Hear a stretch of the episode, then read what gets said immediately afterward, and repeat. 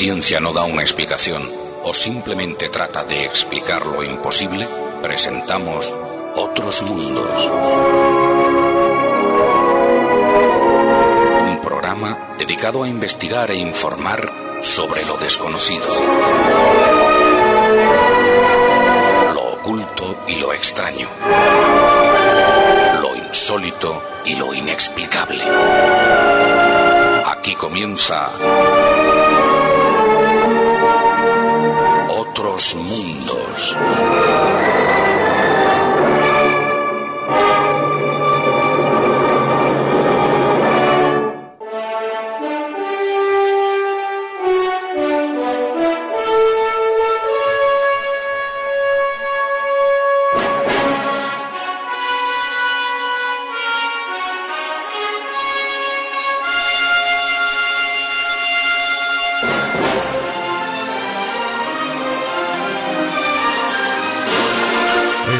Amigos, estimados viajeros, buenas noches, bienvenidos a nuestro especial Noche de Difuntos.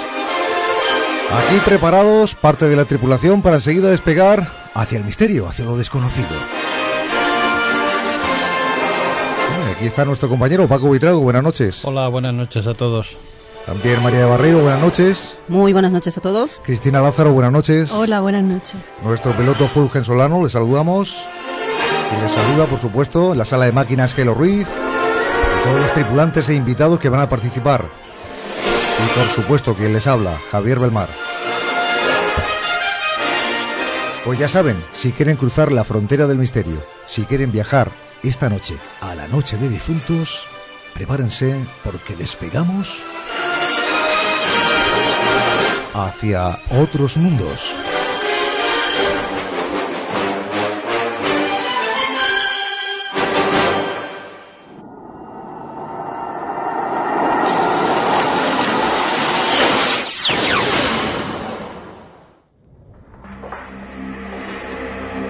De difuntos. Historias, leyendas, tradiciones, ritos, supersticiones.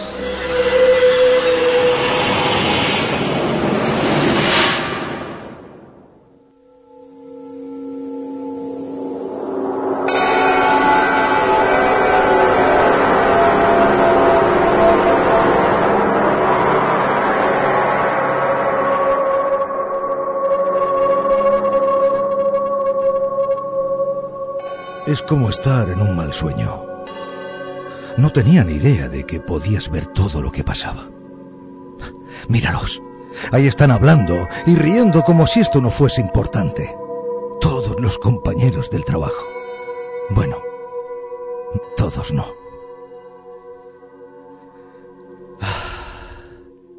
Nunca he entendido por qué se forman estos corrillos en las reuniones de gente. Más allá están los amigos. Sí, ellos tienen cara de sentirlo.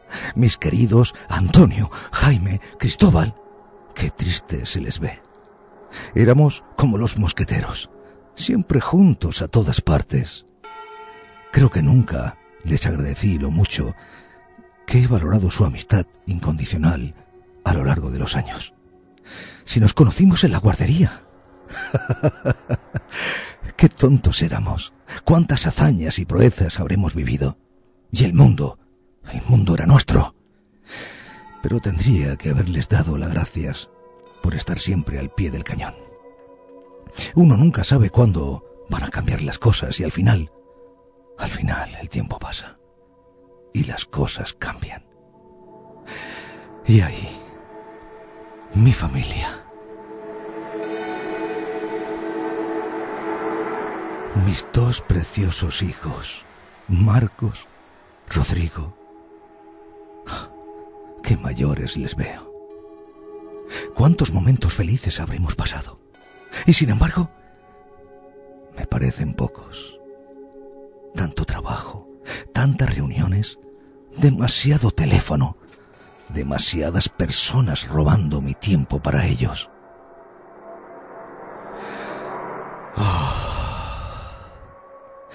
Y cómo no, mi adorada esposa, mi amada Patricia. Cuánta paciencia has tenido conmigo, cuánto amor he visto en tus ojos. a pesar de que a veces yo no estaba siempre ahí para ti.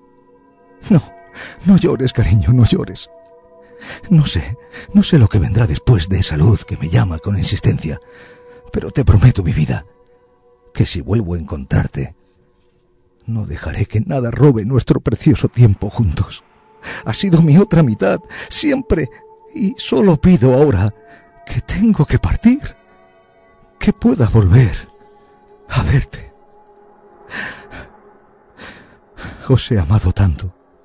Es que no quiero renunciar a vosotros. No es justo. ¿Cuántos momentos desperdiciados? Perdonadme. Perdonadme.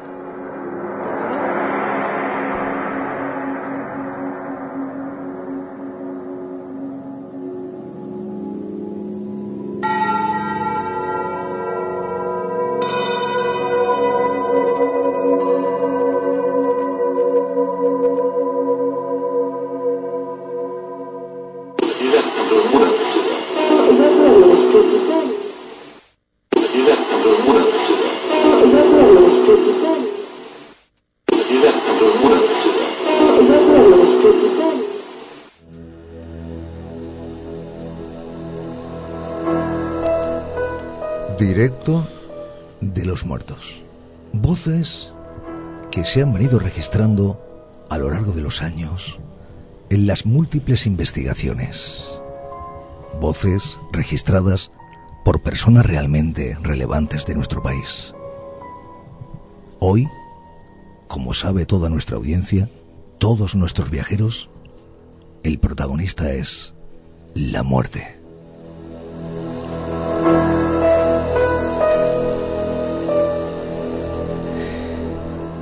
Y para eso contamos esta noche aquí en el estudio, como han escuchado anteriormente las voces de Paco Buitrago, de María de Barreiro, de Cristina Lázaro, estamos en torno a esta mesa para realizar el especial que todos los años, por cierto, edición número 15, llevamos 15 años realizando este especial Noche de Difuntos. Bueno, con Paco he vivido innumerables historias, innumerables episodios y especiales, pues prácticamente todos, ¿no? Los de eh, este concretamente, Noche de Difuntos, ¿no, Paco? Mm, sí, eh, estamos aquí desde hace ya más de 20 años con este tipo de, de asuntos. Lo, lo, que yo sí que echo de menos un poco a nivel general es cómo se, se enfoca ¿no? la, la Noche de Difuntos y sobre todo últimamente se están, bueno, se están, digamos, olvidando ciertas cosas que tiene eh, los difuntos, sobre todo en las tradiciones populares, porque la muerte, aunque nos parezca que es algo muy novedoso, que es algo muy moderno, mucho Halloween, etcétera, es algo muy antiguo. Se remonta, pues imagínate, los egipcios ya eran unos grandes eh, conocedores de, de, todo el mundo paranormal, de la muerte, etcétera. Pero sin embargo, eh, hay cosas muy desconocidas dentro de, las tradiciones populares en España. En España hay pueblos que aún todavía conservan el culto a la muerte, pero no durante una noche al año. La conservan durante todo el año. Tienen los estos tipos auroros que van un poco cantando un poco la muerte, ¿no? Y, y pasando de casa en casa y un poco acordándose de los muertos. Y no es algo nuevo, es algo que se produce durante todo el año en varias fechas señaladas. Esta noche hablaremos un poco, Javier, digamos que quiero dar un poco de voz a toda esa tradición popular de la noche de difuntos, no de Halloween, ¿eh? ojo, sino de la noche de difuntos y de los difuntos en general, y no solo en esa noche, sino en todas las noches del año y en algunas noches señaladas, como son la noche del 24 de diciembre, que también se celebra el tema de acordarse de los muertos, cuando nace Jesús, se acuerda uno también de los que han muerto, etcétera. Son tradiciones un poco religiosas en su mayoría, pero están heredadas de culturas ancestrales, de culturas muy antiguas que han salpicado toda la geografía nacional durante toda la historia de España, que es mucha y múltiple.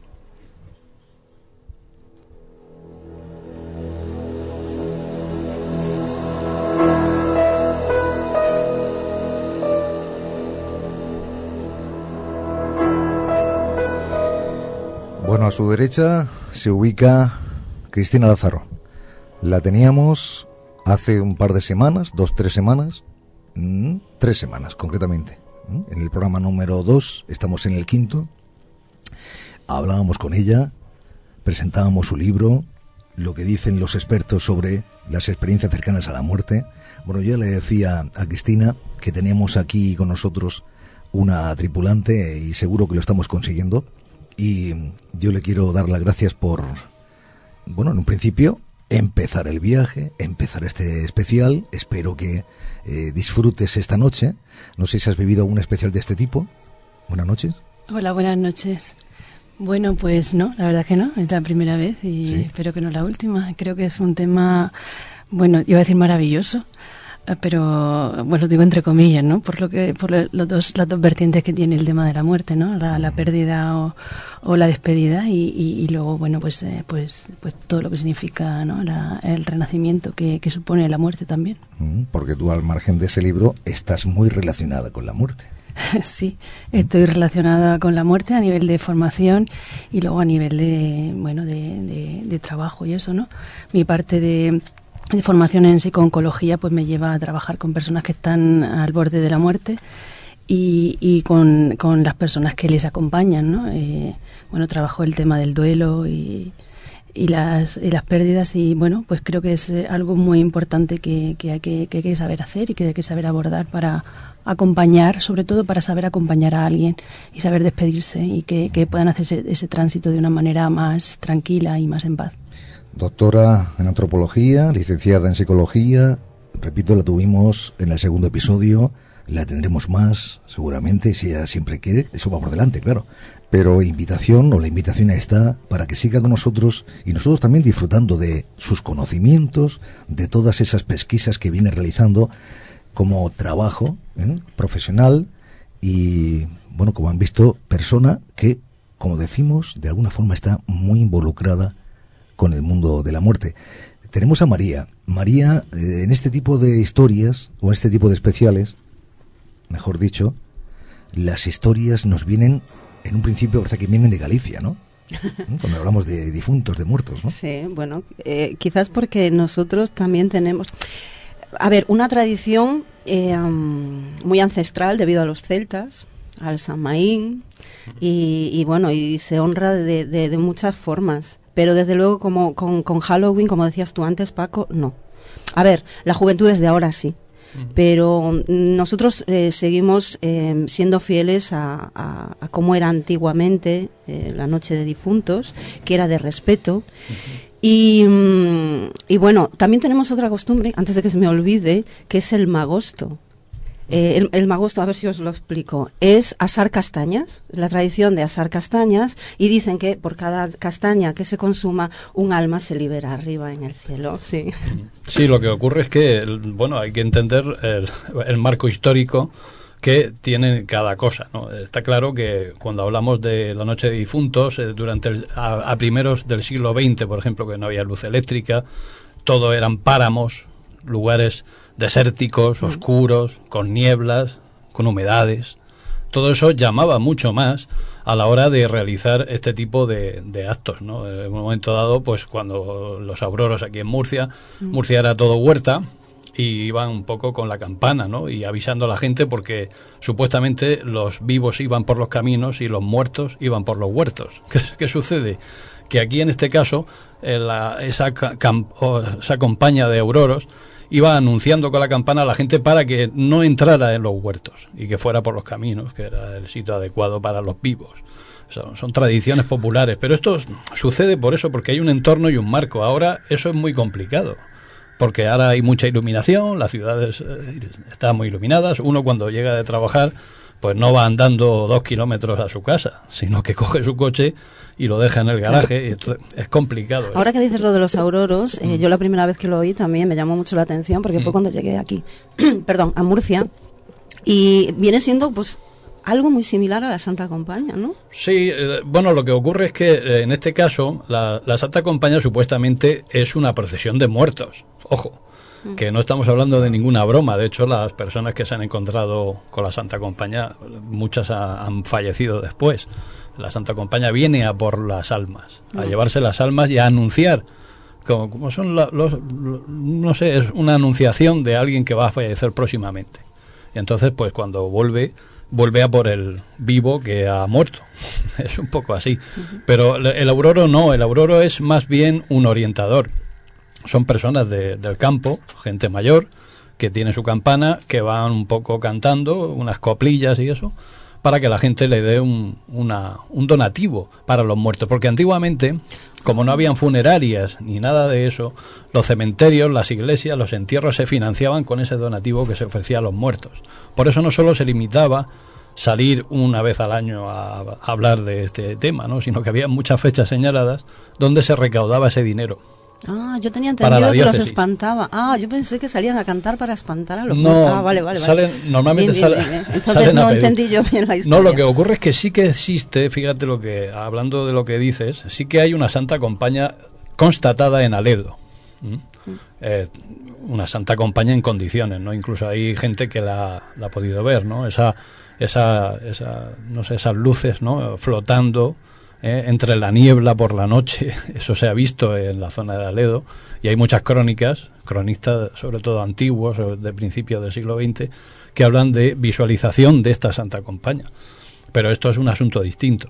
Estamos hablando de una superstición. Lógicamente hay que creer que una compañía de espíritus va vagando por los montes para llevarse las almas de los vivos. Es un poco Claro, es un poco la- las creencias, ¿no? Que fundamentan un poco lo que son las tradiciones, ¿no? Con el afán un poco de mitigar esa, ese miedo a la muerte, que y, bueno, esa relación que antes se tenía con la muerte, ¿no? Era mucho más especial. Yo creo que ahora, ahora se ha perdido mucho el tema de, de, de la muerte. Antes es que se velaban en casa eh, los- bueno, los recién fallecidos, que incluso hasta los niños, sobre todo en la Edad Media, los niños se acercaban a, eh, a las casas y eran más partícipes. Todo era parte del pueblo, era parte de, de la comunidad. Ahora no, ahora lo que se intenta es alejar tanto los cementerios como, como, eh, como este tipo de cosas, ¿no? Y, y se llevan a los, a los velatorios, o- obviamente Sí. también por cuestiones sanitarias. Pero, pero creo que eso además era muy bueno, era muy sano, porque te hacía estar en contacto con la muerte. Y estar co- en contacto con la muerte significa vivir más la vida, ser Pues más. vamos a ir conociendo, porque aparte vamos a seguir comentando, van apareciendo seguramente asuntos que iremos de alguna forma creando una tertulia entre todos los que estamos aquí y también, si quieren, los oyentes. Ya saben que hay un grupo en Facebook que es Viajeros de la Nave del Misterio, justamente debajo de la imagen del sumario publicada Ahí están todos los viajeros ya comentando. ¿eh? Iremos mirando para ver lo que van diciendo, que seguramente no tiene absolutamente desperdicio, seguro, seguro que sí. Pero si hay alguien, Paco, compañeros, que también tiene una gran relación con ese mundo del más allá, con ese mundo de difuntos esta noche concretamente, porque es lo que intenta indagar que esas voces parafónicas o psicofónicas pertenecen al mundo de los difuntos. Así lo cree mucha gente y muchos seguimos empecinados en creer que es lo primero que sería de forma más plausible, podría ser. ¿Descabellado a la misma vez? Sí, pero ¿por qué no podría ser? Y de hecho, en cuántas tertulias hemos tenido, cuántas, sí, con nuestro buen amigo y compañero, hablando de este tipo de temas, hablando de las voces, su procedencia, su origen, de dónde son, quienes las emiten, están en otro plano, son realmente difuntos. Mi querido Pedro Amorós, buenas noches. Hola, muy buenas noches. Bueno, Buenas noches, Pedro. Llevo tiempo sin saludarte y aprovecho para. Vaya para que sí, vaya que sí. Yo estaba diciendo, este elenco de personas, qué gusto da escucharlas. Y de verdad que sí. Bueno, pues como estaba diciendo Pedro, eres eh, una persona muy, muy relacionada, obviamente, con ese mundo, podemos decir, ¿no? ¿Por qué no podemos decirlo? Aunque siempre vamos con ese freno de mano echado, Pedro, tú bien lo sabes, Sí, pero parece que estamos siempre buscando la respuesta de eh, seres humanos que un día se marcharon, que se encuentran en otro plano y que nos hablan, ¿no? Esos difuntos. bueno, yo, eh, fíjate, sabes que siempre soy bastante esquivo con, con este tipo de preguntas que realmente están induciendo a, eh, bueno, pues a pensar a la gente que se pueda tratar de los difuntos, quienes hablan a través de las psicofonías. Es decir, no tenemos una probabilidad eh, demostrada, no existe algo plausible para poder decir, señoras y señores, los difuntos nos han hablado a través de las psicofonías. No, no, no se puede hacer. Sin embargo, hay algo eh, interesante, ¿no? Y lo verdaderamente interesante que tenemos eh, en todo esto es que las voces psicofónicas presuntamente parecen identificarse como difuntos. Y cuando, en cierto modo, vamos eh, preguntándoles eh, que nos dejen mensajes y ecos de su mundo, inmediatamente hacen referencia a la muerte o al mundo de los difuntos. Evidentemente a los investigadores esto nos da mucho que pensar porque eh, es indudable que no existe efecto sin causa y cuando la causa la encontramos posiblemente en un mundo que haya atravesado las fronteras de lo trascendental, pues es eh, lógico pensar que pese a que uno no pueda llegar a reconocerlos, algo de eso tienen que tener. Eh, tenemos una serie de, de parafonías o psicofonías captadas que tienen que ver, me imagino que esa voz, Pedro, ¿estás en la calle en algún sitio? Sí, estoy Ah. concretamente en la Feria de Cocentaina. Acabo de dejar a nuestro querido amigo Copérnico García. Ah, Ya empezamos ya con la... no, no, yo he preguntado porque acabamos de... Se ha colado una voz. Sí, pero, todos los especiales pasa igual, ¿eh? Eh, Tenemos siempre alguna, alguna, alguno de eh, polizón, ¿no? Se llama, algún polizón. No, pero ¿sabes qué es lo que ocurre? Pe- Te lo voy a decir. Se ve que me han visto aquí y yo estoy aquí en la sombra entre eh, esperando la conexión con el programa y algún chaval pequeñito pues me ha visto estar y dice, se está haciendo un programa y vamos a salir al programa como sea. y lo están intentando. ¿eh?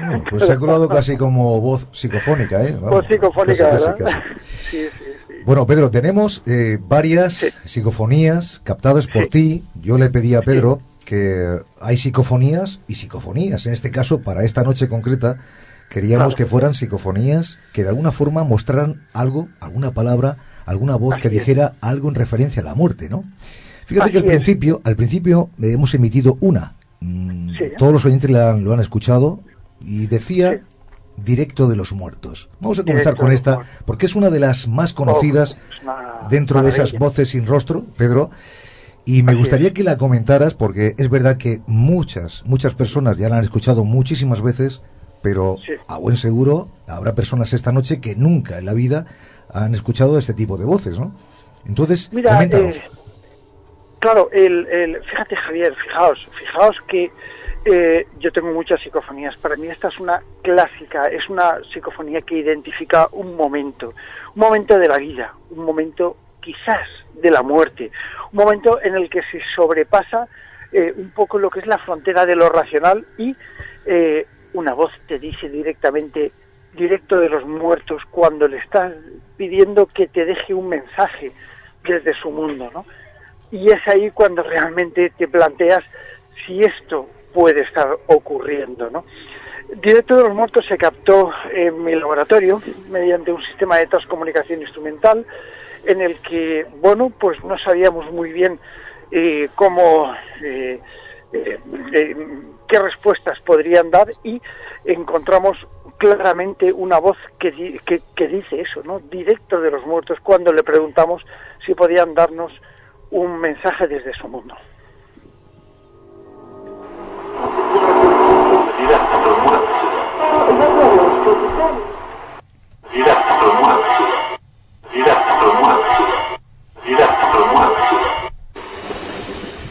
Como dice Pedro Amorós, él pedía que le dieran un mensaje desde su mundo.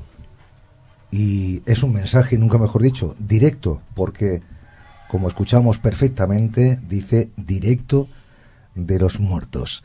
Vamos a seguir más, Pedro, porque hoy vamos un poquito más acelerado de lo habitual, ya lo sabes tú, en los especiales. Normal, claro que sí. Y me voy a detener ahora en otra que dice He muerto, psicofonía obtenido en una balsa redonda, dices, ¿no? Fíjate, eh, la historia de esta psicofonía es verdaderamente espeluznante. Eh, yo me crié, bueno, me crié, estuve durante muchísimo tiempo en un campo, en una finca, eh, en las afueras de San Vicente del Raspet, y allí había una balsa, una balsa, un embalse de agricultores mm, bastante profundo, pero ya sabes que en determinada época, mm, sobre todo ya hace algunos años, los chavales jóvenes pues nos íbamos a los embalses a bañarnos, ¿no? ¿Cuántas veces me he bañado? Pues pues en sitios donde hoy ni siquiera me acercaría, ¿no? Pero bueno, Este es el caso de la balsa redonda. La balsa redonda es una balsa de unos 5 eh, metros de profundidad en la que los bordes eh, son aproximadamente de un metro, ojo, de un metro de grosor. Y todo lo que es la, eh, el borde es de cemento liso, con lo cual si algún niño se caía ahí dentro, no podía salir. Era imposible, no, no, no podía salir. De hecho, a mí me pasó. Eh, yo sí que pude salir, gracias a Dios, por eso estoy, no soy ningún espectro, pero, pero el caso es que eh, hubo muchos niños que murieron allí ahogados eh, a consecuencia de, estar ahí, ¿no? Y bueno, allí hace algunos años me desplacé hasta el punto donde estaba justo la, la, la caseta de extracción de aguas, una balsa redonda de, con cierta amplitud, y en efecto, bueno, pues capté una voz de un niño que decía, he muerto, ¿no? La pregunta es si tenían algo, algo que decir.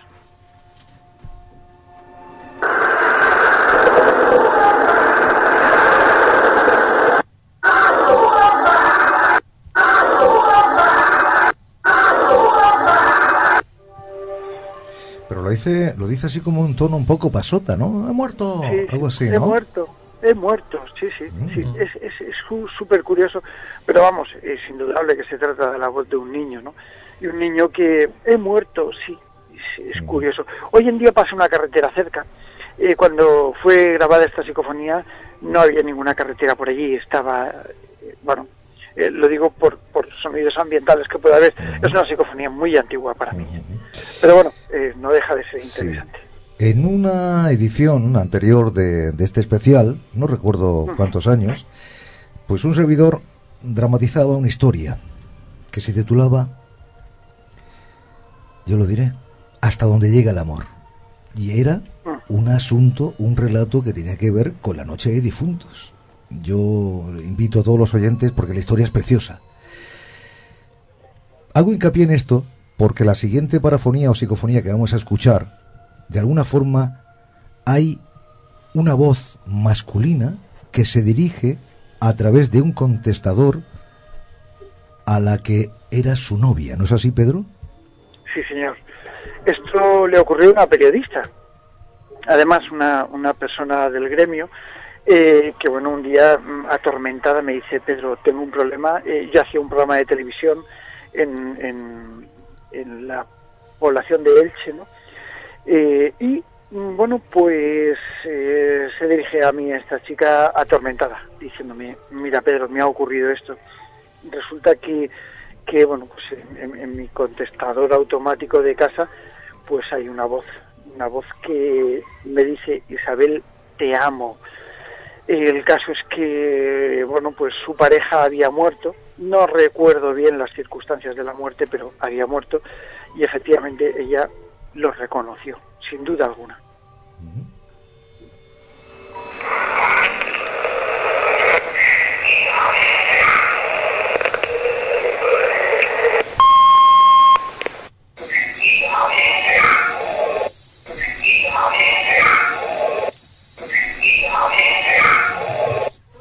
Le estoy diciendo a María que me mire a mí, porque la estoy reproduciendo yo, solamente con haciendo la boca con la, con la boca porque se, yo creo que es perfecta, mm. ¿eh? se capta muy, muy bien. Sí, bueno, es que el tema de la psicofonía ya sabemos todos cómo, cómo es, ¿no? Eh, la gente que no esté acostumbrada a escuchar psicofonías, pues lógicamente le cuesta trabajo al principio, no es algo que se vaya mm. el oído, hay que hacerlo un poquito, hay que afinar ahí un poco.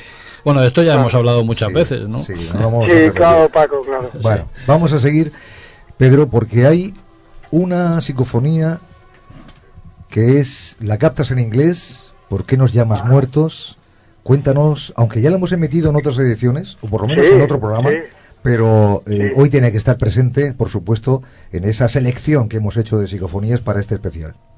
Estas psicofonías son ejemplares desde hace tiempo ya, ¿no? Y, yo creo que captar una psicofonía, eh, Javier, Paco, compañeros, eh, captar una, una psicofonía no es sencillo y sobre todo tampoco es sencillo captar una psicofonía que todo el mundo pueda escuchar. ¿no? Por eso esta selección de psicofonías que estamos poniendo hoy eh, están captadas a lo largo del tiempo de investigaciones mías. Y en concreto, esta eh, yo preguntaba si podían darme un mensaje desde el mundo de los difuntos, ya que ellos muchas veces se habían identificado como tal, como difuntos.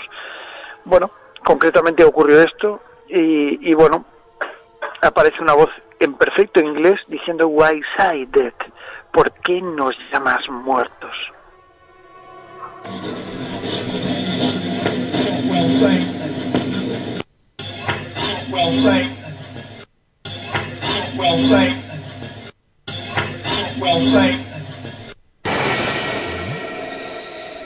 Bueno, ¿qué registros estamos escuchando? Sobre todo para aquellos, repito, que nunca, nunca han oído este tipo de voces, voces sin rostro, como también son llamadas. Algunos ya me le llaman voces de muertos. Bueno, eh, esto segundo entraría como, como anillo al dedo, ¿no? Encajaría como anillo al dedo en un especial como este, dedicado a los difuntos. Estamos todavía en esas fechas en los que eh, dicen los difuntos se encuentran con nosotros. Así lo han creído muchas culturas y así lo seguimos creyendo hoy en día.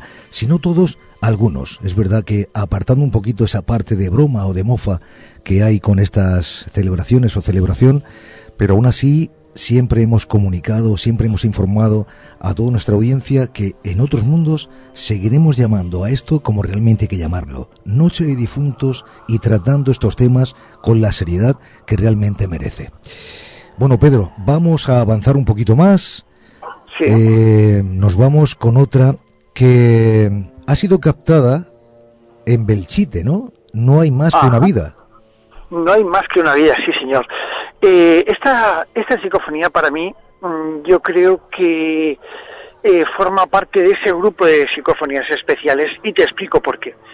No existe eh, en, en, Belchite cuando, bueno, en fin, es un lugar especial para, para, mm, para investigar, esto es indudable, ¿no? y no existe una trascendencia lo suficientemente demostrada como para pensar que allí puede haber algo, es decir, no tenemos fenómenos, no tenemos fenomenología, ¿no? Sin embargo, las psicofonías que se producen allí son verdaderamente alucinantes, hasta el punto en el que, bueno, eh, yo recuerdo que hace ya algunos años eh, para la revista eh, Más Allá lancé un, un compactis en el cual se recogían todas las, las psicofonías que yo había recogido por el momento, ¿no? Y me quedé absolutamente impactado, sobre todo cuando se registró una eh, en concreto que preguntando si podían darnos un mensaje, nos dicen, no hay más que una vida, concretamente.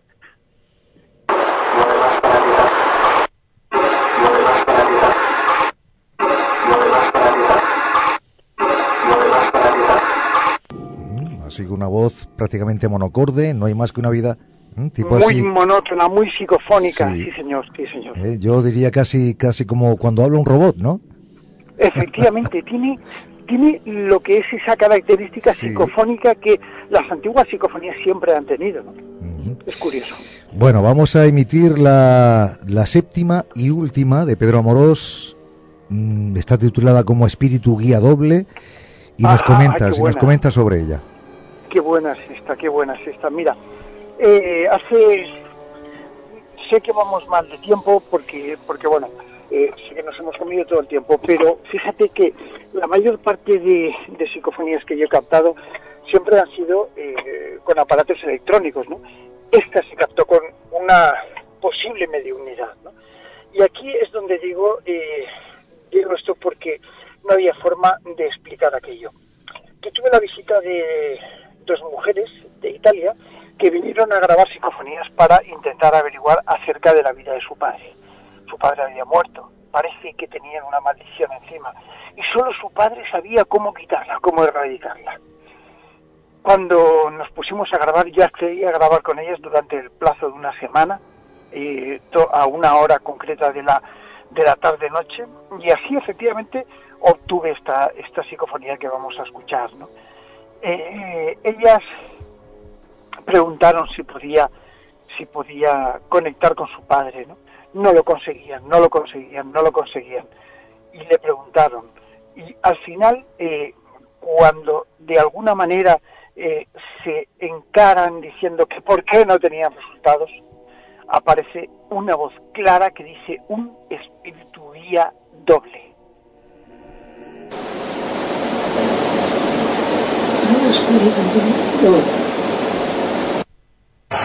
Un espíritu guía doble. Un espíritu guía doble. Un espíritu guía doble.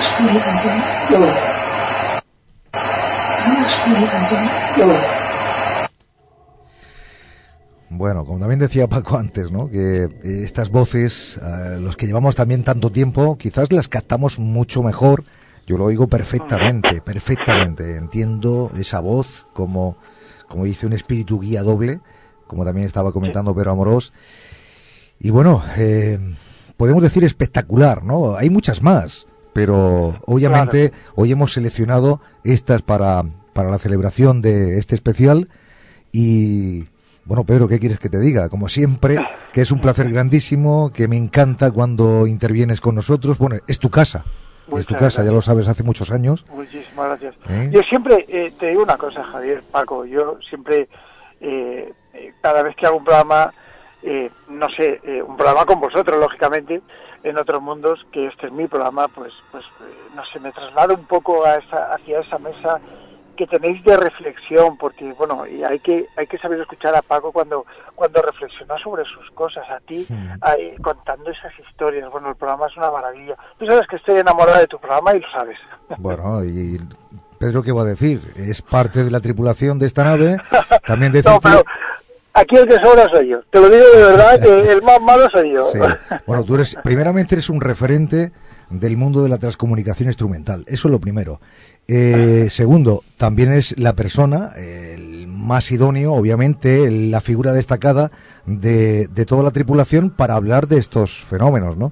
Y también quiero decirte algo más. Al margen de Paco Vitrago y yo, también está aquí Cristina Lázaro y María de Barreiro, ¿eh? Están aquí en la mesa también.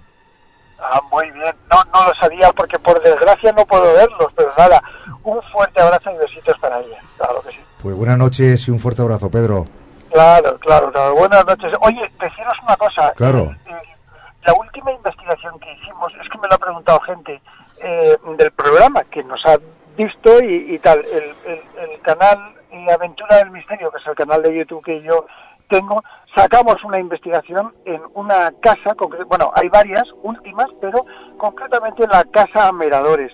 Yo invito a todos los oyentes a que escuchen las psicofonías del final, porque bueno, estamos intentando hacer un pequeño experimento con ellos y creo que es interesante que eh, de esta manera aprendan un poco a saber escuchar algunas psicofonías. El canal se llama Aventura del Misterio todo junto Mm. y así en YouTube pues aparece.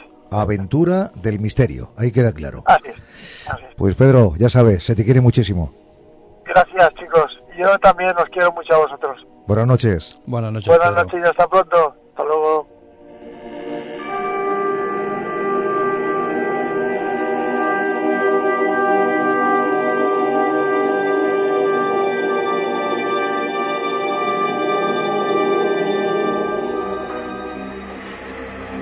Noche de difuntos. Historias, leyendas, tradiciones, ritos, supersticiones.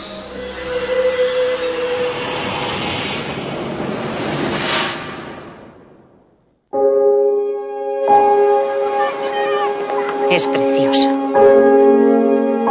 ¿Y si nos quedamos aquí y formamos una familia? ¿En serio? Increíble, mis hijos son unos genios.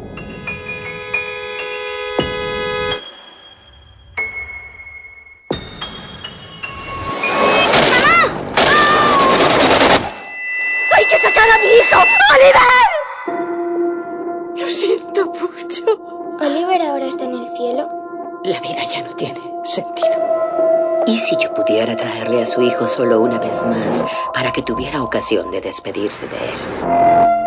Hay un templo abandonado. Dicen que la puerta de ese templo da acceso al mundo de los muertos. Tendrá oportunidad de hablar con su hijo, pero pase lo que pase, no debe abrir la puerta.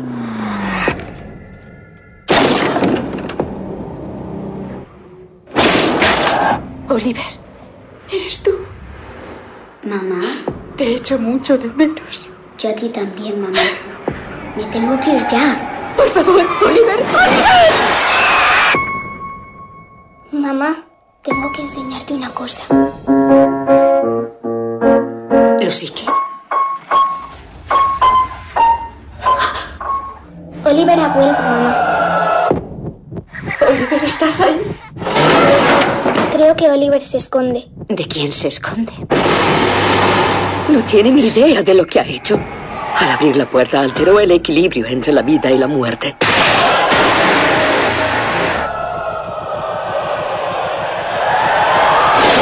¡Fuera! ¡Fuera de mi casa!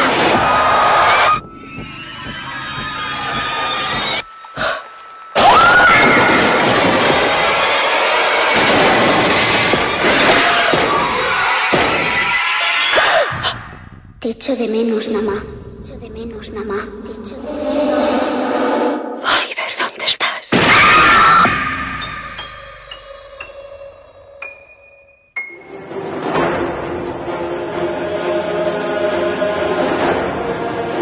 Otros mundos. Un viaje más allá de los confines de lo conocido.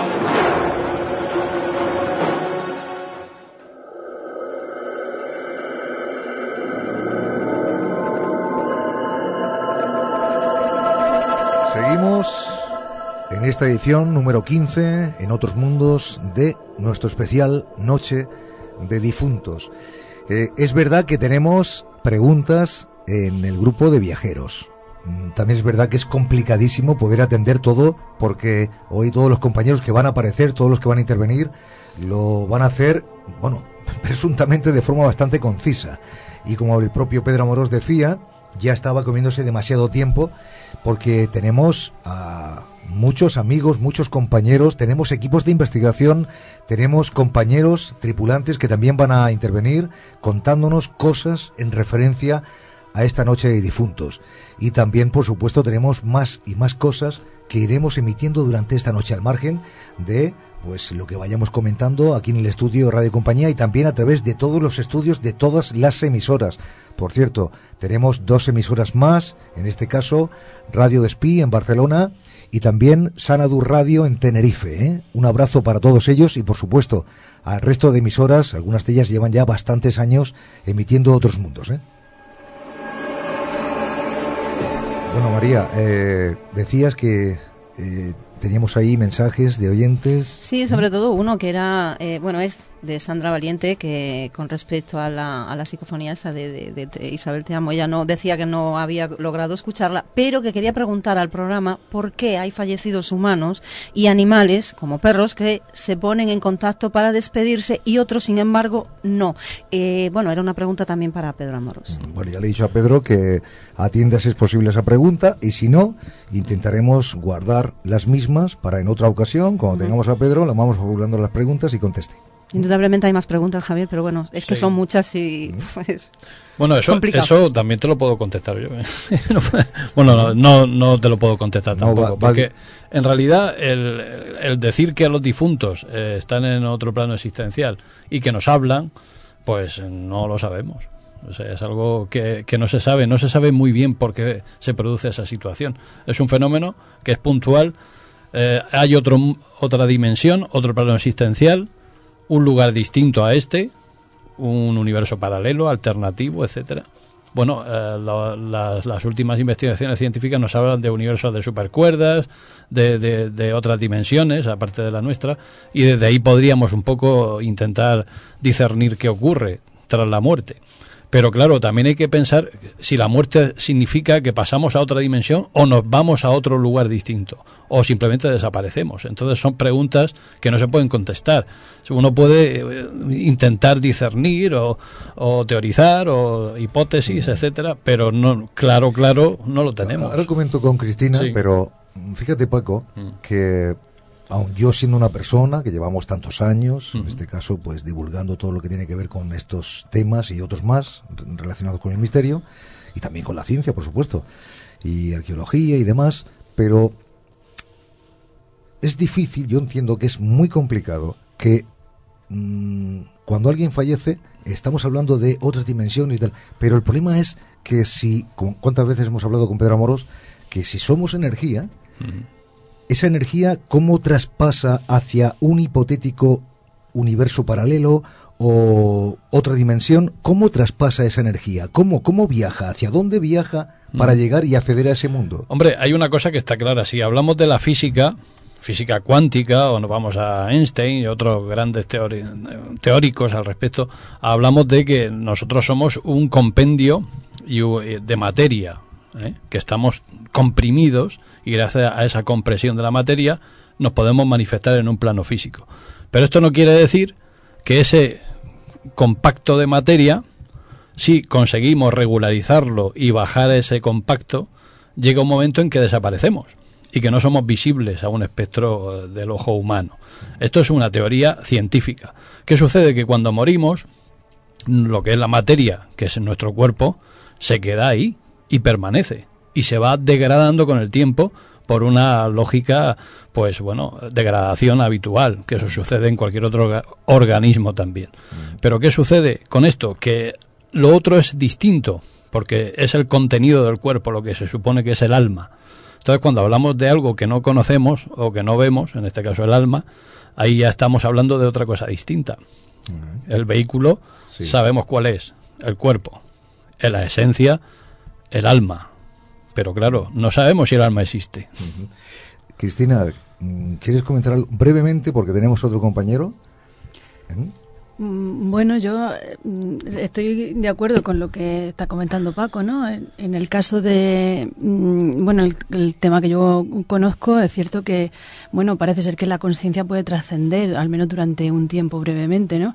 Y hay personas que en ese momento, pues pueden ver a, a otras que ya han fallecido. Lo de escuchar, pues tiene mucho que ver también con el aparato fonatorio, pero claro, si estamos hablando de otro tipo de, mm, de, de voz, que puede ser escuchada a través de algo que no es puramente físico, pues, pues ahí es donde a mí me surge la duda, ¿no? ¿Cómo es posible que se puedan captar voces de órganos que no están en funcionamiento, ¿no? Entonces, eh, bueno, esto mm, yo creo que son preguntas Y sobre que... todo carentes de glotis, ¿no? Exacto, claro, claro, claro. Entonces, pues eso que te decía, que no, no sabemos, yo Claro. creo que, que no sabremos, eh, al menos durante muchos siglos, que, que es que, de qué Vamos, estamos vamos a seguir. Paco, perdóname, vamos a seguir. Vale. Nosotros seguiremos con la, con la sí. tertulia, pero vamos a ir dando paso a diferentes compañeros. Bueno, este compañero es compañero, amigo y, bueno, una persona muy, muy conocida, sobre todo en nuestra tierra. Lo digo para aquellos que nos escuchan desde distintos lugares de nuestro país y también en América. Pero aquí en Murcia es muy, muy conocido y espero que también lo sea internacionalmente, aunque también se va haciendo paso cada día cronista de la ciudad de Murcia, periodista, como he dicho, amigo personal. Antonio Botías, buenas noches. Buenas noches, sobre todo amigo. amigo tuyo. Y admirador, ¿eh? Y seguidor tuyo. Muchísimas Y gracias. Buenas noches, soy Paco Buitrago, tú conocías mucho a mi padre. Por Sí, lo conocía. Hola Paco, buenas noches. Bueno, muy bien, estamos aquí como siempre con las velas, etcétera. Sí, sí, aquí tenemos nuestra vela encendida y Como debe ser. como tiene que ser, ¿no? Y bueno, eh, para toda la audiencia, porque Murcia es rica en tradiciones, en historias, en leyendas, en referencia a la, a la Noche de Difuntos. Pues sí, Murcia no solo es rica, sino que además atesoramos, pues en, en todo el panorama nacional, igual es un sitio por la huerta, por sus características, uno de los que mejor se ha conservado a través de los tiempos eh, toda esa magia, todas esas supersticiones, y, y aún hoy palpitan, y hay cosas increíbles, ¿no? Como tú sabes, Javi. Hay cosas que algunos se preguntan, ¿cómo es posible que en pleno siglo XXI se sigan observando pues estas costumbres? Pues aún siguen. Pero el problema de Murcia es el que siempre ha tenido, ¿no? Que no hemos sabido vender, no hemos sabido exportar, no hemos sabido contar igual pues lo que tenemos. Cierto, cierto, cierto. Y fíjate la cantidad de historias que han salido publicadas, concretamente en el Diario de la Verdad, donde tú escribes, donde trabajas. Y a lo largo de los años, Antonio, yo siempre me he hecho la misma pregunta. ¿Cómo es posible que Antonio Botías rescate un año, otro año, otro año, otro año y cada vez aparecen nuevas historias en referencia a esta celebración? Pues simplemente porque nuestra tierra, Murcia, pues es muy rica. Y el levante español es muy rico. yo a veces lo pienso, quizás sea por la amalgama de culturas, sí, cartagineses, romanos, judíos, árabes, cristianos, fenicios. Yo creo que toda esa amalgama de culturas pues han dado lugar a una serie de tradiciones mm, muy numerosas, por tanto, pues ha perdido en el tiempo. Además, siendo tierra de frontera, como era el reino de Murcia, que hoy hablamos de Murcia, pero el reino de Murcia llegaba desde Granada hasta Castellón y hasta Cuenca, es decir, en el siglo XIII pues era una potencia europea. Yo creo que toda esa amalgama de, de culturas, de tradiciones, ha, ha ido fundiéndose y, y es muy fácil, ¿no? Tirar cada año de, de una, de una vertiente distinta, un detalle distinto. Y yo creo que, que, que ahí está un poco pues, la magia de, de Murcia, que, como decíamos, poca gente la conoce. Mm. Bueno, Antonio Botías, que ha venido publicando también. Eh, últimamente has tenido, también has publicado un libro, ¿no?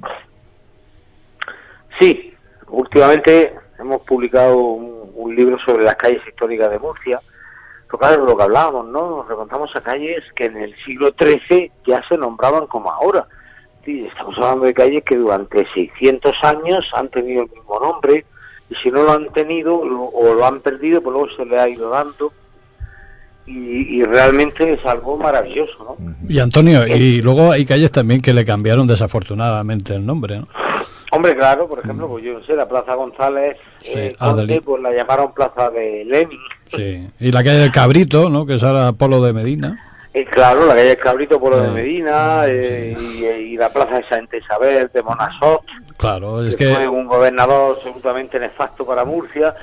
Pero es que es- esos nombres eran históricos, ¿eh? Los, los nombres de- que co- correspondían a esas calles eran históricos. Pues también, había también una esquina de una calle donde está el, el hotel de Florida Blanca que se llamaba la calle de los decapitados.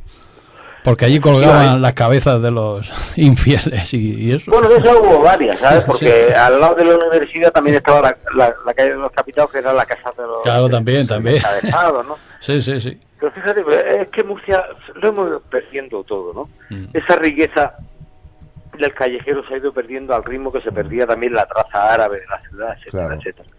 ¿Y hay alguna calle, Antonio, eh, antaño? Bueno, porque yo creo que hoy en día no, no la tenemos.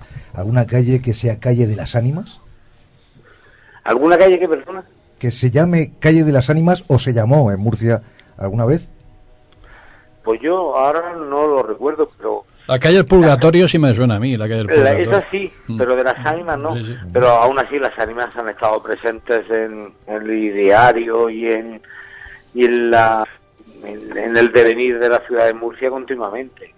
Y somos, quizás yo creo, eh, de las últimas regiones de, de España donde se ha conservado muchísimo el culto a los muertos.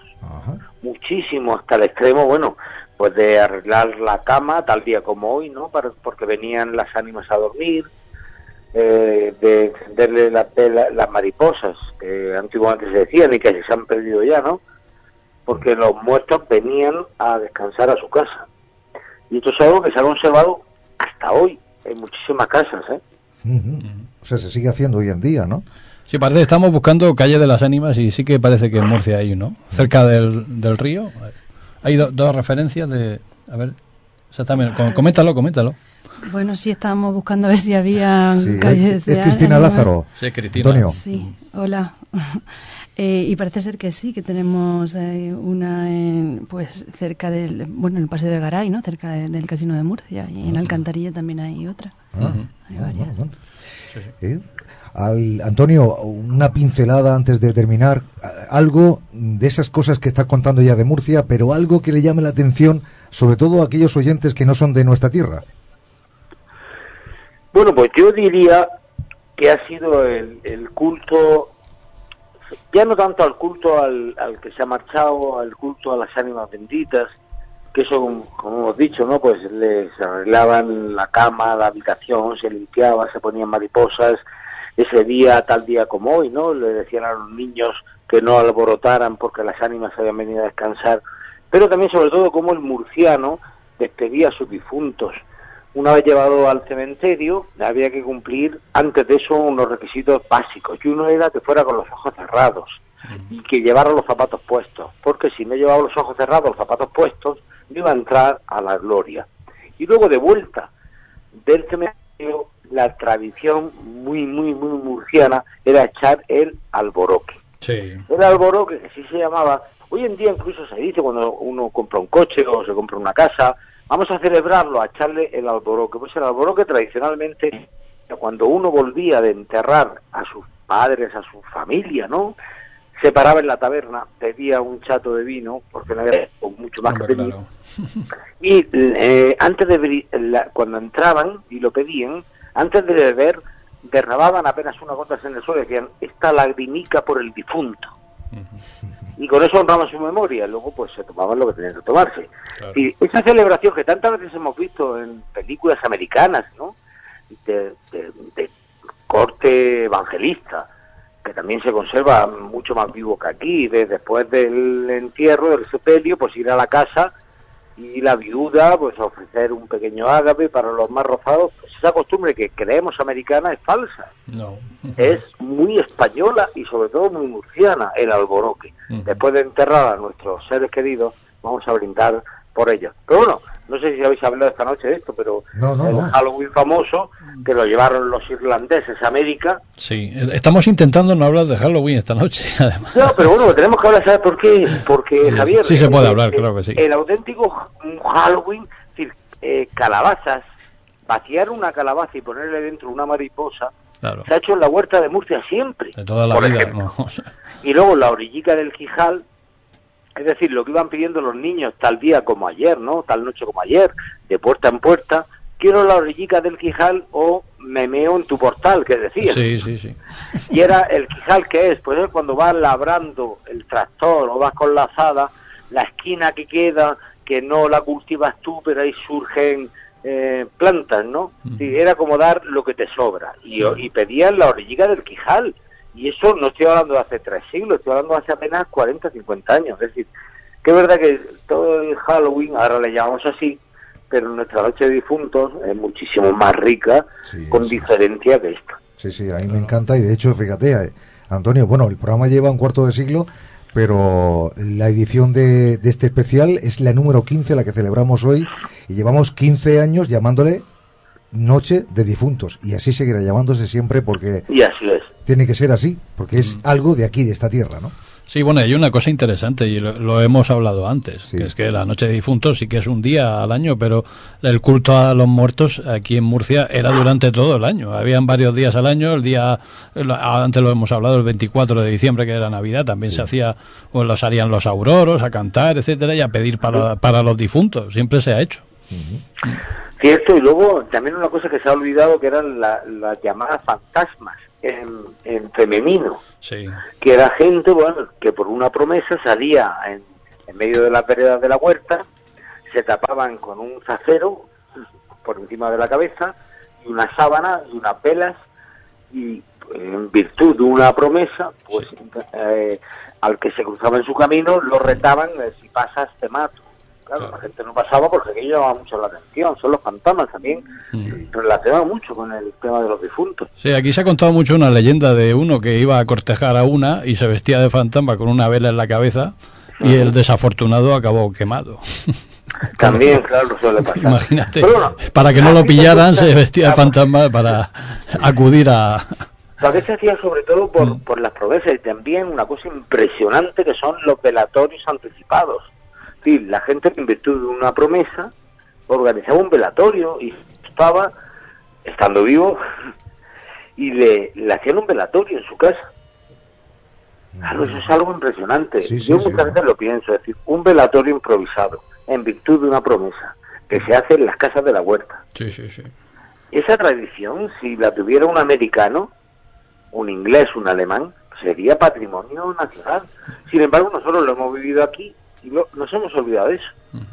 Por eso siempre mantengo que en Murcia tenemos una riqueza impresionante, antropológica, divina. Pero no sé por qué pues la hemos ido perdiendo, denostando, etcétera, etcétera. A mí me pasa una cosa muy curiosa cuando cada vez que voy a Marruecos eh, veo a Murcia de, en los años 70 y en los años 60. Que es esa tradición artesanal, el tema incluso de la comida, de los dulces, utilizan muchas, muchos productos que nosotros utilizamos, con lo cual la comparativa y, y toda esa, esa herencia, eh, nos pensamos que eso es algo que viene, no, pero eso viene de mucho más, es ace- ancestral, como tú comentas, ¿no? Cierto, bueno, y aquí tenemos el arrope, el calabazate, sí, el, el mercado. que, por, por cierto, claro, está está feneciendo, ¿no? Porque, por ejemplo, este año, pues en la plaza de... El pan de higo. Claro, en la plaza de San Pedro, pegada a Santa Catalina y las Flores, que para quien no conozca esto, pues es el corazón de Murcia, pues ya se han puesto menos puestos que otras veces. Claro. Y venden el arrope, el calabazate, que son dulces exquisitos. Ah, que cuesta prepararlos una noche entera removiendo los dulces y tal. Estas cosas se pierden, pero ¿por qué se pierden? Pues se pierden porque no tienen apoyo público. No, no, está, está clarísimo que hay que reivindicar eso y no- yo- nosotros desde aquí siempre damos una colleja a las autoridades, pero es porque evidentemente no hay que eh, desechar este tipo de cosas, son cosas muy importantes para una, un- no solo para una región, sino para un país. Lo que estamos haciendo, Paco, esta noche y otras noches es reivindicar todo esto. Y Claro. cuando contamos costumbres de Murcia y también de nuestro país, pues la verdad que lo hacemos con mucho orgullo y con mucho gusto, ¿no, Antonio? Sin lugar a duda, y es necesario porque, insisto, si estas tradiciones, fíjate, hemos hablado en 10 minutos, ¿cuántas? ¿5, Madre 6, mía. 7, 10? Pues solo una de ellas eh, fuera en otro país, la convertirían en enseña nacional. Sí. Por tanto, pues yo creo que es el momento de, de hacer un revisionismo positivo, es decir, a- podemos aportar al estudio de la historia nacional, de la antropología, de la etnografía. Pues tenemos muchísimas cosas y es increíble. Hay un panorama mágico en Murcia que supera con mucho. Y fíjate que, bueno, Javier, tú lo sabes, cuando algún investigador viene de fuera y conoce estas cosas, se sorprende. Y dice, Alucina, bueno, claro. ¿Cómo es posible que tengáis esto aquí y lo contéis en charlas de café? Y sin embargo, no, los poderes públicos nada, nada, no se vende. Pues mira, y así se mantiene. Y ya bueno, no entremos en el mal de ojo, la curación de, de- vamos, eh, sería- Los, que- los quebrados, los llamados quebrados, ¿no? Eh, los quebrados también. eh, los aleacranes, O- o- hombre, o- todo este tipo de la tristeza, la tristeza, que hoy se llama depresión, Sí. pues la tristeza ya se curaba en Murcia hace 300 años, ¿no? Mm. Todavía la curan. Sí, sí. El aleacán, por ejemplo, que es algo hablado. nombre árabe, ¿no? Sí, Eh, sí, sí, impresionante. deriva, deriva de un nombre árabe, sí. Claro, y la, o la tristeza que se cura, ¿cómo se cura? Viendo un cauce de agua y el agua arrastra tu pena, y yo hago unos conjuros detrás de ti, porque he nacido tal día como ayer, o tal día como hoy, o en Viernes Santo, entonces tengo gracia, Sí, sí, y te curo eso con unos conjuros que yo digo absolutamente católicos, por eso la iglesia nunca ha dado abiertamente esto, ¿no? Y el agua del cauce se lleva tu pena. Es que aquí hemos tenido una tra- tradición de brujas, que ríete tú de las megas, ¿eh? Es impresionante. Todas eran brujas, brujas muy relacionadas con la iglesia católica. Sí, bueno, no hombre, las quemaban. había de todo. había de Pero no las, que, imagen, no las quemaban porque, lógicamente, hombre, es que era fastidiado. el Claro. Pero imagínate, es decir, el que tenía tris- eh, tristeza o aleacán, ¿no? O la depresión, que se la curara viendo el agua pasar. Pues es una imagen periodística, literaria impresionante, ¿no? Eso lo coge un americano, bueno, lo coge Hemingway y los toros estos de Pamplona. Sí, es impresionante cómo se arrastra tu tristeza un cauce de agua viva. Pues eso lo tenemos en Murcia y solo se ha conservado aquí de todo el país. Muy bien, Antonio. Periodista, como he dicho al principio, cronista de Murcia, amigo, como también hemos destacado, y bueno, y también parte de ese equipo de los otros mundos de Murcia que ya irán conociendo. Y bueno, Antonio, ¿qué decirte? Un abrazo gigante, gracias por tu participación y seguimos en contacto, claro que sí. Muchas gracias. Un abrazo. Un abrazo, buenas, noches. Buenas noches. Es que no quería, le decía a Paco Que- que, que con Antonio no se puede, Nos no, estábamos puede, desviando un poquito. Seguimos estando inmersos en nuestro especial Noche de Difuntos. Por cierto, ya que Paco lo ha mencionado, eh, aunque él decía que no se mencionara Halloween, por ahí ven a mencionar algo que tampoco se debería de mencionar, pero sí que recalcar. Lo hago todos los años y lo seguiré haciendo. Mm, Los que se visten o os vestís de brujas o de vampiros no tiene absolutamente nada que ver con Halloween. En verdad, estamos hablando de algo relacionado, una fiesta relacionada con los difuntos, con los muertos. ¿De acuerdo? La noche de Valpurgis, seis meses después, el 30 de abril, tiene lugar y ahí sí se pueden vestir de brujas. Y sobre todo también de diablos. Pero las brujas en Halloween no tienen absolutamente sentido. Y lo digo, y, y que me perdonen los amigos, que sé que algún amigo y alguna amiga se han vestido así. Pero realmente no tiene ninguna relación, ¿eh? Lo que pasa es que poquito a poco, no sé por qué, la gente va haciendo estas cosas. Claro, va loncheando la tradición, ¿no? la recorta así en lonchas y te la va metiendo ya directamente en el bocadillo. Se, se mete todo eh, en conjunto, pero bueno, lo que comentaba antes eh, Botía, es que aquí eh, en Murcia el tema de los difuntos, aparte de todo lo que hemos comentado, que es muy interesante, estamos hablando de los velatorios, del alboroque ese que se echaba, pero también estaban las anunciaderas, ¿eh? que eran las mujeres que estaban destinadas a decir cuando alguien se moría y entonces pues se preparaban lo que es eh, el anunciamiento, iban por el pueblo hablando de- del día de la muerte, también se acercaban a, a la bueno a lo que es el cementerio porque antes no habían funeraria ni nada de esto Eh, preparaban también el velatorio amortajaban al muerto que esto es un tema muy interesante eh, y, y luego además de eso coordinaban a la familia para ah, bueno comprar la caja que se compraba en el mismo cementerio y unas coronas y tal. Y entonces ellas eh, pues bueno cobraban algo de, de la familia y lógicamente de, de- del cementerio. Y, y las autoridades públicas también soltaban algo de dinero. Pero claro entonces el dinero cuando se hablaba de muertos antiguamente el dinero no estaba autorizado a hablarse o sea no cuando uno se moría uno daba la voluntad estaba prohibido decir vale tanto Bueno. cada uno aportaba lo que Vamos a seguir, Paco, porque vamos con el primero de los grupos que tenemos. Hoy hay grupos, no hay un gran número, para poder contactar con ellos, si es posible, un par de veces, y nos cuenten porque se encuentran en lugares que también tenga alguna relación con el especial en sí. Es decir, lugares de enterramiento, cementerios, criptas, catacumbas, o quién sabe, en un lugar donde a lo mejor antaño se encontraba un cementerio.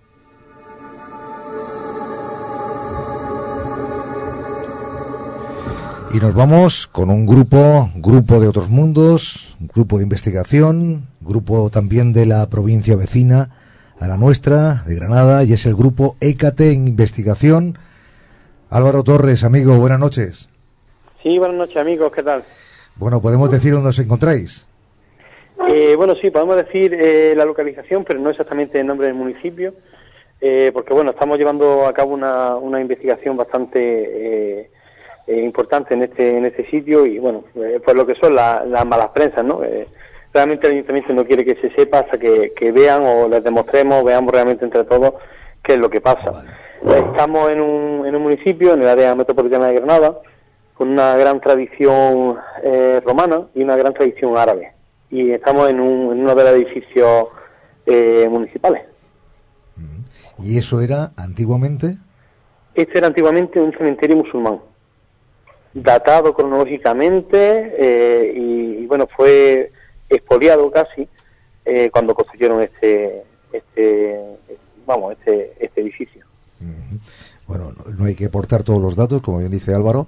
Obviamente siempre hay que, de alguna forma, proteger estos lugares, eso primeramente, y segundo, que bueno, ya han podido acceder, hay permiso para ello, pero eh, ya que se accede, no se comenta dónde realmente se encuentran. Pero ahí están los Correcto, hay, compañeros. hay permiso de investigación, pero Sí. no, no de difusión.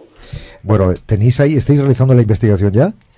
Sí, ya llevamos aquí como unos 20 minutos y hasta ahora todo medianamente normal, salvo que han saltado todos los detectores de presencia un montón de veces. Han saltado todos los detectores de presencia, esos detectores que para que suenen algo tiene que cruzar eh, por en medio, ¿no?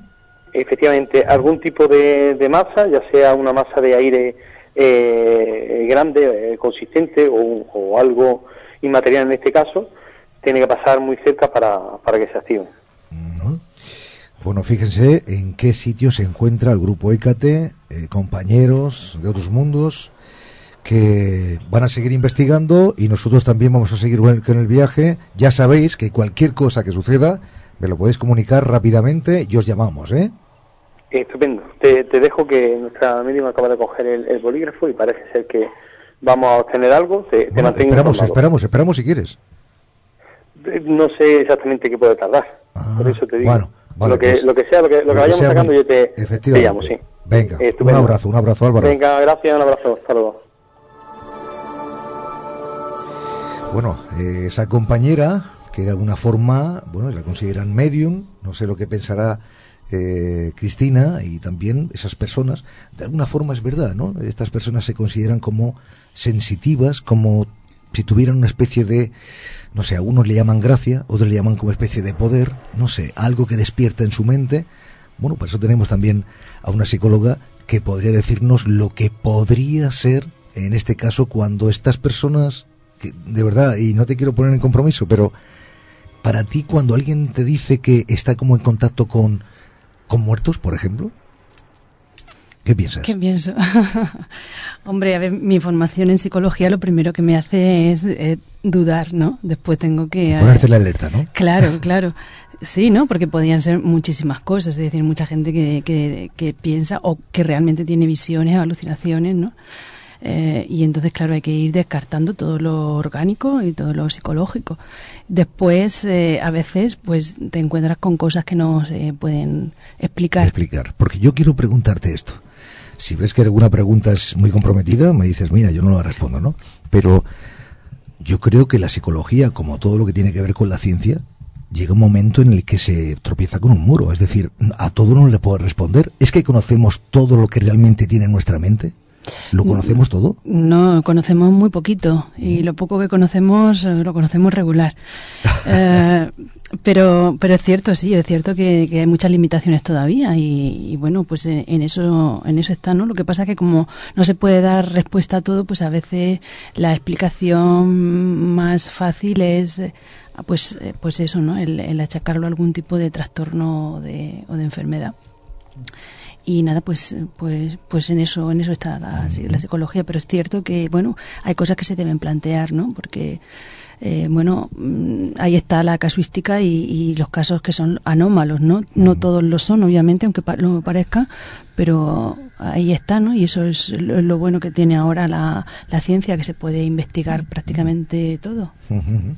bueno después eh, según nos cuenta lo que nos cuente Álvaro también comentaremos con Cristina porque seguramente, si ya la compañera dice que ha tomado eh, el bolígrafo, vamos a ver lo que empieza a escribir y después lo comentamos. Sí, bueno, eso es un método de escritura automática. Sí, sí, sí, sí. En principio hay muchas medium que han realizado este método. Sí, sí, sí. De hecho ya lo tuvimos en, en la edición de La Noche del Más Allá, creo. Y lo que vamos a hacer con María, María, si, si es posible, podemos conocer algunos de los mensajes que van dejando los amigos, los viajeros ahí en el grupo, nunca mejor dicho, en el grupo de viajeros de la nave del misterio que en otros mundos? Bueno, aquí ahora mismo eh, están, eh, a ver, hace un ratito comentaban, estaban discutiendo precisamente, discutiendo no, intentando ponerse de acuerdo a ver por qué lo del origen de las calabazas de Halloween, que, que realmente no son no son americanas, la tradición claro. no es americana, lo de la calabaza. Eh, primero fueron, bueno, ya, ya ha contestado José, nuestro compañero José Guijarro,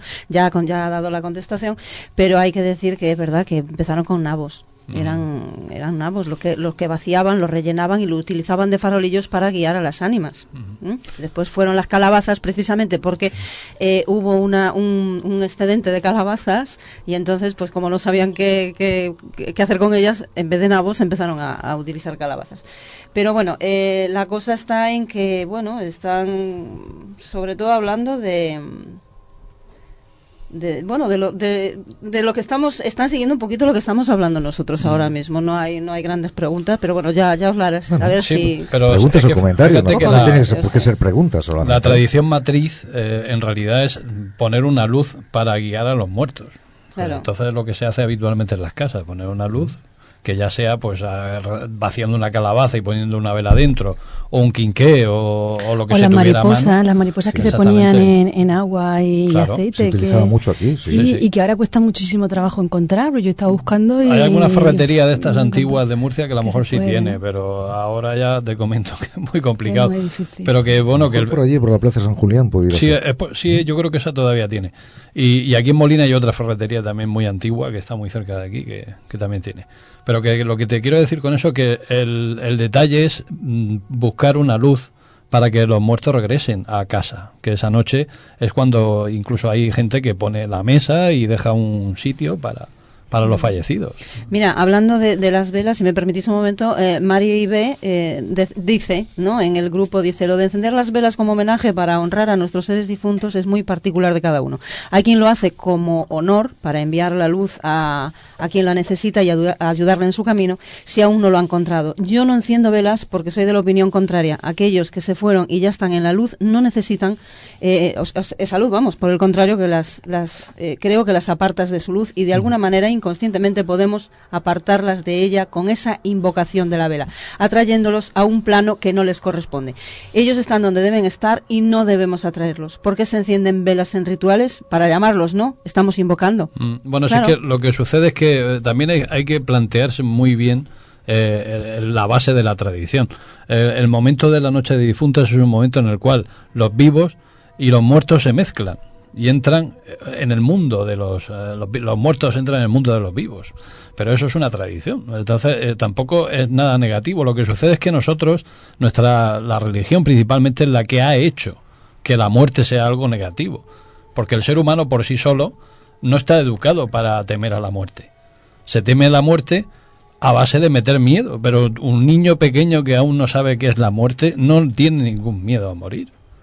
Entonces aquí está eh, lo que en psicología se conoce como eh, lo, lo que está preconcebido, para lo que estamos preprogramados, para una serie de cosas y detalles que se van sumando en nuestra vida y al final nos llevan a una conclusión.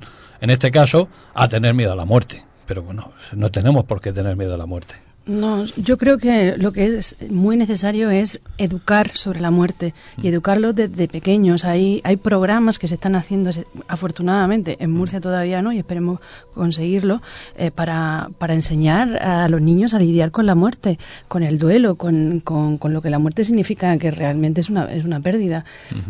Y creo que es el, momento de, empezar a, trabajar el tema de la muerte de, de edades muy pequeñas, precisamente para quitar el miedo a la muerte, para que sea como en otros, como en otras épocas en las que se, la vida y la muerte iban juntas de la mano, ¿no? En las que estaba todo mucho más, más relacionado. Sí, no, eso es- está claro. Sí, dentro de, de la educación es donde se encuentra la clave de muchas de las cosas que, que ahora mismo suceden, ¿no? como el miedo a la muerte. Vamos a ir destapando un poquito más, eh, sobre todo esta parte de la nave, para encontrarnos con otro equipo de investigación que hace un tiempo que no intervenía con nosotros, pero ahí está, siempre apoyando este especial, como también la Noche del Más Allá. Es el grupo GAM, en este caso Víctor Fernández Pellegrina. Víctor, buenas noches. Eh, buenas noches, Javier. Muchísimas gracias por estar ahí, ¿eh? Ah, de nada, hombre. Bueno, estás también en un lugar, eh, yo creo que ahí me dijiste que ya estuviste anteriormente, ¿no? Eh, sí, bueno, eh, en ese lugar ya habíamos estado otras veces, pero resulta que al final no hemos podido acceder ahí porque para llegar a ese pueblo hay que cruzar una riera que, bueno, cuan- normalmente está seca, pero llevamos unos días en Barcelona que ha llovido bastante y esta mañana me he acercado a mirar a ver cómo estaba y está con mucho barro y, y tenía cosas de que nos pudiéramos quedar con el coche atravesados y hemos decidido venir a otro cementerio de una población cercana también. Habéis hecho muy, muy bien. Decir también que, por ejemplo, el grupo, eh, pues uno de los grupos que está también con otros mundos, como es el grupo de investigaciones adimensionales, con José Gabriel Azorín a la cabeza, nos ha comunicado, qué curioso, que aquí en esta tierra, Paco compañeros, nunca cae prácticamente una gota, y me estaba diciendo que era imposible, que no, no podía estar esta noche, que nos deseaba lo mejor. Y bueno, también se ha caído justamente por enfermedad otro equipo, exploradores del misterio, Miguel Ángel Linares, Seila Gutiérrez. Aquí le mandamos también un abrazo muy grande. Eh, ambos equipos no van a estar con nosotros esta noche, pero bueno, estamos hablando con Víctor. Y bueno, eh, no sé si podrás contar eh, el lugar donde se, donde se ubica concretamente, o por lo menos cuéntanos un poquito en relación a lo que ya estés viviendo, si habéis vivido algo. Sí, bueno, el lugar estamos en lo alto de una colina de un pueblecito de Barcelona que se llama Castellolí y estamos en un pequeño cementerio de pueblo Y lo más bonito del cementerio es que justamente al lado pues hay una iglesia románica que bueno ya está un poco con el techo derruido y todo, pero la tienen muy muy bien decorada porque organizan conciertos de verano, de, con orquestas y todo y la verdad que el lugar es bastante emblemático, ah, por así decirlo, porque ves la, la antigüedad de la iglesia con el cementerio, nada, que lo separan dos metros del muro del cementerio al de la iglesia y, y en lo alto de una colina y la verdad que es un sitio muy atrayente. Bueno, esto es algo que también comentaba con, con otros equipos de investigación cuando preguntan, oye, tal, y bueno, pues este tipo de, de especiales, concretamente este, hay muchos puntos en España, y eso lo sabemos todos, donde se enterraban, a las personas se enterraban justamente al lado de la iglesia, otras dentro, pero otras, por supuesto, en los aledaños, ¿no? Y, y es pues con donde se encuentra en este caso Víctor Fernández, que bueno, vamos a seguir eh, viajando, vamos a seguir conociendo más cosas, si te parece bien, y después volvemos a conectar contigo, ¿vale? ¿De acuerdo, Javier? Venga, un abrazo, gracias. Venga, un saludo.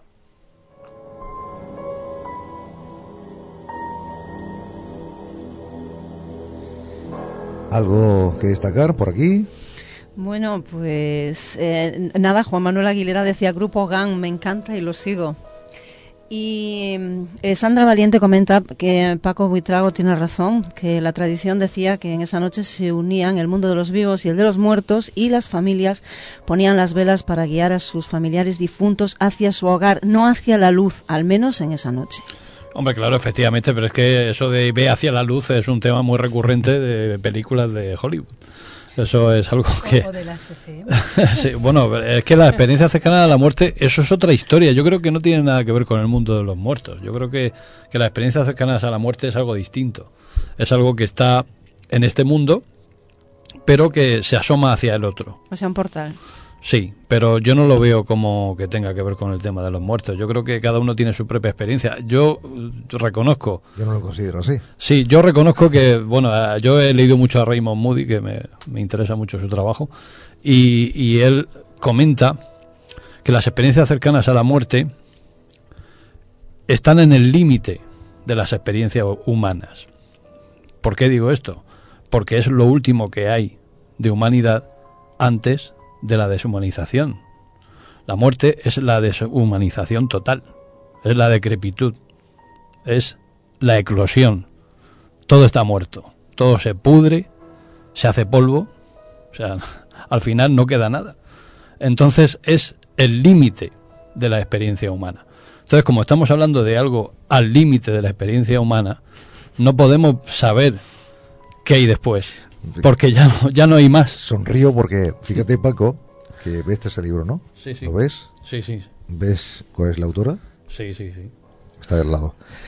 Eh, lo di- Yo he dicho que dis- discrepaba lo que decía Paco por la sencilla razón de que a esas personas, en su gran mayoría, son declaradas clínicamente muertas. Entonces la palabra es muerta, es muerto. Con lo cual, si no hay relación, pues nada.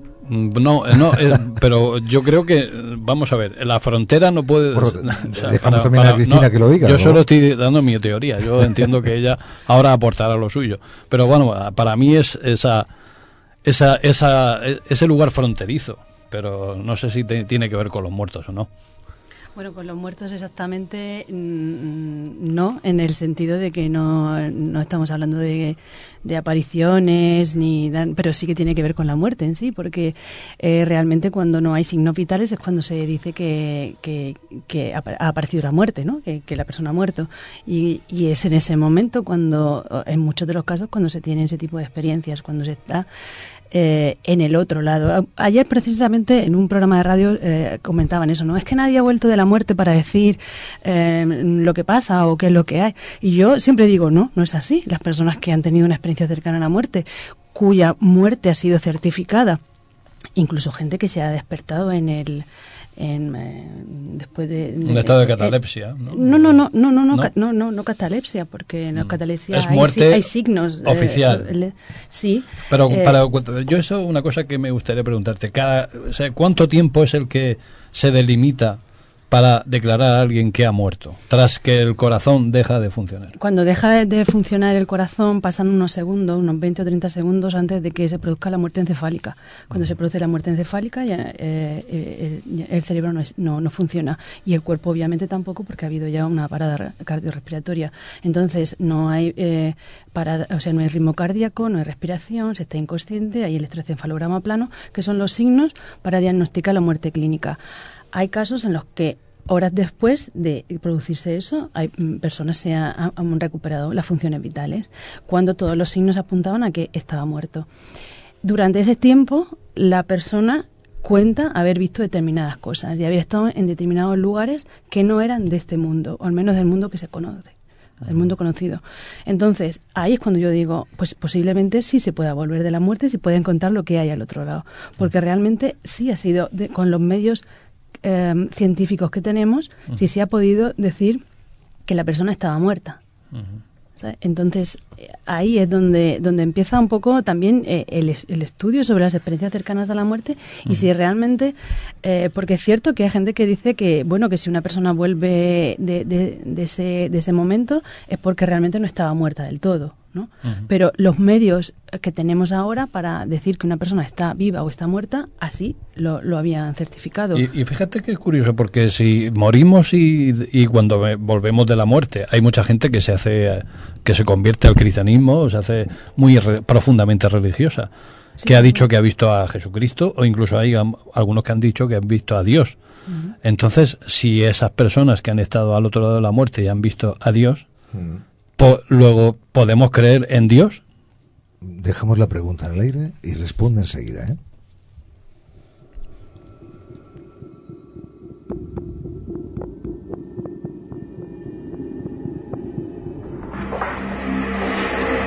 Noche de difuntos. Historias, leyendas, tradiciones, ritos, supersticiones.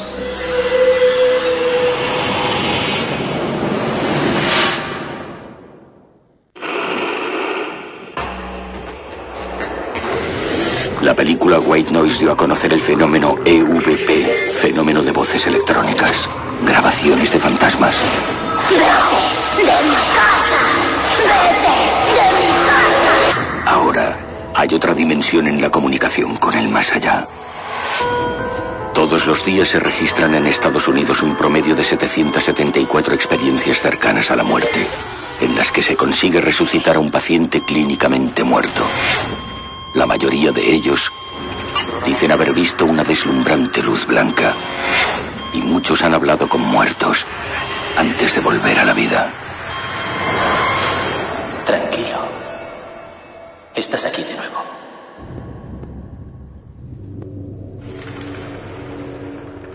Algunos, tras haber vuelto, experimentan un despertar espiritual. Pero otros descubren un lado más oscuro. Y cuando vuelven, no lo hacen solos.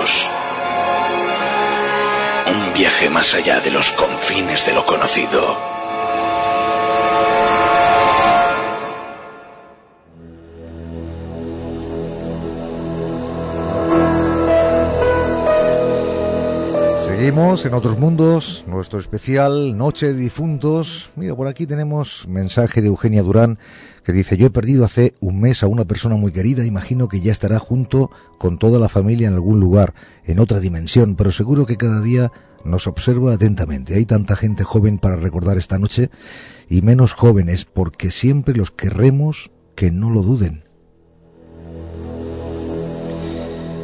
Otro, Carmen Sánchez, dice, ellos merecen ser recordados. Sin personas como vosotros, esta tradición se perdería. Mira lo que hablábamos con Antonio Botías. Tradición oculto porque cada uno de vosotros o cada uno de nosotros vivimos por y para saber si hay algo ahí después de nuestro dejar de existir.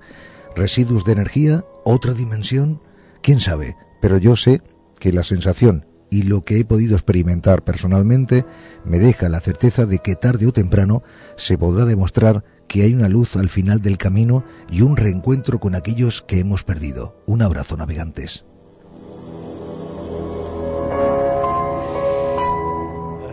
Sí. Sí, no, es que hay cosas muy curiosas cuando hablábamos de experiencias cercanas a la muerte. Eh, hasta ahora conocemos experiencias cercanas a la muerte que son positivas, ¿no? De gente que se reencuentra con sus familiares o que ve a sus familiares incluso en ese supuesto otro lado otro lugar. Pero también hay eh, eh, experiencias aterradoras. Aquí hice yo en un especial, en una ocasión, un tema que se llamaba Experiencias aterradoras cercanas a la muerte. Y hablaba de personas que parecían angustiadas con, con esta situación.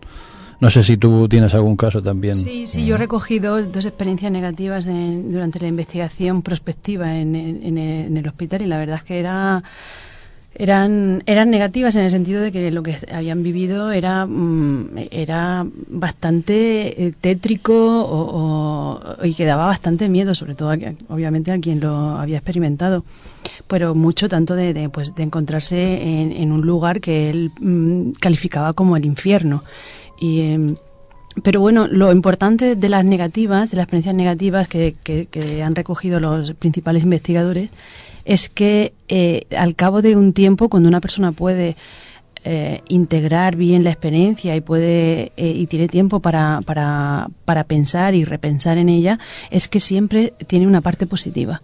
Entonces, aunque la experiencia en un principio sea negativa, todo va cambiando y esta persona aprende algo y al final lo, ve como algo positivo. Esto es algo que han, que han encontrado todas las personas, que todos los eh, estudiosos y, los expertos que han investigado sobre las ECM.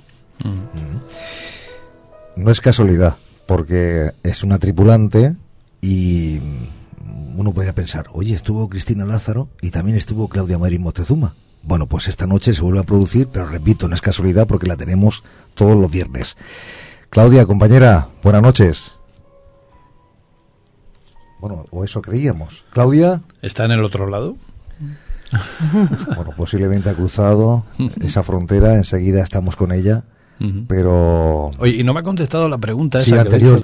Eh, sobre si, si alguien se encuentra con Dios o con Jesucristo eh, después de, de la muerte, ¿tú crees que eso nos quiere decir que puede existir Dios?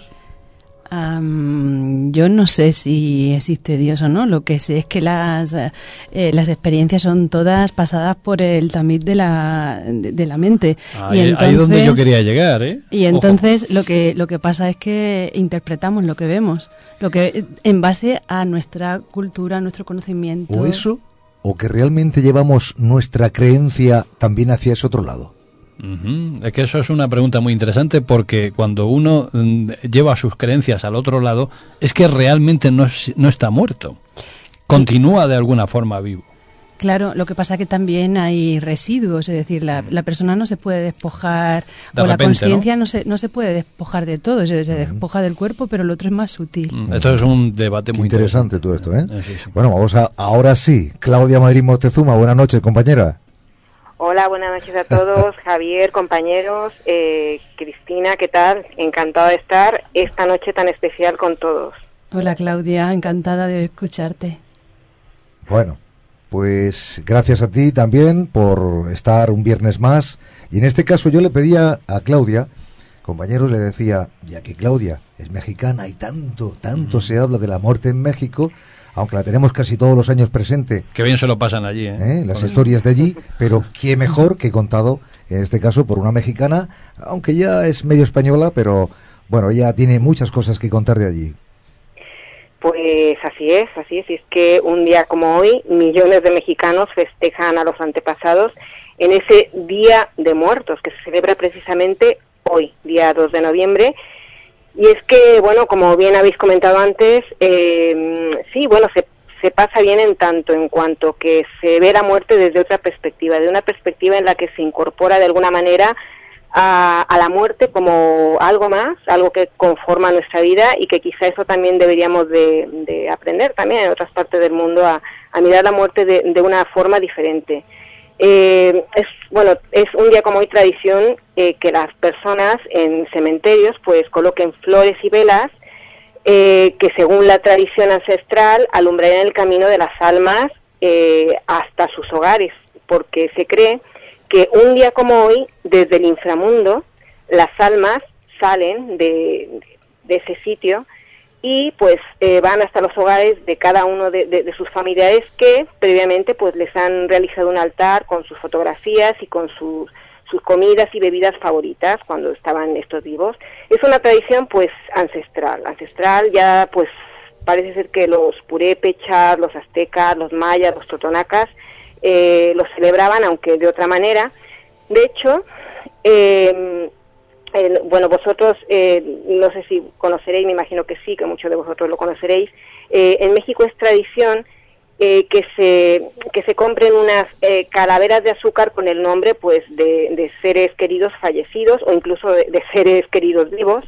Y esto, bueno, es una, una, una tradición ancestral de, de bueno, de, de, esta época, de la época precolombina, en la que eh, estas calaveras, pero que eran reales, eh, representaban de alguna manera eh, no solamente a la muerte, sino el renacimiento. Entonces, digamos que esto se, se, ha ido con el paso de los, de los años, se ha ido heredando esa tradición y hoy en día, pues es, en estos altares que he comentado antes, pues además de esa comida, de esa fotografía de esos seres fallecidos, queridos, eh, junto con esa comida y esa bebida, pues incorpora esa calavera, lo que pasa que en lugar de ser una calavera real, es una calavera de azúcar, o sea que que sin duda es, eh, es una tradición muy colorida. También se colocan flores, que normalmente son flores que se llaman flores de cempasúchil, eh, llamada también clavel de Indias, y pues en, en, la antigüedad eran usadas en rituales a la diosa Sihuacoat, que es una de, deidad recolectora de almas, o sea que con lo cual esto es bastante, bastante curioso ¿no? y significativo sobre todo. Eh, por otro lado, eh, también se ponen manteles de colores realizados con papel y que estos simbolizan pues la unión entre la vida y la muerte. Se coloca también incienso para alejar a los malos espíritus eh, y, y, bueno, en fin, eso ya también depende de, de, cada persona y de cada familia que, que varían también el tipo de, de objeto a, a, colocar. Por ejemplo, si, si se trata de un altar levantado para algún niño fallecido, se colocan pues los juguetes preferidos de ese niño en vida. Se cree eh, como he dicho antes, que, las ánimas de esos seres queridos van a visitar eh, desde el cementerio, guiados por esas, esas velas que les ponen en las, en las tumbas, eh, van a visitar los hogares y eh, cuando llegan hasta esos hogares, pues consumen parte de esa comida o de esa bebida o incluso juegan con esos juguetes en el caso de ser eh, las ánimas de niños, eh, juegan con esos juguetes eh, y están un rato en, en, ese, en ese que fue su hogar. Es una tradición, sin duda, eh, y, que, y que, bueno, ha, llegado a calar de tal manera en la sociedad mexicana que, que incluso es considerada como, como algo típico en México y además en el año 2003 eh, se declaró patrimonio inmaterial de la, de la humanidad por la UNESCO, o sea que es algo bastante, bastante importante en México. Bueno, ¿queréis comentar algo vosotros? Sí, bueno, eh, las tradiciones eh, que, que, hay alrededor de los difuntos eh, en México son muy extensas. Sobre todo a mí lo que me, hombre, me llama mucho la atención porque todos sabemos que México DF es una de las ciudades con más violencia de, del mundo y con más asesinatos.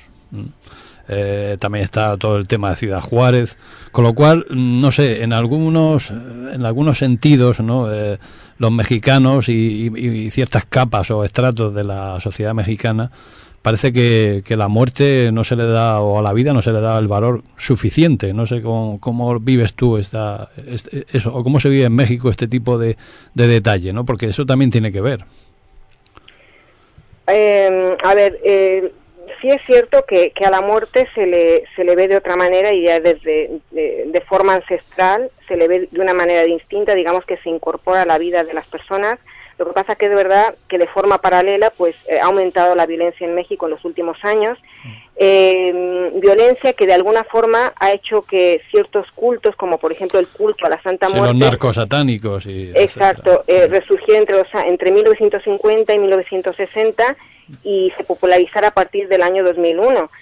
Entonces, eh, claro, este, este culto a la Santa Muerte de alguna forma surge como resultado de, de esa necesidad de asimilar mejor eh, esta situación que comentas. De hecho, esta Santa Muerte eh, de alguna forma es eh, la, el- el- sí, pues la santa de, la- de las prostitutas, de los narcotraficantes, de los ladrones, por así decirlo, de los marginados de la sociedad. Y es muy curioso porque es un culto que está en, en pleno auge, no solamente en México, sino que en, en América Latina en general, y hay cerca de unos 10 millones de adeptos a la Santa Muerte, y hay incluso eh, también, eh, bueno, este culto se ha extendido en, eh, no solamente a, eh, a varios países de América Latina, sino también a, a países como Japón, Filipinas, Australia.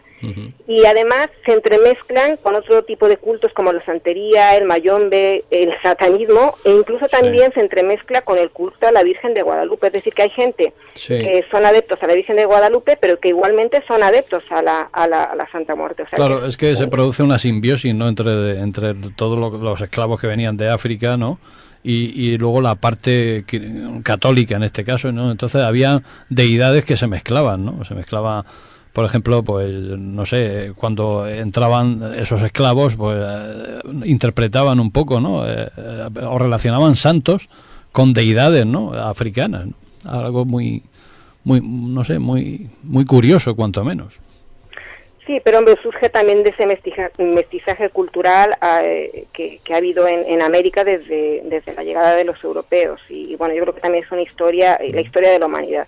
Siempre ha habido mestizaje no solamente a nivel étnico, sino también a nivel cultural y religioso, y, y forma parte de, de- de, bueno, de la, de la mezcla entre distintas culturas, y, y eso es resultado de esto, sí. Muy bien, Claudia. Pues como sé que tienes visita por ahí, te vamos a dejar. Te damos las gracias una vez más por estar aquí subida en esta tu casa, en esta tu nave y habernos hecho conocer esta noche, sobre todo, todo lo que tiene que ver con este Día de Muertos, Noche de Difuntos, eh, concretamente con tu tierra, con México. ¿eh? Pues muchas gracias a vosotros y como siempre encantada de, de estar aquí eh, compartiendo un- unos minutos de radio. Un abrazo enorme. Un abrazo, buenas noches. Buenas noches.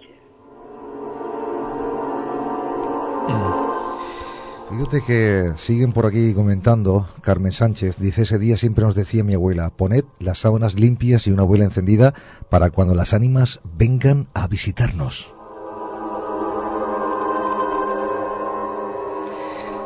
Iario Cerezal, no, Iairo, Iairo Cerezal, sobre la Santa Compaña, dice, yo la pude ver por tierra leonesas, una noche de verano en un pueblo de León, a un kilómetro iban a paso lento, pero después de media hora se acercaban. Uno del pueblo fue en bici a ver qué era, se escuchaban tambores y emitían una luz blanca a su alrededor. Al chico le tuvieron que ingresar días después. Esa noche nos fuimos todos a casa y no salimos durante una semana. Mm, Sí, bueno, normalmente cuando se encuentra uno con la Santa Compañía tiene que hacer la figura o el círculo de San Cipriano, ¿no?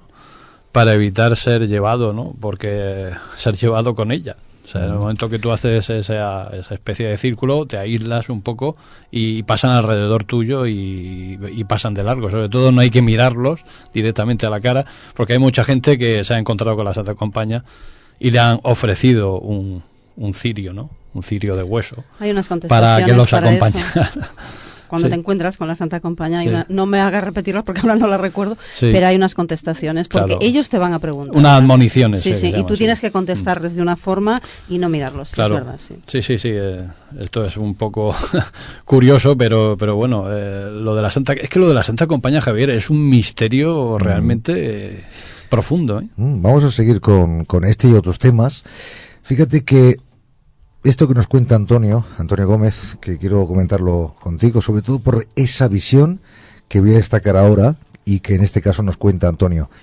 Dice, mi madre cayó en coma 21 días. y un día antes de caer, estando en la habitación solo con ella, me dijo, ¿qué hacen esas personas ahí? Ahora, después de leer bastantes libros sobre el tema, incluso el de nuestro amigo doctor Pertierra, lo comprendo mucho mejor.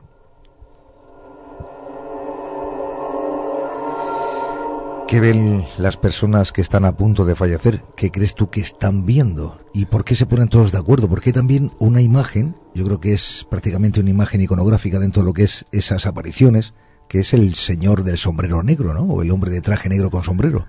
Sí, de hecho, fíjate que uno de, de los testimonios que, recogí en el hospital, me lo contaba además un, enfermero, eh, que estaba en, eh, hablaba con, con uno de los enfermos eh, que estaban ingresados hace, hace ya muchos muchos años y, y parece ser que, que esta persona que estaba ingresada eh, decía que había alguien eh, de pie, un hombre al que no conocía, que estaba en la puerta, que estaba todo el rato con él y que vestía de negro y vestía con un, con un sombrero negro y que, que, hacía esa persona ahí, ¿no?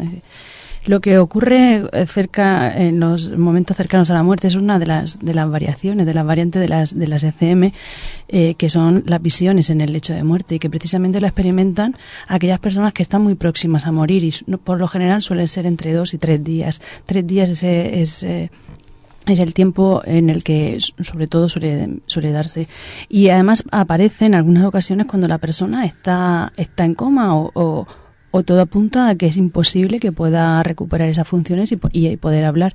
Y entonces, eh, pues sí, mm, mm, recobran un poco la, lucidez, si es que la han perdido en algún momento, y son capaces de hablar y, tener un lenguaje claro y, hablar con una buena estructura gramatical y comentar que están viendo a sus familiares eh, o, incluso a gente que no conocen que, que están cerca de ellos y que les transmiten, además de mucha tranquilidad y mucha paz, eh, les dicen que, que han venido a, a, por ellos, a, que no se vayan solos.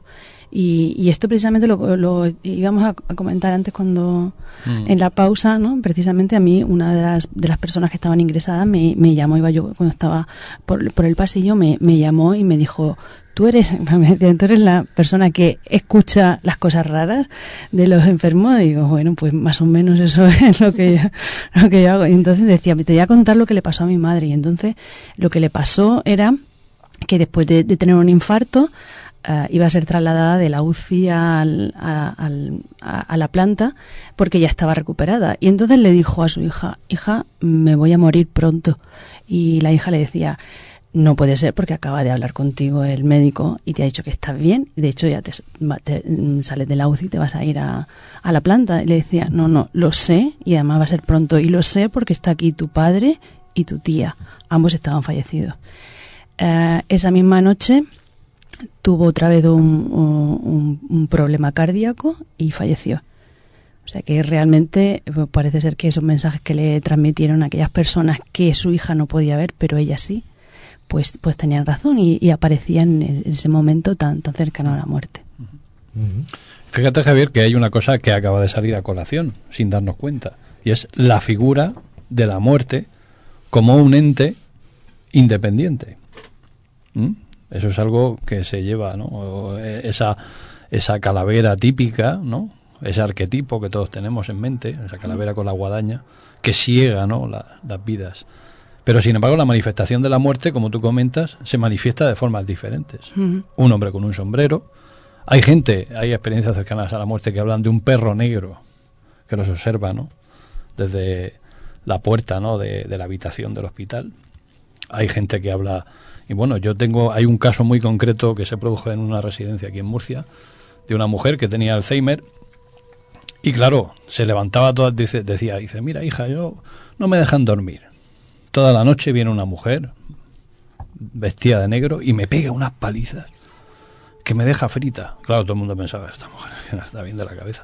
Pero bueno, luego la, diagnosticaron y tenía traumatismo por todo el cuerpo y, era algo, bueno, hablaron de autoagresión, pero claro, luego había zonas donde se producían esas agresiones que, que, eran muy complicadas para alguien mayor como era esta persona. Pues fijaros, nos vamos ahora con otro equipo se encuentran ubicados, esto es lo de menos, concretamente una casa que es el número 13, pero eso es lo de menos. Sin embargo, antes preguntaba Antonio Botillas, ¿hay alguna calle o avenida aquí que se llame Calle de las Ánimas? Pues esta casa donde se encuentra este equipo que ahora voy a mencionar están justamente en la calle de las ánimas. Y esta casa se encuentra sobre lo que anteriormente fue un eh, cementerio musulmano árabe. ¿Mm? ¿Y quién está allí? Pues está el equipo ELA, Vicente Soler, Susana Rodríguez. Vicente, buenas noches. Buenas noches, Javier. Bueno, ahora sí hemos podido comunicar contigo, ¿eh? Sí, sí, no como la otra vez que nos costó Dios y ayuda. Bueno, estáis en esta, en esta vivienda, en esta casa, ¿no? Pues sí, sí, estamos aquí en, en la calle Las Ánimas, número 13, y curiosamente todo lo que es la calle eh, era un cementerio árabe. De hecho, en la casa en la que nos encontramos, en una casa particular donde una familia vive constantemente, eh, tiene un patio muy grande y recuerdo que la dueña de la casa, mm, al principio de conocerla, me contaba que, que su padre, pues hace ya muchísimos años, eh, trató de, de, de allanar, ¿no? De allanar el, el patio, de, de construir alguna cosita, alguna casita, pues para los perros o lo que sea, y dice que nada más meter el azadón, allí empezaban a salir cráneos y huesos y de todo. Así que el patio sigue igual porque el hombre lo volvió a tapar y no quiso volver a meter el azadón otra vez allí. Tú me comentabas, fuera de antena, que la señora cuenta que ocurren cosas inexplicables, ¿no? Pues sí, eh, eh, nos contaba pues que desde que lo que más lo que más curioso es en la cocina. En la cocina se oye trajín de noche, eh, como, como que andan, como que oyen murmullos de gente. Y claro, ahora eh, volviendo a, a hablar con esta persona para, para hacer el programa contigo, eh, nos contaba que es que ha averiguado que antiguamente lo que hoy en día es la cocina era parte del patio también. Y, y nada, nosotros tenemos ahora preparado, estamos ahora mismo montando todos los aparatos eh, porque nos interesa mucho la cocina, porque es que todos los habitantes de la casa insisten en que donde más se oyen cosas y donde más se, se sienten cosas es en la cocina. Yo tengo aquí a mi lado a, a la dueña de la casa, que si quieres que te dé ella misma Sí, testimonio, sí, claro. te la paso. Pues, pues ahí te la pongo. Dime, con- dime su nombre, por favor. Hola Javier, buenas noches. Hola, buenas noches. Que Le estaba diciendo a Vicente que nos dijera su nombre. Sí, mi nombre es Puri. Puri. Bueno, ¿la puedo tutear? Sí, claro, por supuesto. Pues Puri, por favor, ¿qué es lo que ocurre en esa casa? ¿Qué experiencias has vivido? Y si lleva mucho tiempo produciéndose o solamente lleva en los últimos tiempos. Bueno, cuéntanos. Bueno, pues eh, exactamente no sé si llevará mucho tiempo produciéndose o, o no, pero sí que es verdad que últimamente, pues como ha comentado el amigo Vicente, la cocina, no sé, allí no sé lo que se trajinan, pero unos ruidos constantes. De hecho, igual estoy en el, en el comedor viendo la tele y es que los oigo. Oigo ruidos, ruidos que, que luego vas y no hay nadie, por supuesto. Pero no ruidos, nada. Puri, pero ruidos semejantes a qué, por ejemplo? Pues abrir y cerrar cajones, abrir y la puerta y cerrar la puerta, eh, ruidos así raros, mm, como si estuvieran fregando, o cocinando, la luz, en fin, cosas así. Y cuando esto ocurre, ¿cómo, cómo lo vives? Yo ya no hago caso. La verdad es que no, la luz igual se apaga y se enciende sola, se apaga y al rato se vuelve a encender, pero, pero la verdad es que ya no. Sí, sí, que te has familiarizado Sí. con el fenómeno. ¿no? Y llega, hará, no sé, un par de semanas o tres, no sé exactamente. Que, bueno, ahora ya ha parado, ahora ya no lo hace. A las cuatro y media de la tarde se apagaba y se encendía. Se apagaba, no, se iba toda la instalación de la luz. ¿Pero eso pasa a unas horas concretas o...? Eh, cuatro y media de la tarde. Ah, siempre es ahora. Sí, siempre era a las cuatro y media de la tarde. Bueno, ¿habéis comprobado con algún técnico que a esa hora no ocurre nada? Mm, Pues no, tampoco he comprobado nada, pero sí, bueno, Puri, buenas noches ante todo. Soy Paco Buitrago.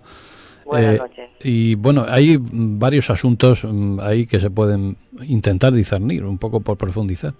Cuando se trata de cosas que suceden en la cocina, yo asocio a que puede ser mm, alguien que falleciera allí, a una mujer, sobre todo, que estuviera manipulando. Bueno, no quiero tampoco poner el tema de machismo, feminismo, pero bueno, normalmente alguien mayor que pudo fallecer allí pudo ser mujer, que estuviera en cocina. Cuatro y media de la tarde, habría que ver la muerte de esa persona. Sí, sí, o un poco por intentar averiguar. ¿Tú no te has preocupado en, en investigar un poco este, estos detalles? Pues eh, la verdad que no mucho. Una vez sí que vino un- una conocida, una medium, por eso que te estaba comentando. Sí. Y lo que sí que me dijo es que veía mucha gente ¿eh? por allí, entrar, salir, para arriba, para abajo. Sí, sí. Una niña que de hecho yo, pues no sé si es llamarlo instinto o no sé cómo lo llamaría, pero muchas veces es como si la presen, presencia, presentiera que, que, que está allí la cría, no sé, no sé cómo. Que, que vio a una niña, pero por pero muy a menudo, ¿no? Parece que es lo... La niña por lo visto sigue allí. Sí, sí. Los otros, pues dice que algunos eran de paso, unos van, vienen, en fin, que vio mucha gente por allí. Ya. Y a la niña le De, identifica... de la- diferentes épocas, con vestidos así de, de años atrás, de muchos años atrás. Porque la casa es antigua, ¿no? Por lo que podemos sí, discernir. sí, sí, la casa es una casa ya tiene muchos años.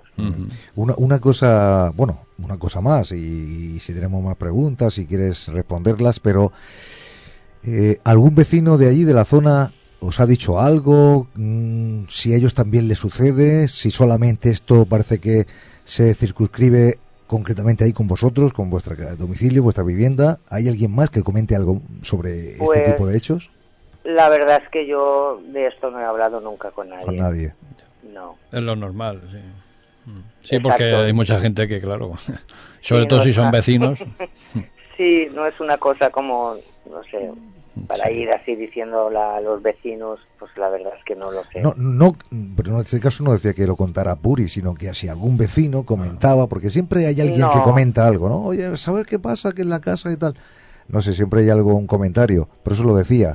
No, yo no he oído ningún comentario. Si se ha comentado a lo mejor entre otros vecinos, pues no lo sé, pero Porque ¿cuántas viviendas hay allí?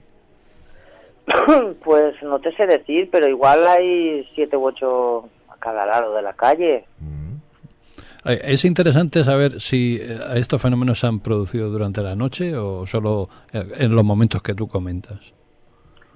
A ver, por la noche es cuando más trajín hay por la cocina, porque es cuando más tranquilo está todo también y Sí. Digo yo que sí. Digo yo que sí, igual es por eso. Y, y una pregunta, cuando te acercas ahí, porque imagino que cuando oyes esos ruidos, te acercas... Paran. Ah, ah, ellos se detiene todo. Sí. ¿Y has hecho el, el marcharte y volver a entrar para que Eh. no sea casualidad que cuando entres se detenga? No, igual, igual llego, hago lo que tenga que hacer, igual si voy a beber o no sé, cualquier cosa, me vuelvo para atrás y, y luego ya igual no oigo nada. A lo mejor al día siguiente pues se vuelve a oír. Igual estás unos días, que a ver, que no es una cosa de que esté ahí todo, todas las noches, todos los días, pero que sí, que suceder, sucede. Mm, Hay una cámara, se podría poner también ahí, eh, no sé. No sé si has pensado en hacer alguna investigación. Bueno, están los compañeros A ahí. ver, Sí, bueno, ya, sí, están los compañeros ahora, sí. Mm. Pensarlo, pensarlo, pues sí, alguna vez lo he pensado, pero ¿sabes qué pasa? Que si yo no viviera allí, Claro, Pues vale, voy a investigar a ver aquí en esta casa qué pasa, que fuera mía, pero que yo no vivo allí. sí, alguna vez es mejor no saber tanto. Exacto, pero como vivo allí, y la verdad que si hay como si no hay, no tengo ningún problema con ninguno hasta ahora. No he tenido ningún problema con ninguno. Sí, no vaya a ser el, como dicen por aquí, no vaya a ser el demonio. ¿no? Pues no, el demonio tampoco, no creo. No, no, me refiero que es una expresión, es una frase Ya, hecha bueno. que decimos aquí en Murcia. Ya. no vaya a ser Yo el la- demonio que, lo que sea. Sí, sí, sí. Es algo Yo que la se verdad dice. es que miedo no tengo ninguno. La verdad, porque si tuviese miedo, no, a ver, no estaría allí. ¿Y voces tampoco has escuchado nunca? Voces no se oyen. No, voces, voces, exactamente voces, no. Es más bien, pues, como trasiego, así de gente que Sí, son típicos... entra, sí, que va, viene, entran, salen. ¿Y, y nunca le has comentado nada, por ejemplo, que estés ahí en la cocina y, y digas alguna palabra o algo? Eso no, ¿no? Mm, no. Hay gente que se, de- se dirige como diciendo, bueno, ¿qué queréis de aquí o no? ¿Qué queréis de mí? ¿O qué, qué queréis de la casa? ¿O qué hacéis aquí? ¿no? Bueno, ¿no? pues nada, pues eh, mm, pásanos con Vicente, por favor, si es posible. Te agradecemos de verdad la, la intervención y muy amable, ¿eh? A vosotros, muchas gracias. Buenas noches. Vale, hasta luego. Pues nada, Vicente, Javier, que ya nos ha contado, bueno, estabas ahí al lado y lo que cabe ahora es, bueno, que vosotros de, de alguna forma estéis ahí, estáis exper- experimentando, investigando, oye, y si se capta cual- cualquier cosa, nos lo hacéis saber, ¿no? sí, por supuesto. Nosotros ahora estamos ya empezando a, a poner aparatos. Vamos a poner un, un detector de, de movimiento justo en la puerta de la cocina. Vamos a poner la, la videocámara de visión nocturna. Nos vamos a quedar a oscuras completamente. Sí. Eh, tenemos el aire acondicionado en marcha, pero lo vamos a apagar para que cuando pongamos las grabadoras eh, no, no se confundan los ruidos. Y de momento lo que hemos hecho ha sido una grabación en la cocina para saber los ruidos que, que mantiene la cocina. Pues por ejemplo, el- ha salido muy fuerte lo que es el, el- el reloj, un reloj que tienen allí colgado en la pared y, y- y el ruido del motor de la del frigorífico. Entonces ya lo, ten- ya lo tenemos identificado. Entonces, en, en cuanto montemos todos los aparatos, vamos a dedicarnos pues, a hacer unas parafonías de dos, tres minutos, cuatro minutos, con preguntas, sin preguntas, y a ver qué sale. Te iré, os iré contando. Vale, cualquier cosita ya sabes que me lo comunicas por aquí y rápidamente conectamos contigo, ¿eh? Perfecto. Venga, buenas noches. Venga, buenas noches, un saludo a todos. Igualmente. Sí, a el poco. tema de los poltergeist, esos son los típicos poltergeist ¿no? Eh, de toda la vida, ¿no? esos raps, sonidos. eh, bueno, incluso en algunas ocasiones eh, se ha visto como la vajilla vuela, etcétera. Pero bueno, eh, claro, este tema, eh, no sé si. yo es que esta noche estoy un poco fastidioso con eso. Asociar las cosas, todo a los difuntos, no sé. Ah, hay veces que los difuntos pueden tener que ver y otras veces que no. Los fenómenos poltergeist aún no sabemos qué son, ni de dónde provienen. Hay otras culturas que piensan, por ejemplo, en duendes, ¿no? El famoso caso del duende de Zaragoza, Javier, que todos recordamos. El duende de Murcia también, que había ahí un, un baúl, ¿no? Que salía volando, corriendo, ¿no? Porque decían que había un duende dentro, etcétera. O sea, pero no, no todo está asociado a los muertos, también hay otras cosas. ¿no? Hay aquí una historia que no puedo decir, no puedo decir ahora, lo comentaré fuera de antena. Eh, es impresionante, qué pena que no se pueda comentar, qué pena, pero tenemos hasta vídeos, eh, hay una historia y un trasfondo que María se ha podido conocer porque le he mostrado el texto que acompaña y que me ha llegado a través del móvil y eh, bueno, vendría como anillo al dedo para este especial Noche de Difuntos.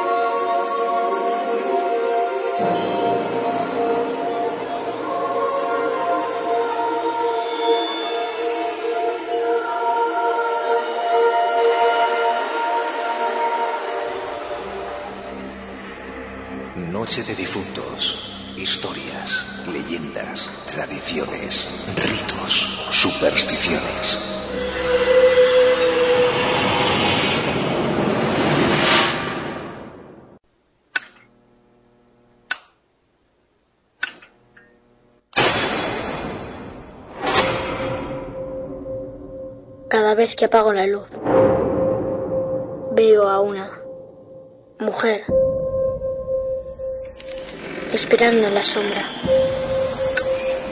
Yo también la veo.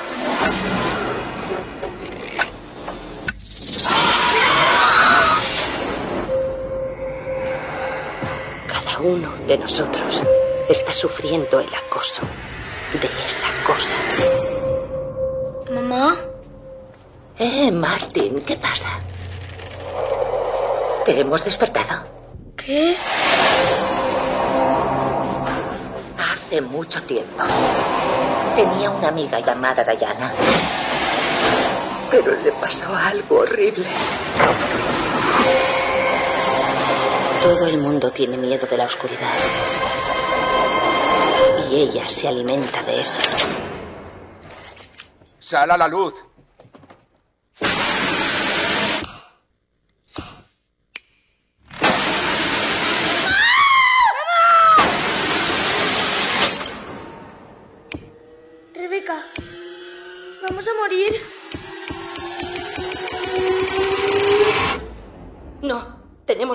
Más luz.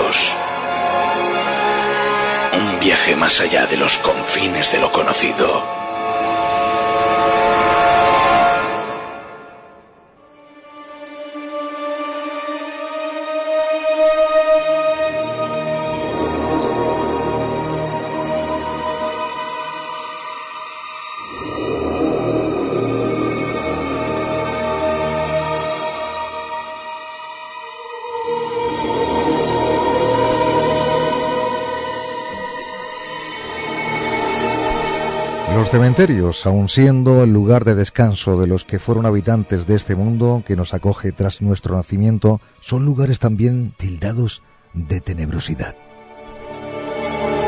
Lugares sombríos, espacios de silencio.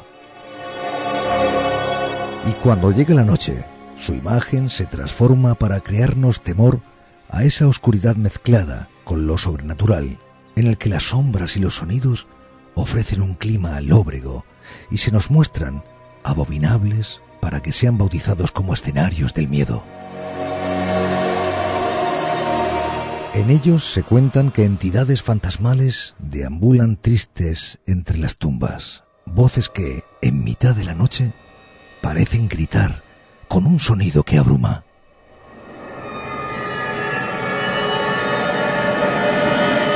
Sonidos de ultratumba que dejan sin aliento. Así son las historias, las leyendas, que nos vienen acompañando desde hace siglos en estas fechas. Es Noche de las Ánimas, Noche de los Muertos, es Noche de Difuntos.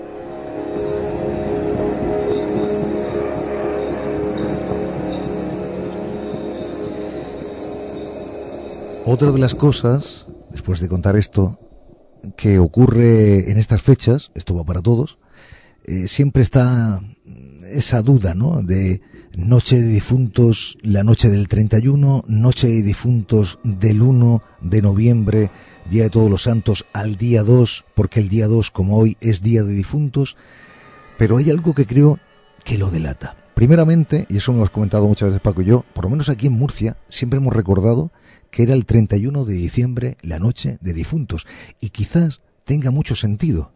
¿Por qué?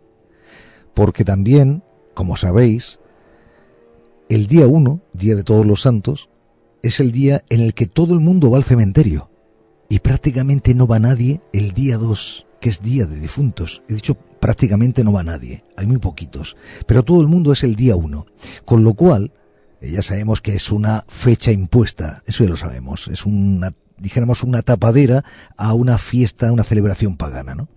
Pero la respuesta está ahí. ¿Por qué es Noche de Difuntos el 31 al 1?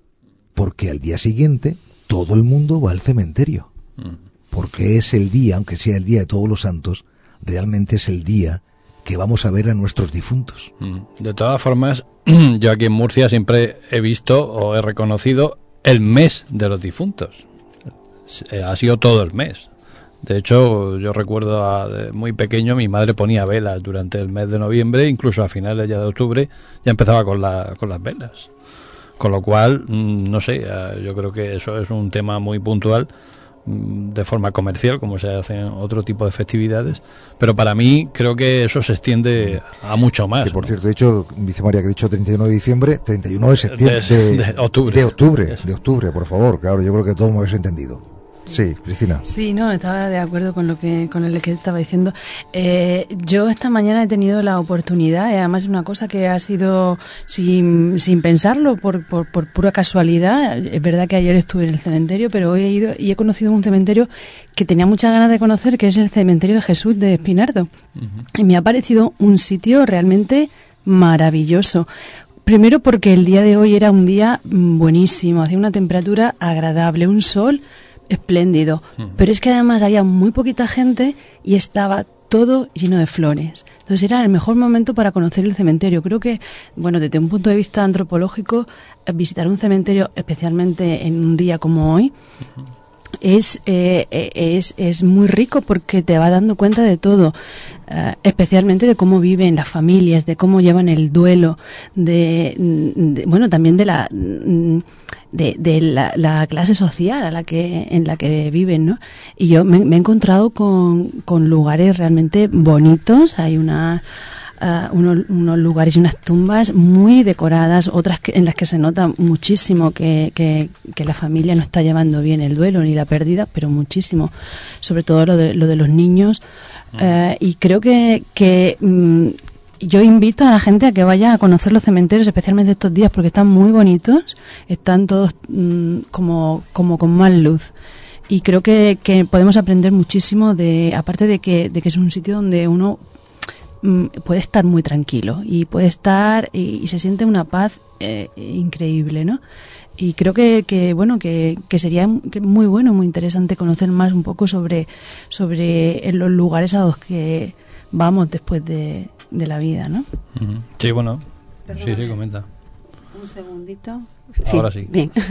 Eh, hablando eh, de lo que decía ahora Cristina, no sé si tenéis aquí la costumbre, imagino que sí, eh, porque nosotros, por ejemplo, en Galicia, la noche del 31 al 1, eh, en los cementerios se suelen poner, bueno, la- la- normalmente las lápidas tienen como unas capillitas para poner pues unas velas.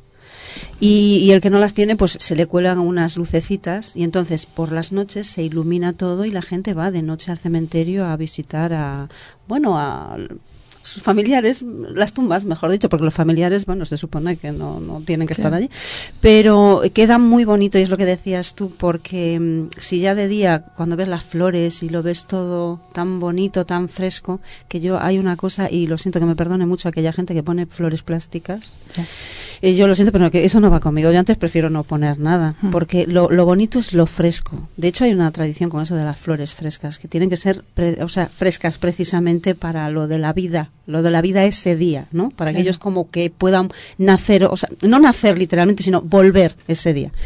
Y, y bueno, lo que decías, eh, eh, Cristina, que estoy de acuerdo contigo, si, si se respira una paz es- eh, preciosa y, y- y maravillosa ese día, pues tú imagínate a la noche poderlo, poder ver ese cementerio que normalmente se ven siempre como tétricos, ¿no? Ese día, pues todos iluminados y la gente pues desfilando por allí para, Mm. para, bueno, no solo van a ver a sus familiares, hay que, tengo que decir que se dan una vuelta por todo el cementerio para también pues visitar pues los vecinos o cómo están otras tumbas. A veces es un poquito el cotilleo también, ¿no? Eh, pero sí, se, se da una vuelta por, por todo el cementerio y es una cosa digna de ver, la verdad. Sí, lo que ocurre, bueno, hay cementerios míticos, ¿no? Yo he estado en el cementerio de Père Lachaise, en Francia, que es uno en París, eh, que es uno de los más importantes del mundo, un cementerio con 45 kilómetros ¿eh?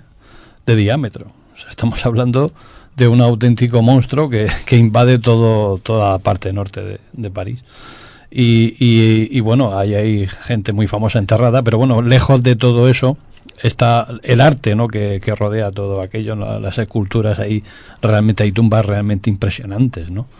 Y, y- aparte de esto, aparte de esto hay luego una, una parte más antigua que la gente está enterrada en tierra aún, que y cuando hace ese cambio de temperatura con la humedad sale lo que es esa neblina ¿no? Ca- característica y es por, por la podredumbre y, y por, y por, bueno por, por todos los sulfatos etcétera todo lo que se, Los se- gases. las, las sustancias que se liberan ¿no? Y, y, bueno es impresionante no Eh, hay otro cementerio bueno, hay un cementerio también muy curioso que aquí en esta zona donde también hay gente todavía enterrada en tierra que es el cementerio de Játiva que es también muy curioso y, y, eh, aquí en Murcia bueno el de nuestro Padre Jesús está bien pero el, el que hay en San Ginés todavía es más impresionante. Sí, eh, por, por ser más antiguo y por tal vez estar un poquito más desvencijado a mí me resulta más atractivo eh, que el de nuestro, nuestro Padre Jesús ya, ya llega un momento de saturación y de ampliaciones que, que hay zonas ya de excesivamente nuevas y toda la parte vieja es como que si se hubiera quedado un poco desterrada, ¿no? Sí. Y hay zonas mm, que a lo mejor los familiares ya ni siquiera existen y están totalmente abandonadas. Hay una zona de, de- de tumbas de niños que están, la verdad es que están de- derruidas, porque no, yo no sé si ha- habrá algo ahí, pero, Claro. pero es un espacio muy chiquitito, con tumbas muy, muy pequeñas y ya son de, de niños que murieron en el 70 o incluso antes, ¿no? Yo la verdad es que invito a la gente que le gusta viajar a que lo primero que haga cuando va a una ciudad es ver es ver, ver los cementerios. A mí me encanta hacerlo porque además ves ves mucho, aprendes mucho de la forma de vida, de la forma de cómo trabajan el tema de la muerte. El Y bueno, arte. el arte, claro. Sí. Entonces es, es impresionante si vas a un cementerio como los que tenemos aquí, luego eh, encuentra- el de París que tú decías, ¿no? Donde está El Baudelaire, y- eh, en, en Edimburgo, por ejemplo, hay cementerios preciosos, muy, muy, muy bonitos. Si me dejas, Cristina, pues mira, Sí. me vienes como anillo al dedo, Ah. porque quería contar yo una cosita muy chiquita de un cementerio, precisamente el de Old Carlton, en, en Edimburgo, que este cementerio eh, eh, se puede observar una torre de vigilancia que guarda similitud eh, a un pequeño castillo, tal cual. Eh, se construyó en 1820, cuando el nuevo cementerio fue abierto después de, trasla- de trasladar las antiguas sepulturas.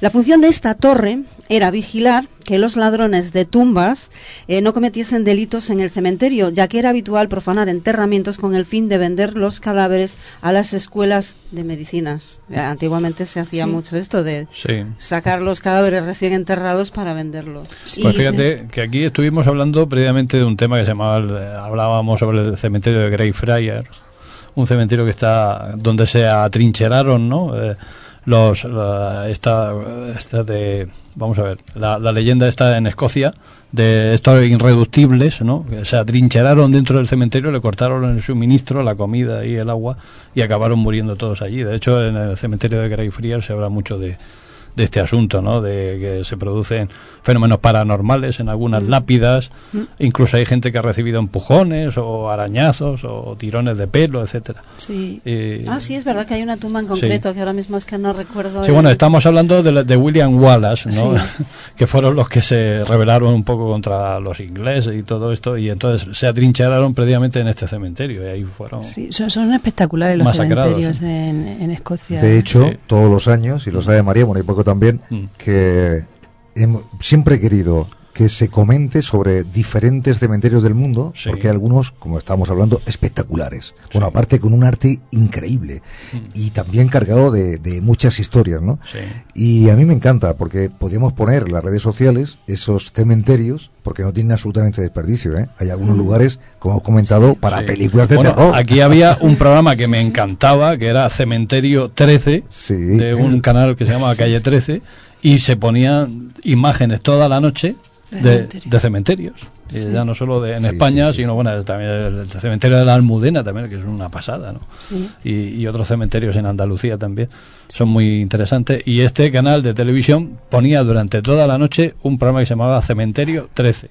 Es que hay unas esculturas preciosas, maravillosas. Hay unos epitafios que a veces de verdad que te dejan con la boca abierta, porque hay gente muy, como muy, ¿cómo se dice? A ver, eh, Sí, eh, creativa, elocuente. ¿no? Sí, para, para poner los, los epitafios, sí. Sí. Y curiosos también. Sí, bueno, hay, Claro. hay un libro que se publicó aquí en España sobre epitafios curiosos o, o graciosos, ¿no? Y eh, yo lo conservo, lo que, lo que no recuerdo es cuál era el autor, pero era muy curioso, ¿no? Eh, los epitafios ¿no? que se producían, ¿no? A lo mejor que eh, dice, se murió Francisco que fue a comprar tabaco y, Sí, sí, ya no volvió, y cosas de este tipo, ¿no? O, sea, o detalles o situaciones, ¿no? Sí. Y gente de eso de, perdone usted que no me levante, ¿no? y cosas así. Bueno, Que, que eso no fue de que- los hermanos mal. ¿eh? Pues sin embargo se, se le atribuyen a él. ¿eh? No, pero no, eso fue otro tema. Ya hablaremos en otra ocasión. Sí, de hecho, de hecho los autores hay un libro, dos libros, Mm. En polvo eres y en polvo te, con- te convertirás, eh, de con Costrina eh, Nieves. Nieves con Sí, eh, la tuvimos en, en un especial de Noche de Difuntos. una gran periodista. Bueno, a él, a ella y a su marido, los dos. ¿eh? Porque te acuerdas también él publicó otro libro Sí, sí, sí, sí. y nos estuvieron contando un montón de, de historias, sobre todo con, con lápidas, epitafios y está muy chulo. Yo lo tengo en casa. ¿eh? Si me dejáis un momentito, nos está diciendo Maite Medina en el grupo de, de Facebook que en el cementerio de la Almudena de Madrid hay un ángel que tiene una trompeta encima de una pierna que cuentan que cuando suene la trompeta será el fin del mundo. Eh, claro, sí, eso luego ya viene ese tipo de tradiciones, igual que la casa que hay en Córdoba, que le dicen la casa del fin del mundo, porque pone en la casa, creada en 1923, y final en 1999. Claro, evidentemente no ha pasado nada, pero lo que no entiendo por qué ponía esas dos fechas, ¿no? Principio y final, cuando la casa en, en el 99 sigue en pie. ¿No? Bueno, a lo mejor terminaron de curioso. construir en el Una re- 99. una reconstrucción, ¿no? Claro. No, no, es que esta fecha es del cuando se hizo, ¿eh? No, es- no Ah. se añadió nada después. Pues fijaros que hay, eh, hay cementerios que contrastan precisamente con lo que estamos hablando, por- como por ejemplo los de eh, los de Edimburgo, ¿no? que, es, que es el cementerio de Arlington en Washington, que es impresionante por lo grande que es, y pero por la uniformidad, ¿no? No tiene grandes cosas, incluso ahí que está la tumba de Kennedy. Es una eh, tumba ah, súper sencilla, y, y- pero tan bonito porque es, es- son eh, cantidades de, eh, de, de metros y, y de kilómetros, pero como una, sobre colinas, y es, eh, es muy bonito y muy espectacular ver, ver Sí. estos cementerios. Sí, hay, hay un pueblo en Turquía que, que en estos momentos no recuerdo muy bien cuál, eh, que ahí eh, está el pueblo dentro del cementerio. ¿Mm? Y, y, la, y la gente vive y juega al fútbol, los niños juegan al fútbol en las lápidas y funciona por allí sin ningún problema. Y- En Egipto, en Egipto también hay Sí. uno así. Sí, porque bueno, eh, las culturas etruscas, por ejemplo, que, son- que estaban dedicadas a lo la muerte, incluso eh, ellos dormían en los propios nichos donde morían, con lo cual... Pues ya no- os digo que vamos a conocer también sobre ello. Ah, sí, a ver, Sí. pues muy- fíjate qué casualidad. Seguimos en Noche de Difuntos aquí en otros mundos.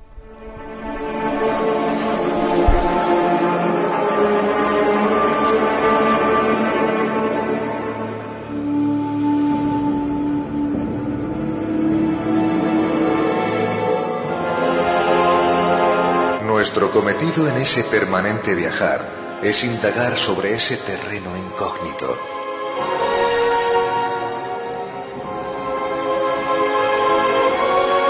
Cada terreno que pisamos, cada mundo que abordamos, es un aliciente más para desentrañar los grandes enigmas que nos envuelven.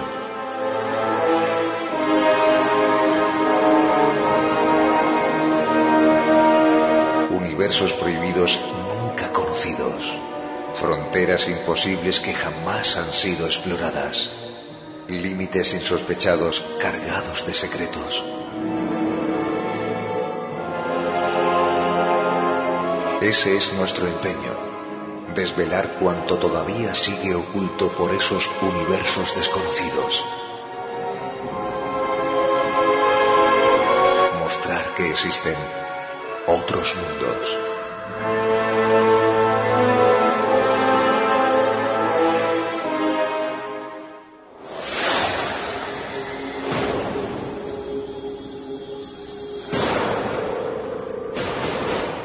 Los espíritus de los muertos regresar y dejar muestra de su presencia?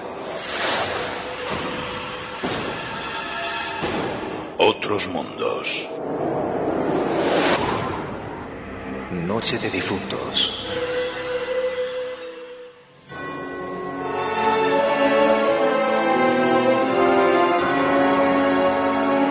Otros mundos. Más allá de los confines de lo conocido.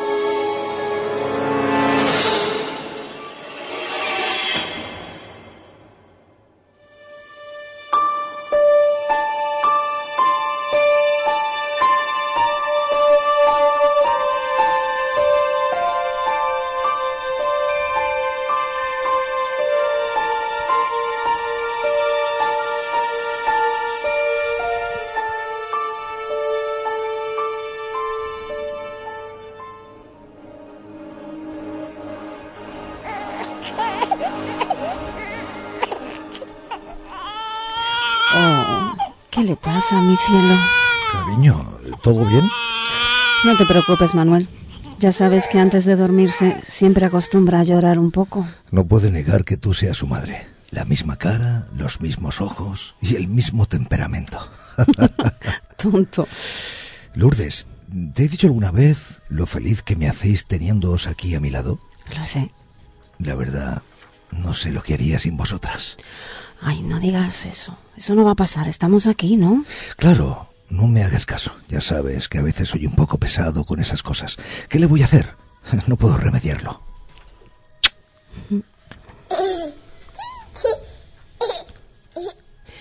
Estrellita, ¿dónde estás? Me pregunto quién serás. En el cielo, en el mar, un diamante de verdad. ¿Se ha dormido? Sí. No hagamos ruido. La colocaré en la cuna. Bien. Por cierto, lo olvidaba. Tengo que volver un momento. Pero a estas horas. Ya sabes que tengo que hacer acto de presencia de vez en cuando. No quiero que me regañen. Tranquilo, regresaré. Siempre lo hago. ¿No es así? Lo sé, Lourdes. Tú siempre regresas.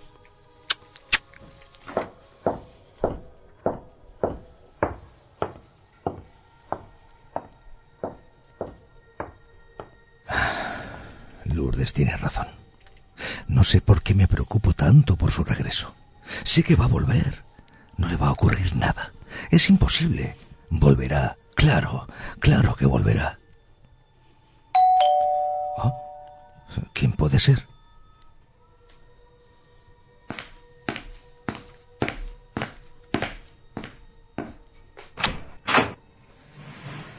Fermín, ¿qué tal? ¿Qué haces aquí? Cada vez eres más efusivo en tus bienvenidas. Perdóname, amigo, tienes toda la razón.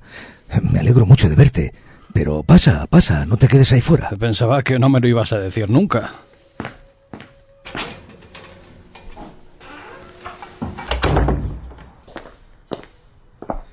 Y bien, ¿cómo es que has venido? Hace tiempo que no sabía de ti. ¿Y cómo pretendes que contacte contigo? Has dado de baja tu teléfono, no contestas a mis correos, a saber cuánto tiempo llevarás metido aquí dentro. Ah, sí, lo olvidé. Es que ya no trabajo en el almacén y tuve que reajustar mis gastos. ¿Cómo dices? ¿Te han despedido? No, espera, no, no es eso. Malditos. ¿Cómo se atreven a hacerte algo así después de lo que ha ocurrido? No, Fermín, para. No sigas por ahí. Eh, ¿Por qué no me lo habías dicho antes? Somos amigos, ¿no? Lo sé, lo sé, ya lo sé. Verás, Fermín, necesito que me comprendas. Lo estoy superando poco a poco.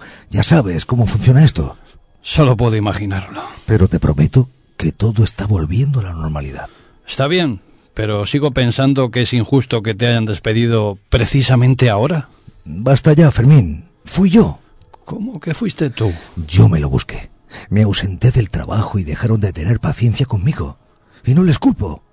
Están en su perfecto derecho. Pero, amigo mío, no puedes seguir así. ¿Así cómo? Pero es que no lo ves. Estoy perfectamente. Siento tener que ser yo quien te lo diga, pero no, no estás bien. ¿Solo porque estés sin empleo y sin teléfono ya piensas que mi vida es una ruina? Manuel, tienes ojeras de muchas noches en vela. Esa barba descuidada. Te estás consumiendo en tu propia pena y ni siquiera te has dado cuenta. Todo esto, amigo mío, te lo digo por tu propio bien. Mira, tú y yo sabemos eh, por qué no estás bien. Ya te he dicho que no quiero hablar de eso. Lo necesitas. Tienes que hacerlo. Tienes que superarlo. ¿Superar el qué?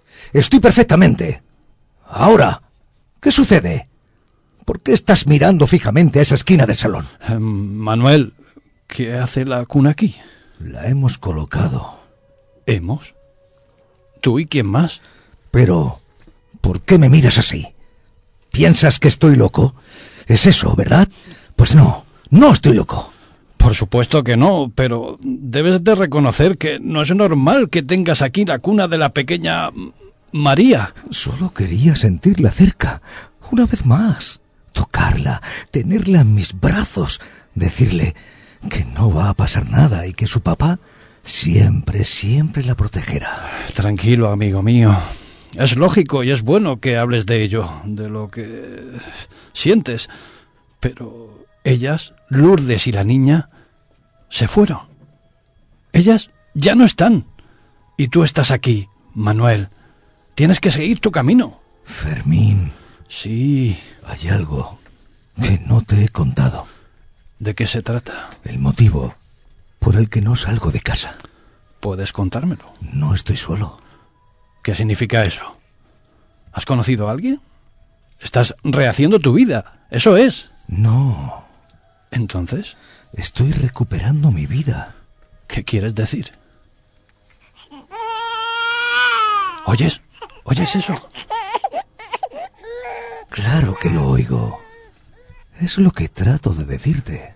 Proviene de la cuna. Por supuesto. Es ella. Es mi María. Pero... ¿Qué has hecho? ¿Es que has secuestrado a un bebé? Te digo que es ella. Mi niña María. Es por eso que no salgo de casa. No quiero volver a perderlas. No quiero correr ese riesgo. Pero por Dios, Manuel, ¿quién se encuentra en la cuna? Es ella. María. Pero... Mírala tú mismo. ¿Qué demonios estás diciendo? Dios mío, es ella. No puede ser. Yo mismo estuve en su velatorio y la vi, la vi en su cajita.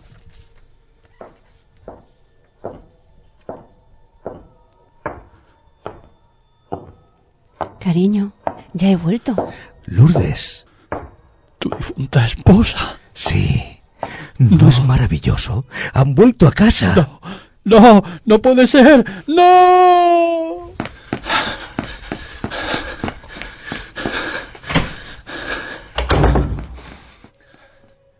Amada mía, volviste.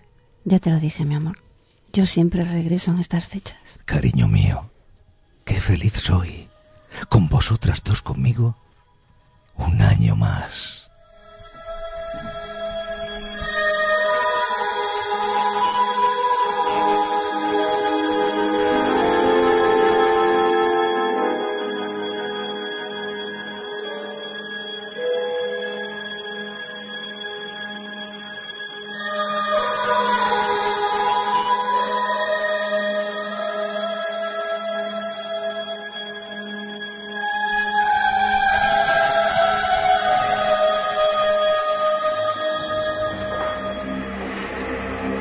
De difuntos. Historias, leyendas, tradiciones, ritos, supersticiones.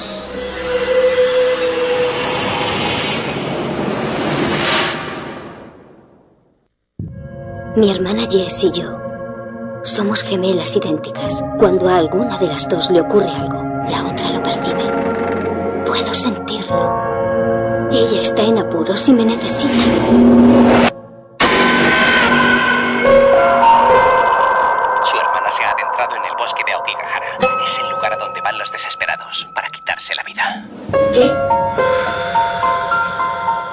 Voy para allá, Jess. Estoy buscando a mi hermana. Se ha adentrado en el bosque. Quiero contratar a un guía. No hay guías. Ese bosque es muy peligroso. Allí los espíritus no encuentran descanso. Y regresan. Furiosos.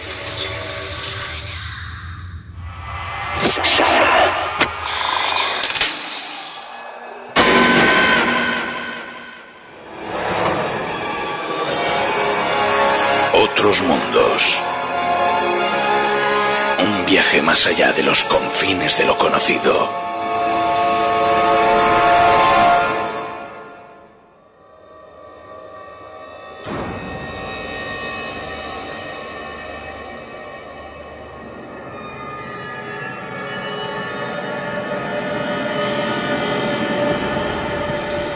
Bueno, ahí hemos dramatizado, eso no puede faltar nunca en un, programa especial, y en este caso con las voces de María de Barreiro, Paco Vitrago y también de un servidor, hemos dramatizado, repito, una historia que ha sido escrita por nuestro también compañero, que es el que se encarga de realizar casi la gran mayoría de relatos que venimos eh, emitiendo en los últimos tiempos, y que es Jesús Giraldo, ¿no? Gracias a él, un abrazo grande, compañero. Por cierto, si esto sucediera así, porque de alguna forma, cuando hablamos, hemos hablado con Claudia y también con otros compañeros, y todo el mundo sabe que de, de alguna forma este tipo de, no el especial, sino la celebración en sí, eh, tiene que ver para, de alguna forma, preparar las casas, las familias, para la venida de nuestros difuntos, ¿no? En este caso, fíjate qué qué historia, ¿no? La que hemos contado, que en este caso, pues María, que hace de mi esposa y también mi niña, las dos fallecidas, las dos llegan, por supuesto, en estas fechas de, difuntos, ¿no? Es que yo creo que, fíjate que hay un detalle que, que todavía no hemos comentado y es el trauma ¿no? que produce eh, la pérdida, ¿no? O sea, esa convulsión tremenda que produce la pérdida de un ser querido. Eh, bueno, si es tu esposa y tu hijo, pues imagínate, o tu hija. Eh, ese trauma, tan, esa convulsión tan tremenda, mm, se tiene que, que, manifestar de alguna forma. No sé qué tiene que comentar esta noche, porque creo que, que lo, más conveniente es que ella haga el comentario al respecto, porque creo que es muy interesante, ¿no? Esa, esa convulsión. Sí, además lo estaba pensando justo cuando estabas escuchando porque claro, me, me recordaba muchísimo a, a, lo que se llama el, el, duelo complicado, ¿no? Cuando una persona, ah, bueno, no puede asimilar eh, la pérdida y, y, porque normalmente el duelo suele ser adaptativo, te, te vas adaptando y, y, algunas veces ocurre incluso antes de que la persona haya fallecido, ¿no? Empieza uno a adaptarse a la nueva vida y es necesario vivir ese duelo, es necesario tener eh, miedo y, uh, y rabia y tristeza y todo a la vez cuando uno parece que ya va superando esa etapa, esas etapas no de las que ya hablaba Elizabeth Kubler-Ross, por ejemplo, pues te das cuenta de que a lo mejor realmente no has ido pasando etapas, sino que es posible que en un momento dado, cuando uno parece que está muy bien, pues ocurre cualquier acontecimiento y te hace otra vez volver a esa etapa de la rabia cuando tú creías que ya lo habías ah, superado, etcétera, ¿no? Entonces, eh, bueno, el duelo siempre es adaptativo. Lo que hay que tener en cuenta son los tiempos y no solamente los tiempos de en relación a que ha pasado un año y ya tengo que estar bien, no, eso no es así, ¿no? Hay que dejar que la persona eh, sea quien decida si está bien para hacer determinadas cosas. Lo que hay que tener en cuenta también es que hay que estar ahí. No hay que como por ejemplo eh, eh, escuchábamos ahora, ¿no? No hay que atosigar a la, a la persona que está en duelo. Tiene que hay que hacerse eh, ver y hay que hacerse escuchar y, sobre todo que, que, la persona que está en duelo sepa que, que hay alguien ahí para cuando lo necesite. Pero hay que dejar los tiempos porque cada uno eh, vive eh, el duelo en función de muchas cosas, en función de la relación que tenía con el fallecido, en función de la edad, que la edad es un factor importante de, de la edad del fallecido. mucho, hay muchos factores que están, que están afectando que una persona pueda hacer un duelo normalizado o pueda ser algo complicado. Me gusta lo que has dicho, lo del año, porque fue precisamente lo que me dijeron a mí cuando falleció mi padre. Me, me comentaban, ¿no? Pues yo, claro, el dolor es el dolor. Aparte, yo creo que luego lo dirás, eh, pero yo creo que no se lleva igual cuando la muerte es repentina a decir, eh, has estado por un proceso de enfermedad que parece que, va el, cerebro, ¿verdad? Sí, lo va asimilando y ya como que luego duele, pero ya no es ese shock, ¿no? Porque en, mi caso, yo hablo de mi caso, mi padre falleció de un día para otro, fue así, de un día para otro. O sea, entró en el hospital eh, con un dolor del bueno, con una lumbalgia, supuestamente, y al día siguiente, a las 5 de la tarde, estaba muerto de un cáncer fulminante de, pulmón. Entonces, eh, el shock fue tremendo. Y había gente, claro, porque tú, tú necesitas que alguien te diga cosas, ¿no? O, entender, o, porque la pérdida no se lleva bien, indudablemente. Y, y, hay gente que te dice, no, si tranquila, que es el primer año, luego ya Luego ya que, pues hace ocho años y yo lo sigo viviendo exactamente igual todos los días. O sea, no es la misma desesperación porque el cuerpo se va eh, adaptando al dolor o a, estar, no sé, no sé cómo, es que no sé cómo explicarlo y, y la mente también trabaja de otra forma. Pero yo sigo echando de menos a mi padre todos los días y hay veces que, que, se me va, pues a lo mejor se me va un poco la cabeza y, y, es como esto de, ay, parece que voy a y dices tú, no, pues si ya está muerto, o sea, ¿sabes? Sí, porque lo tienes presente en tu vida y, y, hay momentos en los que no tienes eh, la percepción de que, de, que, de que se ha ido, ¿no? Yo creo que eso nos pasa a todos, ¿no? Porque siempre pasa alguna cosa que estaba muy relacionada con esa persona y entonces dices, ay, tengo que decirle, y dices, no, no puedo decírselo, ¿no? Porque no está. Pero realmente es verdad que hay determinados detonantes que te van a hacer que eh, ese duelo eh, sea, sea más normalizado, como decía antes, ¿no? Uno es la relación, sobre todo la relación que se tenía con la persona que ha fallecido, la forma en la que ha fallecido, no es lo mismo como decías tú una enfermedad, porque una enfermedad aparece lo que era el duelo anticipado, te vas haciendo poco a poco a la idea de que eh, próximamente vas a, empezar a vivir una nueva vida eh, porque todo va a ser igual, solo que lo vas a hacer sin la sin la persona, ¿no? Vas a tener que vivir la ausencia, que eso es lo peor, más que vivir la muerte, lo peor es convivir con la ausencia de la, ausencia, sí. Sí. Eh, hay otros factores porque, mm, por ejemplo, hay duelos de, por personas, eh, los duelos que se llaman no autorizados. Cuando, por ejemplo, eh, en el duelo perinatal, las, las mujeres que pierden a un bebé, incluso antes de nacer, viven el mismo duelo, solo que es, no está tan bien visto, digo entre comillas, porque como, la como el niño no había nacido, parece ser que, no es tan importante, no es una vida. Sin embargo, fijaos que, es eh, uno de los duelos más complicados que existen, porque realmente ya no solamente es por el niño al, que no conoces, pero tienes un enorme amor, es que te has hecho la, a la idea de una nueva vida que de repente para ti era real, pero deja de serlo. Era real en tu mente, en, la proyección que tú tenías de cómo iba a ser tu vida a partir de ahora y de repente ya no está. Y, ya no solamente para la madre, sino para el padre, porque al padre también se le... El padre también vive la muerte del hijo eh, y además parece ser que no debería mm, sentir la misma pena que pueda tener la madre, ¿no? Porque la madre como lo ha llevado. Entonces es siempre como el más olvidado. Y hay que tener en cuenta a, los dos padres, ¿no? Es que precisamente es lo que dice, parece como que el hombre como que ah, no habla de ello, no es como si no sintiera, no padeciera, y sin embargo se ve como más víctima eh, a la mujer que es la que lo ha llevado dentro, indudablemente. Pero yo creo que el padre tiene que sufrir exactamente lo mismo. Claro, porque además no, no lo puede expresar de la misma manera, o no, no, se ve capaz de expresarlo de la misma manera. Hay que tener en cuenta todo este tipo de cosas, ¿no? O por ejemplo, lo duelo por personas a las que no debemos amar. ¿No? Esas personas prohibidas que de repente muere y uno no es eh, no es la persona eh, digamos oficial para vivir esa, ese, duelo, ¿no? Y eso pasa muchísimo, muchísimo. Mm. Vamos a dar paso a otro compañero al que queremos también muchísimo. Y la verdad que hoy nos va a sorprender, nos va a sorprender por lo que tenemos y lo que van a poder escuchar también los oyentes. Pero antes vamos a dar paso.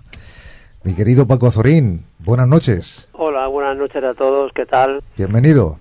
Ya oigo que tenéis ahí un tema, digamos, eh, de lo más interesante, ¿no? Como es el tema de la muerte.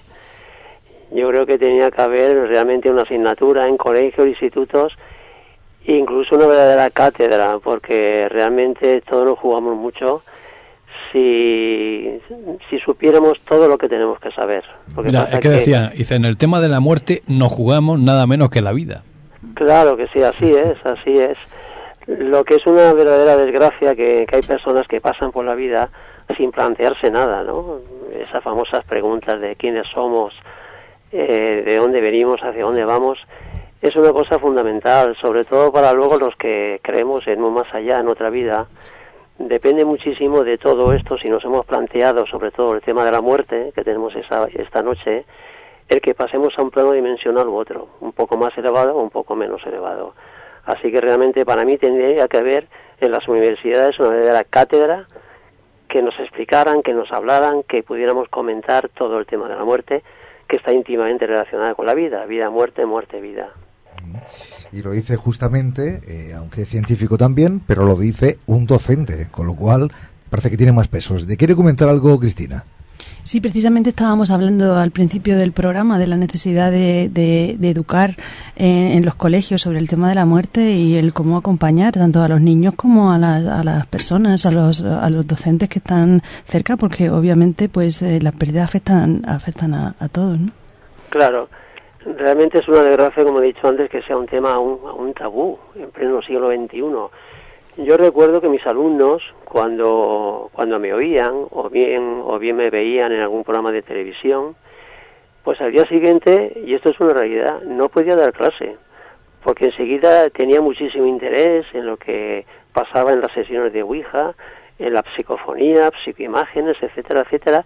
Estaban ansiosos por saber todo esto. Claro, todo esto está íntimamente relacionado con la vida y con la muerte. Entonces yo pienso que aunque sean jóvenes, tienen derecho pues a saber todo esto, justamente para que luego puedan proyectar su vida de una manera adecuada, lógica, digamos natural, sencilla. Porque no sé si recordáis que vamos antiguamente en los programas de televisión nos ponían un rombo en esas películas que, que los niños podían ver y las que sí que podían ver Pero es que hoy en día se ha perdido hasta eso. Hay niños que ven películas de miedo, terror, seso, y todo eso se le queda grabado. Entonces yo realmente pienso que estamos creando entre todos, es una cosa que todos somos culpables, una sociedad que no es la más apropiada. Realmente a mí me da miedo de dónde estamos llegando. La inmensa mayoría de las películas que vemos son películas de guerra, terror. Luego decimos, bueno, es que hay un teléfono para lo de la violencia de género, pero vamos a ver qué es lo que hace un teléfono. Si lo que hay que hacer es educar en valores a los niños, a las niñas, a nuestros jóvenes. Si le estamos llenando de marcianitos, están matando marcianitos, están viendo películas de todo tipo, realmente nos estamos equivocando todos. Es culpa de todos, pero esa es la sociedad que por desgracia tenemos. Sí, y además fíjate que, que en algunos lugares el hecho de que en los colegios se hable de la muerte eh, es un problema para algunos para algunos padres, ¿no? Eh, fíjate, decía el Emilio Calatayud, el juez de menores, que además lo, he visto hoy, hace, hace un ratito, que decía, vestimos a los niños de Halloween para que se rían de la muerte y luego nos da miedo llevarlos al cementerio no vayan a traumatizarse. Así es, así es. Ahora, como incinera a casi todo el mundo, esa idea del cementerio ya se está, se está perdiendo, por desgracia. Eso de visitar a los muertos, llevarle flores. Hay personas que no quieren saber nada ni de cementerio, ni de flores, con lo bonito que son las flores. En fin, por eso te digo yo que cada vez estamos en una sociedad más deshumanizada, donde yo no entiendo, si a última hora la muerte, si de algo estamos seguros es de que vamos a morir. Cuando uno nace ya está seguro de que, de que vamos a morir con lo bonito que sería enseñar esto de una manera natural, de una manera sencilla. Justamente yo y muchos investigadores, y supongo que esa mesa de lujo que tenéis ahí esta noche, pues todos, justamente si nos dedicamos a estas técnicas, en mi caso la, la transcomunicación psíquica y la transcomunicación instrumental, pues lo hacemos justamente para recabar información de este plano, de este más acá, relacionándolo con el más allá que nos vamos a encontrar. Entonces, justamente en las sesiones de Ouija, eh, nosotros hemos encontrado muchísima, digamos, información de todo tipo sobre nuestros difuntos. Por ejemplo, ya que estamos hablando mm, de la muerte, os diré que en las sesiones de Ouija, pues nosotros conectamos algo así como en un 50 o un 60% de esta, de esta sesión de Ouija, conectamos con difuntos, que nos da muchísima información sobre qué les ha pasado a ellos. Nos dicen, por ejemplo, que en el momento de morir, pues rápidamente atravesaron ese famoso túnel que todos hemos comentado y que se han visto en, un plano dimensional distinto a este, ya sin un cuerpo, un cuerpo energético, por así decirlo, pero sin cuerpo físico. Entonces allí lo primero que hacen, según lo que nos han dicho a nosotros en las sesiones de Ouija y, y ojo, en las sesiones psicofónicas, es eh, hacer una revisión de toda su vida. Justamente ahora sí se puede poner una de las wijafonías que tenemos aquí, que podemos escuchar esta noche, habla de esto. Entonces luego, después de esa revisión de la vida, que esto es una cosa fundamental que la gente no sabe, lo primero que hacemos es como ese examen de conciencia de cómo ha sido nuestra vida, qué es lo que hemos hecho, si nos hemos comportado debidamente, si hemos trabajado y si hemos comprendido esas digamos, eh, facultades em, espirituales y no, y no físicas, por ejemplo, la paciencia, la bondad, el amor, eh, la nobleza, lealtad, etcétera, etcétera. Todo eso son virtudes que corresponden a nuestro espíritu. Entonces de eso luego dependerá que pasemos a un plano dimensional más elevado u otro menos, menos elevado. Entonces nos, nos cuentan muchísimas cosas que si queréis ahora se puede, se puede comentar, no sé el tiempo, Javier, no sé, no sé el tiempo de que, de que disponemos, pero... Bueno, ya sabes que el tiempo en la radio y sobre todo los especiales es complicado, pero vamos a abordar, me parece un tema interesantísimo. Eh, hoy es un especial, no es que tengamos muchísimo tiempo, pero vamos a seguir adelante. Pues sí, realmente nos dicen, por ejemplo, que algunos de ellos, todos, ¿no? Que cuando fallecieron estuvieron perdidos. Fijaros que esto es una cosa, que estuvieron perdidos en el tiempo y en el espacio sin saber dónde tenían que ir, qué es lo que hacer, sin comprender justamente el tema de la muerte. Por eso es tan importante informar sobre qué es lo que nos puede ocurrir. Eh, hay un caso que yo puedo contarlo aquí, de una sesión de Ouija, que fijaros, conectamos con un, con un difunto, con una persona que nos, que nos estaba diciendo que él no estaba en ningún lado, que había fallecido, pero que no estaba en ningún plano dimensional, que allí no había nadie. Total que le preguntamos que cómo era, era posible eso. Y nos dijo que por favor quería conectar con un hijo suyo. Esto era un señor que había vivido aquí en Alicante, en un pueblo que se llama San Vicente, no sé si lo conocéis. Y quería conectar con un hijo suyo. Nosotros dijimos que por qué quería, que, pues, quería conectar con un, con un hijo suyo. Y nos dijo lo siguiente, nos dijo que él era un labrador y que cierto día pues le dio un dinero a ese hijo para que comprara semillas, ya que ellos se dedicaban al campo, a plantar cosas, y que el hijo, pues en un fin de semana de esto de juerga, mm, volvió a casa sin el dinero y sin las semillas. Conclusión, discutieron el padre y el hijo y el padre terminó echando a ese hijo de la casa. Pasaron los años, el padre y el hijo no se hablaban, ¿y qué es lo que pasó? Pues que a última hora el padre murió con esa pena de no haberse perdonado con el hijo. A veces estas cosas, estas cosas, lo que pasa es que cuando un ser eh, humano fallece, y se da cuenta en ese momento de que tenía que haber hecho algo importante en su vida y no lo ha hecho, como en este caso era perdonarse con el hijo, puedes tener una atracción hacia la tierra, puedes quedarse aferrado a la tierra, como nosotros lo decimos, y quedarse en un espacio y en un tiempo ahí perdido, sin saber qué, es lo que tiene que hacer. Y la obsesión de este hombre era conectar con su hijo, que por favor nosotros le pusiéramos en contacto con, con su hijo para pedirle perdón, pues a buena hora. Entonces yo lo que quiero es alertar aquí a todas las personas que pueden tener algún problema de este tipo para que por favor, antes de que trasciendan, antes de que pase, antes de que llegue la muerte física, pues puedan resolver este problema. Porque si no se podían encontrar con algún problema de, este tipo que estamos, que estamos hablando aquí esta mm. noche. De todas formas, yo considero que, el ser humano en su vida, eh, bueno, difícilmente se va con todo resuelto yo lo veo bastante complicado, sobre todo porque tenemos muchas obligaciones, tenemos muchos, muchas historias, tenemos muchas peleas con, con, otras personas, tanto con nuestra familia como con los que no son nuestra familia, y, y creo que en general todos nos vamos siempre con insatisfacción, creo yo, ¿eh? en mi pues opinión. Pues por eso, por eso yo digo que sería muy conveniente todo este tema que hubiera una verdadera cátedra sobre la vida y la muerte, para que supiéramos luego lo que nos puede suceder si no hacemos las cosas bien. Eh, pensemos en un padre y una madre, por ejemplo, que se hayan ido sin hacer testamento y que luego vean que los hijos están peleando y tal igual, pues tienen que sufrir ahí arriba, tanto se han encontrado como si no han encontrado. Pero también, mira, fíjate que es curioso, ¿no? Porque al final lo que sucede es que nosotros siempre sufrimos, eh, vivimos en muchas ocasiones la vida que nos imponen, pero cuando se trata de, de morir, parece que, que, la muerte nos pone en nuestro sitio y dice, no, perdona, la vida que te han impuesto mm, tal vez no fuera la que tú quisieras.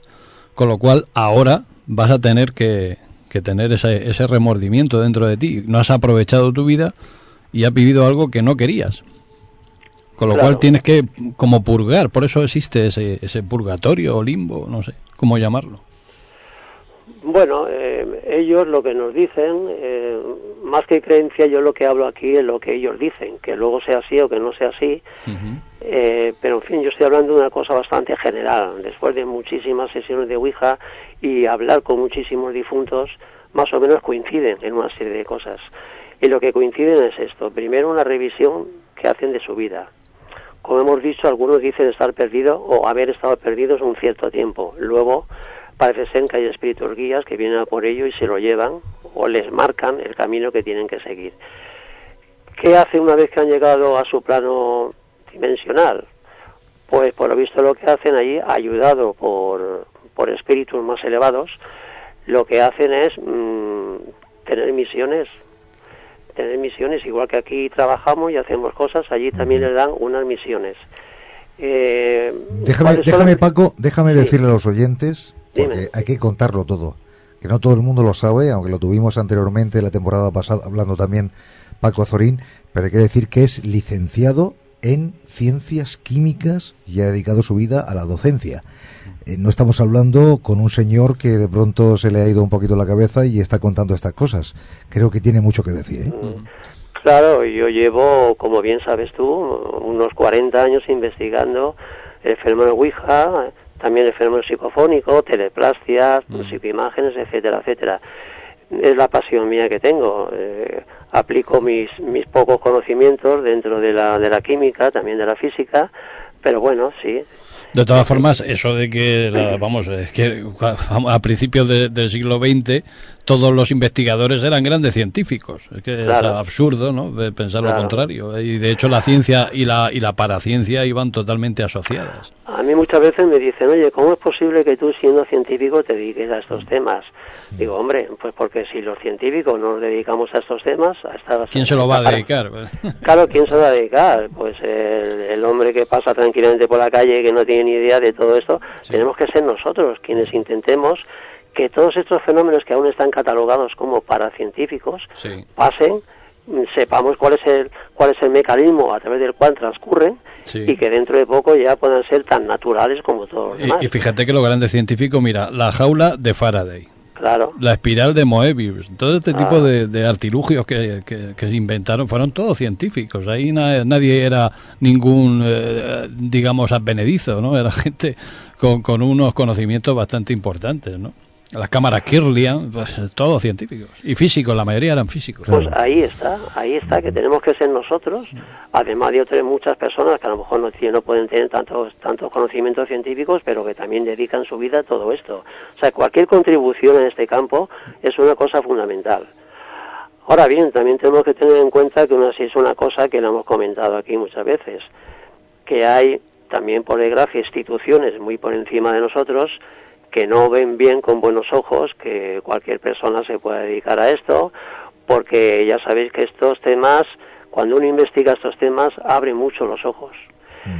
Y quizá por desgracia, pues hay instituciones que no les interesa que el pueblo llano, el pueblo llano, pues tenga los ojos tan sumamente abiertos. Pues Paco, si te parece, eh, mm. ya que estamos metidos en harina, pero vamos, si te parece bien, a echar todo esto a la sartén, que es ese brillo que muchos oyentes esperan y es esas, porque para mí me llama mucho la atención, son mm. uijafonías.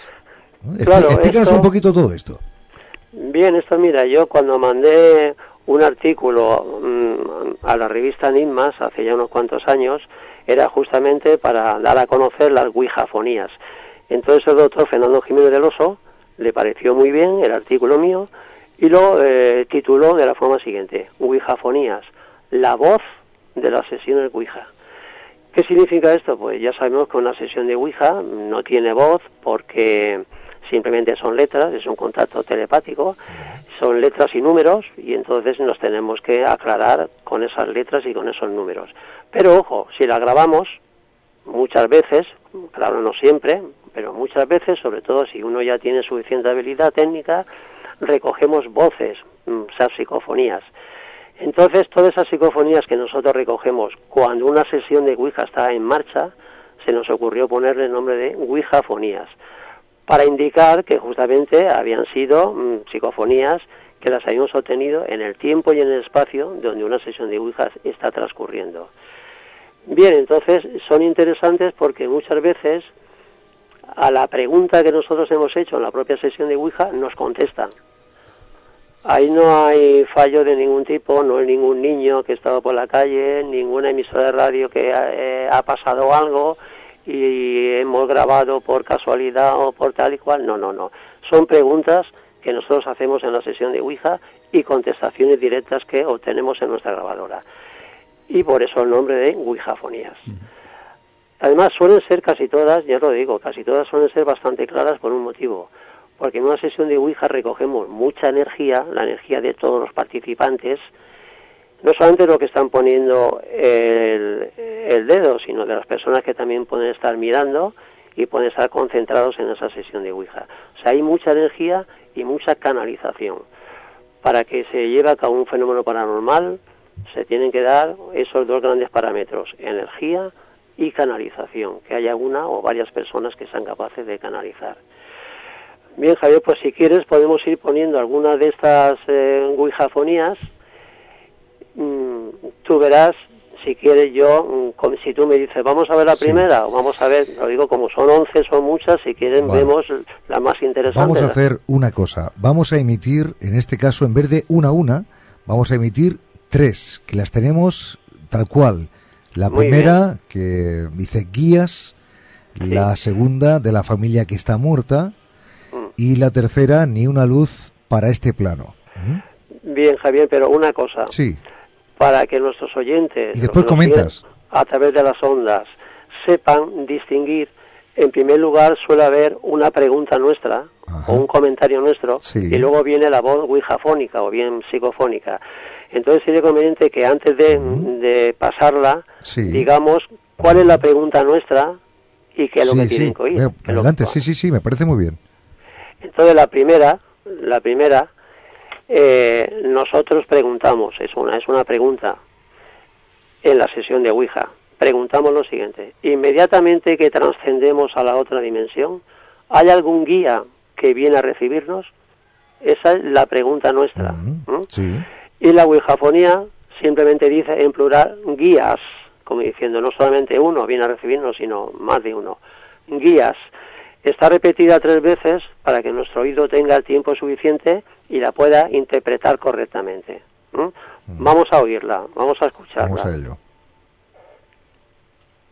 Inmediatamente que trascendemos a la otra dimensión, ¿hay algún guía que viene a recibirnos? Es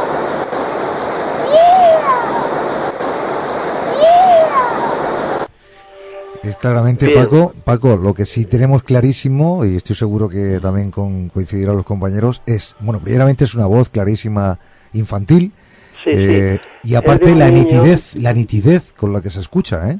Sí, sí. Es de un niño o de una niña, claro, es una voz así clarita, entonces nada, simplemente esto, que a la pregunta que nosotros hacemos en la sesión de Ouija, no solamente tenemos contestación en la propia sesión de Ouija, sino que en la grabadora dejan sus voces. Por eso os he dicho antes que el doctor Fernando Jiménez del dijo Ouijafonías, voz, la voz de la sesión de Ouija. Fíjate que a mí me da la sensación de que es como alguien gritando, pero en medio de la calle o algo así. Pero en, claro, ya- en un, en un lugar abierto. Ya ha aclarado, ha aclarado Paco que ahí no había absolutamente nadie. No, no, pero me refiero que, que la sensación de la, Sí, sí, de la sí. voz es como si estuviera Claro. en un lugar abierto. Pero hay una cosa clarísima, esto es cierto. Como bien dice Paco, Mm. en el caso de que alguien, un niño, pasara por allí, desde luego estaría al lado de vosotros. Porque el grito es muy nítido, Claro. muy cerca, ¿no? Sí, sí, no, pero que, que, bueno, No digo que sí. la sensación sí. auditiva, ¿eh? Y, y- y otra cosa más, Paco, que te quiero comentar sobre, sobre esta Ouijafonía. Sí. Eh, a diferencia de otras captadas, bueno, eh, cuando se ha hecho una, se ha realizado una, una sesión psicofónica, esta concretamente se sale un poquito fuera de lo que es el tono característico de las psicofonías, ¿no? Bueno, es que psicofonías ya sabemos que, que hay de muchísimas clases. Sí, sí, también. Hay personas que piensan que las voces psicofónicas tienen que ser tétricas, tienen que ser tal, y no. eh, nosotros hemos obtenido ouijafonías, o bien psicofonías, como le queremos llamar, muy tiernas, muy dulces, muy suaves, con el famoso clic que viene delante, otras que no se oye ese clic. Pero claro, nuestro compañero dice que parece ser que esté producida por un niño que esté en un campo así, digamos, aislado, en un lugar. Es que todo esto, lo lógico es que venga de otros planos de existencia. Y no sabemos si este niño o esta niña, ¿dónde estaría? El caso que contesta ella sola, guías. Esto, mm, científicamente, claro, no sabemos exactamente ni de dónde viene. En el plan científico, estas voces tampoco sabemos exactamente de dónde vienen.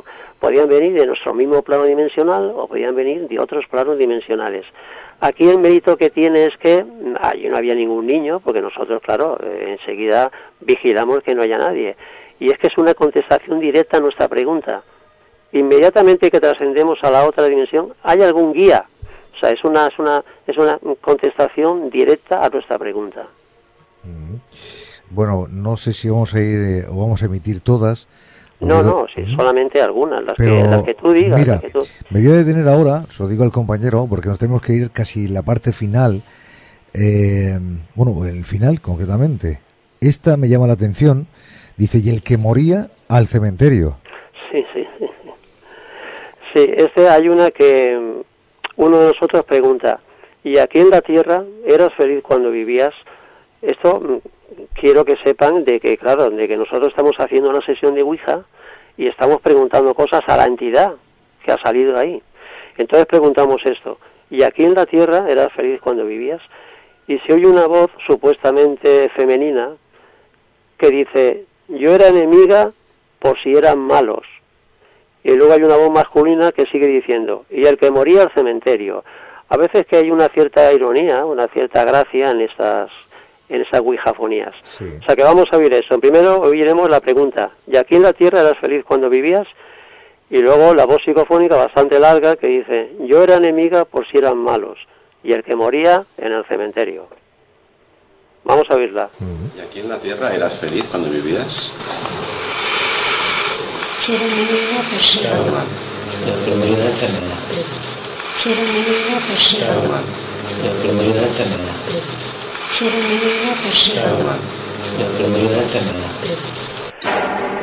Está repetida tres veces, como siempre digo yo, para que nuestro oído tenga un mínimo de espacio para interpretarla correctamente, porque claro, el que la saca, por ejemplo, yo en este caso hemos tenido que darle vueltas ahí media hora, subir un poquito el volumen.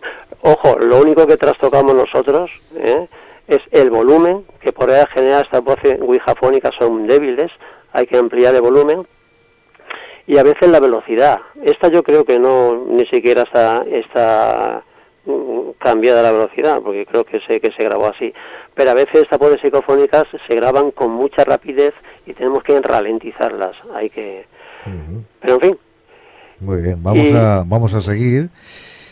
Vamos con esta que antes la he mencionado, pero no se ha emitido, de la familia que está muerta, cuéntanos. Sí, bueno, esta simplemente en una de las muchas investigaciones de campo, pues, eh, como digo, se nos ocurre hacer una sesión de Ouija y eh, hacemos una pregunta. Simplemente la pregunta es, ¿fuiste amigo de la familia? Y la entidad que se estaba manifestando contesta, de la, como diciendo, sí, pero de la familia que ya está muerta, de la familia que está muerta. Esta está repetida cinco veces. Vamos a oírla. Fuiste amigo de la familia. De la familia de José. De la familia de José. De la familia de José. De la familia de José. De la familia de José. de la familia que está muerta. Y Javier, si te parece, me gustaría que pasáramos, aunque fuera ya finalmente, la undécima, la última, la última que te, que te mandé, porque aquí hemos dicho que cuando un ser fallece, cuando un ser humano fallece, lo primero que hacen en otro plano, cuando llega, es hacer una revisión de su vida. Todo es una cosa interesante que esto sí que se podía estudiar en una verdadera cátedra, todo lo que nosotros hablamos, decimos, hacemos, lo que han dicho de nosotros, lo que han dejado de decir, todo queda perfectamente grabado en un disco duro que todos llevamos, que nosotros le llamamos, pues hay muchos, desde también en la historia, se han llamado registros acásicos, etcétera, etcétera. Entonces la gente tiene que saber que todos nuestros actos son recogidos perfectamente en ese disco duro y cuando llegamos arriba, cuando llegamos a nuestro plano dimensional, lo primero que hacemos es una revisión de toda nuestra vida. ¿Delante de quién? Pues de unos espíritus guías que son los que han marcado nuestras directrices aquí en la Tierra. Y ahí no se puede mentir, porque no somos nosotros los que, los que hablamos, es el disco duro el que ahí habla y que ahí sale todo. Bien, entonces nosotros preguntamos lo siguiente. ¿Viste a tu abuela? Hay que tener en cuenta que en esta sesión de Ouija nosotros estamos intentando conectar con la mujer de un chico que había fallecido una mujer y este chico estaba apenado y quería conectar por todo con su con su esposa. Entonces el chico le pregunta supuestamente en la sesión de Ouija, le dice, ¿viste a tu abuela y a mis abuelos? Y ella, supuestamente todo esto, le dice, revisé mi vida, como diciendo que cuando llegas arriba no te dedicas a ver abuelos ni abuelas. Lo más importante para ti es hacer una revisión de tu vida. ¿Viste a tu abuela y a mis abuelos? Y supuestamente la chica esta fallecida le dice a su marido, revisé mi vida. Está repetida tres veces. Vamos a oírla. ¿Viste a, a tu abuela y a mis abuelos?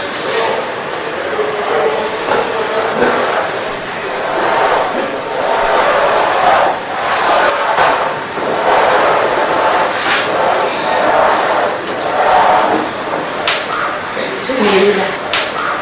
Mi vida. Mi vida. Bien, tengo que decir que todo ese lío que se, que se escucha es el blandir del vaso, porque claro, estamos haciendo una sesión de Ouija y el vaso cuando resbala sobre el tablero Ouija, mm, pues hace un ruido que perfectamente estas grabadoras que tienen son ultrasensibles, oyen, pues eh, captan cualquier cosa. Entonces por eso todo ese traqueteo, todo ese ruido es el blandir, es el, es el circular, por así decirlo, del, del vasito que nosotros utilizamos sobre la superficie libre del tablero Ouija. Otra de las cosas que, que, me he quedado aquí con todos los títulos que nos has enviado, bueno, de las psicofonías enviadas a Ouijafonías, es que son, eh, no es tan, o sea, no es igual que las que recibimos generalmente con un oiga, estamos aquí, sino que son más largas. Claro, eso tiene mm, un motivo que lo he dicho antes. El motivo es que son Ouijafonías, o sea, son voces psicofónicas que se han capturado en una sesión de Ouija. Entonces, en la sesión de Ouija hay mucha energía. Hay mucha energía porque además de los cuatro o cinco que participan con el dedito, puede haber otros tantos eh, mirando, concentrados en esa sesión de Ouija. Además, mm, como hay tanta gente haciendo esa sesión de Ouija, hay más canalización, hay más personas que pueden canalizar entonces es como una, una señal amplificada. Conclusión que sí, hay una cierta diferencia entre estas wijafonías, eh, entre estas psicofonías capturadas o captadas, registradas en una sesión de Ouija, en el transcurso de una sesión de Ouija, y una voz psicofónica que, por ejemplo, haya sido obtenido por un investigador donde haya, donde haya estado él solo o ella sola y solamente haya haya contado con su propia canalización y con su propia energía. Todos sabemos que a veces estos chicos y chicas o estos investigadores que se dedican a hacer psicofonías, pues lo hacen solo, en su casa o, en un campo tal y cual, dejan, dejan la grabadora, se van un poquito, pero solamente cuentan con su propia energía y con su propia canalización. Entonces cuando capturan algo suele ser pues una, una palabra o una frase corta. No es como la sesión de Ouija. En la sesión de Ouija nosotros hemos comprobado que es como si un montón de, seres espirituales, unos fallecidos y quizá otros no, se interesan por eso, quieren saber qué es eso de una, de una sesión de Ouija. Entonces están pululando por allí y muchas veces la voz psicofónica no pertenece, no corresponde a la entidad con la que nos estamos comunicando en la sesión de Ouija, sino son otros espíritus, otras inteligencias, por así decirlo, otras entidades las que mm, están por allí pululando y dejan su voz o dejan algún mensaje. Y a veces sin preguntar nada. Hay otra que es la número 7, Javier, que dice simplemente amor para todos. Es una entidad que se mete, ella está por allí mirando la sesión de Ouija y dice, bueno, pues ya que están hablando de esos temas, voy a poner mi, fin, mi pequeño granito de arena. Y dice amor para todos. Si la quieres poner, pues es una buena forma de concluir todo esto, ¿no? Mm, Amor para todos.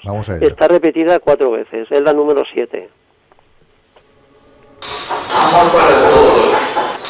Amor para todos. Amor para todos. Amor para todos. Quizá esta entidad, comentándolo un poquito, lo que se da cuenta es que nosotros estamos hablando de temas trascendentales, importantísimos, y lo que nos quiere dar es una pequeña lección de mm, qué es lo más importante para nosotros. En esa cátedra que yo he dicho que podía existir, lo más importante para todos es un algo que lo resume todo y es amor, amor para todos, para todos nuestros semejantes, para todos nuestros animales, para toda la creación, o sea, amor para todos y para todo. Entonces se ve que rápidamente se mete en un momento y suelta esto, amor para todos. Interesante. Es una cosa interesante, sí. Bueno, pues aquí dejamos otras, como por ejemplo, mueble que tiene detrás de la puerta, pasa por aquí, que te tomen los Hay otras que no tienen nada que ver quizá con el tema de, la muerte, pero eso no significa que no sean de, de gente fallecida. A lo mejor, porque esto también lo hace el chico que había perdido a su esposa en un accidente de moto. Resulta que le pregunta, ¿Tenéis noticia? No, eh, vamos a ver dónde estamos. Eh, me has dicho la, de, la del mueble, ¿no? Sí. La del mueble, sí. A ver dónde la tengo. Mm, claro, son tantas que al final uno ¿Qué número no recuerda todas. La, la número 4. La número 4. Ah, sí. El chico este que había perdido a su esposa, pues resulta que quería encontrar algo y no lo encontraba en su casa. Y entonces directamente le pregunta a ella, junto con las monedas, no voy a decir exactamente de qué estamos hablando, simplemente quería buscar algo y dice, está junto con las monedas y entonces hay una voz que no es femenina, pero es una entidad que le dice, mueble que tiene detrás de la puerta. Si la quieres poner está repetida tres veces. Bueno, sí, sí, lo vamos a poner. Junto con las monedas.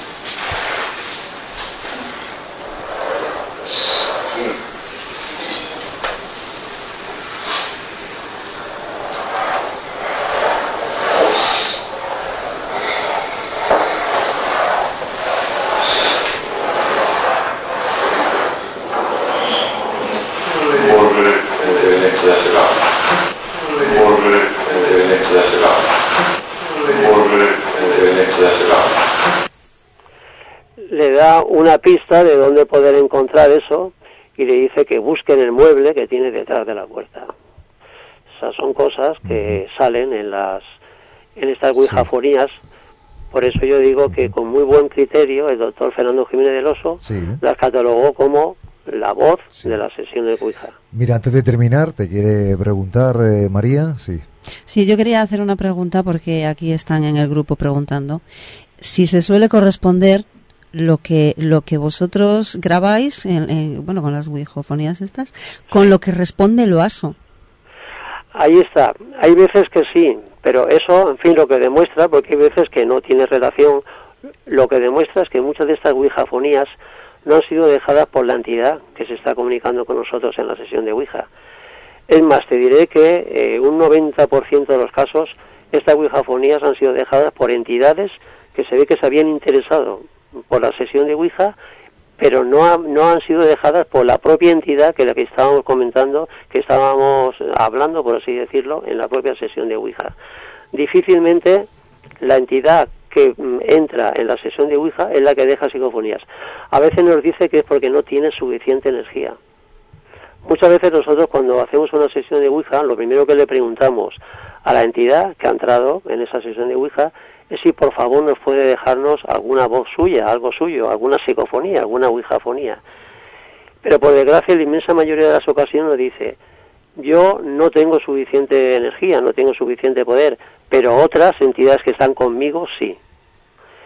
Y entonces por eso te digo yo que un 90% estas Ouijafonías han sido dejadas por otras entidades que por lo visto siguen la sesión de Ouija, pero que no son la misma con la que hemos conectado en la propia sesión Ouija. Muy bien, Paco. Pues una vez más, eh, las gracias, el abrazo eh, de haber colaborado esta noche con este especial con estas Ouijafonías, que creo que es la primera vez que emitimos aquí en Otros Mundos, ¿eh? Pues sí, eso es una cosa que aunque ya lleva bastante tiempo, pero en fin, muchas de estas ya han salido en otros programas, pero bueno, te quiero decir que hay, unas, hay algunas que son nuevas, que, que han sido emitidas por primera vez en tu programa.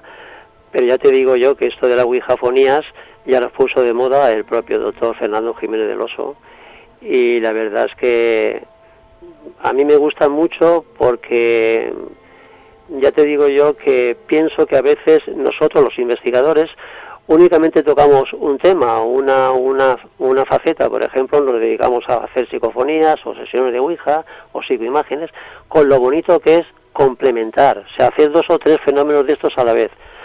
Por ejemplo, yo lo que hago, e intento hacer siempre es hacer una sesión de Ouija, conectar con una inteligencia, pedirle por favor que me deje algo grabado, algo, algo suyo y conectar luego a ver si me puede dejar alguna psicoimagen.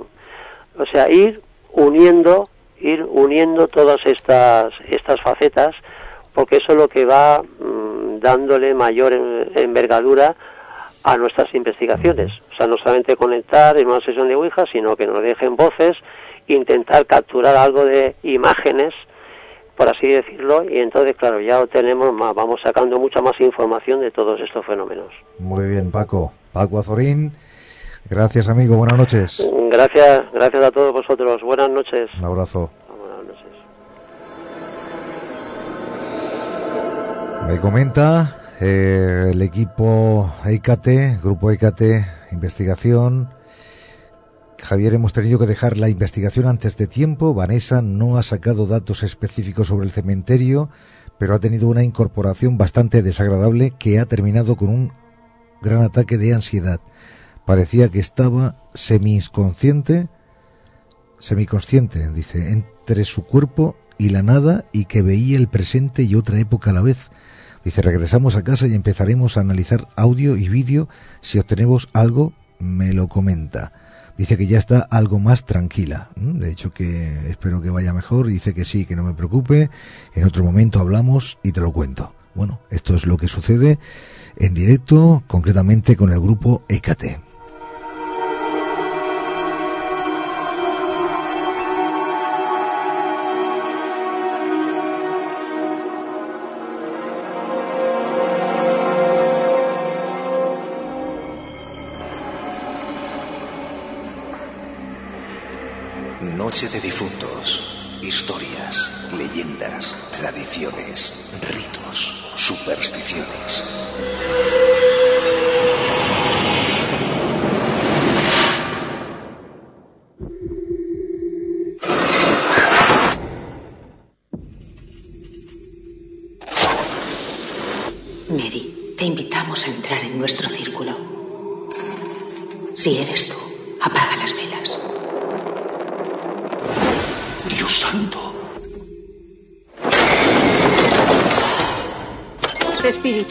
¿Puedes oírme? Sí, te oímos. Y también te vemos. ¿Con quién estás hablando, Doris? Papá, ¿estás ahí?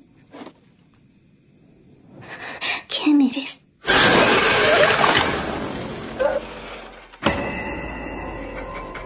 ¿La ha visto escribir esto? No. Es polaco. Doris, ¿quién ha hecho esto? Te lo enseñaré. ¿Estás aquí? Algo incomprensible está ocurriendo. Estoy preocupado por su hija. El mundo de los espíritus es peligroso.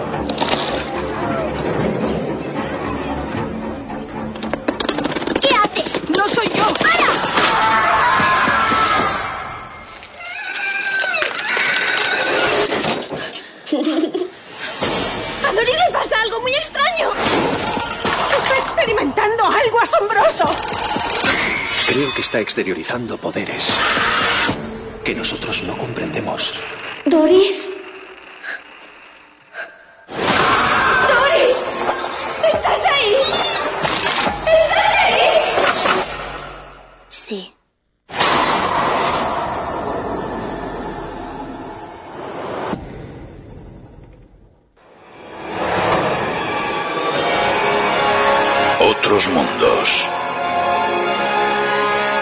Viaje más allá de los confines de lo conocido.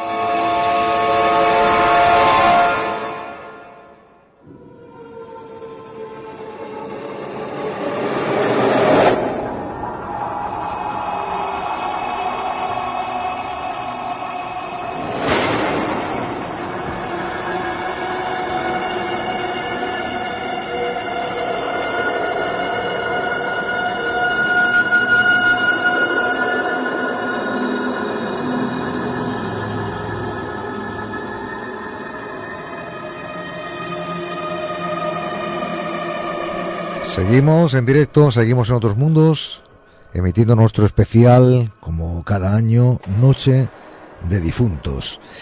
En este caso, pues dando entrada a diferentes compañeros, tripulantes e invitados y también a grupos de investigación.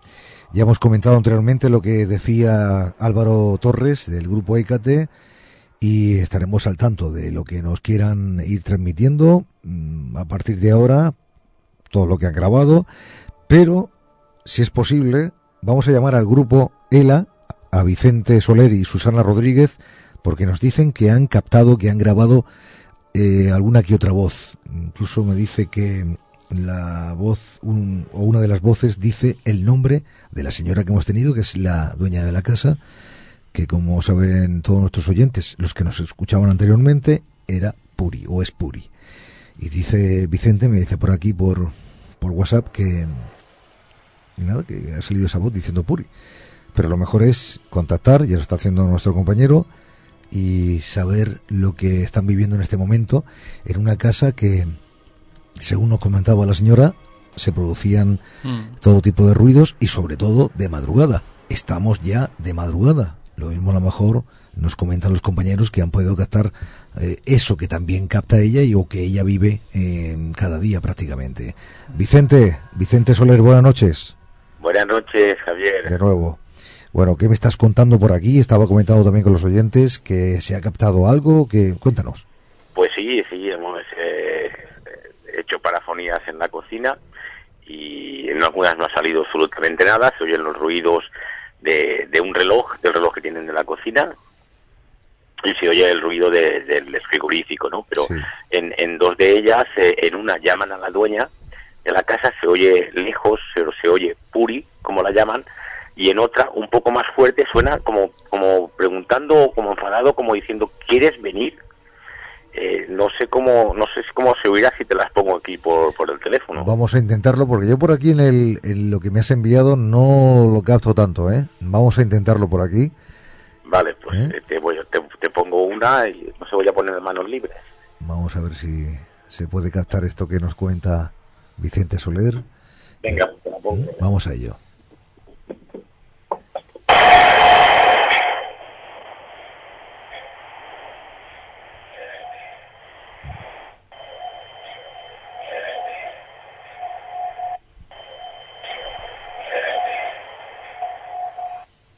Eh, lo, he hecho, lo he hecho manual desde el portátil que tienes aquí. Se oye un poquito lejos, pero Sí. yo lo que he entendido es qué bien vives. Y bien, bien. pues no lo sé. Algo sí, sí. suena. Sí, Yo algo, no- lo que ocurre Pero se oye muy flojito, ¿eh? Muy flojo de es que volumen. era, claro, está lejos y es complicado. Claro, es que está con las manos libres con el, con el teléfono también, entonces. y luego tengo la otra, voy a intentar ponerlo, lo estoy haciendo todo manual, y dice, eh, entendemos que llaman a la dueña, que dice Puri. Vamos, te la pongo. Vamos a ello.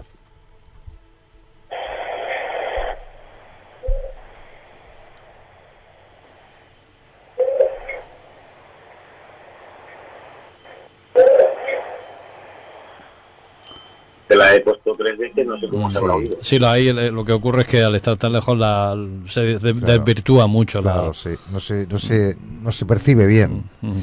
Se escucha, sí, pero sí, hombre, se escucha una aportación, hay algo que... Sí, ah, sí. Que está... Hay como una voz, pero no, no entendemos. Lo que, lo que es curioso es que, claro, evidentemente estamos todos en, el- en el comedor, eh, no hay nada en la cocina, está el detector de, de- de movimiento, no ha saltado para nada, y sí, pues hemos captado esta, estas dos parafonías. Vamos a, a seguir intentando hacer cosas y intentar, intentar que, que salga algo más. Si salga algo más, os, os volvemos a avisar.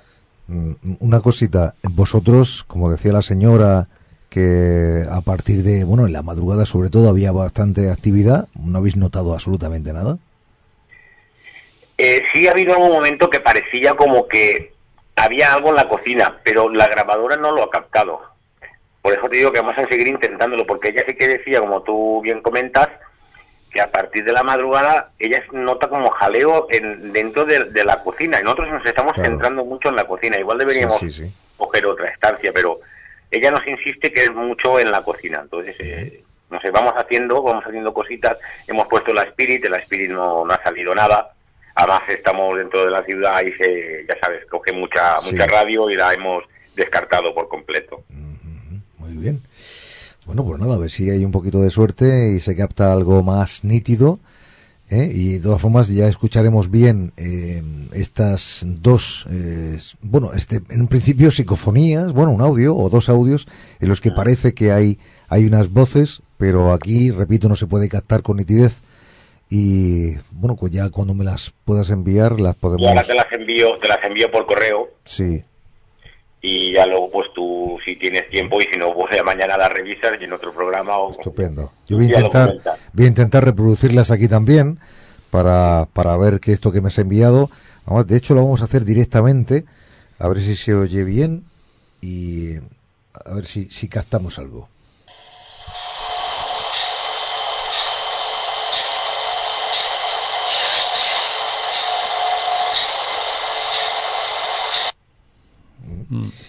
Yo entiendo que bien vives. Eh, pero y vamos a ver la otra, la segunda, la que dice Vicente que se escucha la voz de Puri. O la voz, una voz que dice Puri concretamente.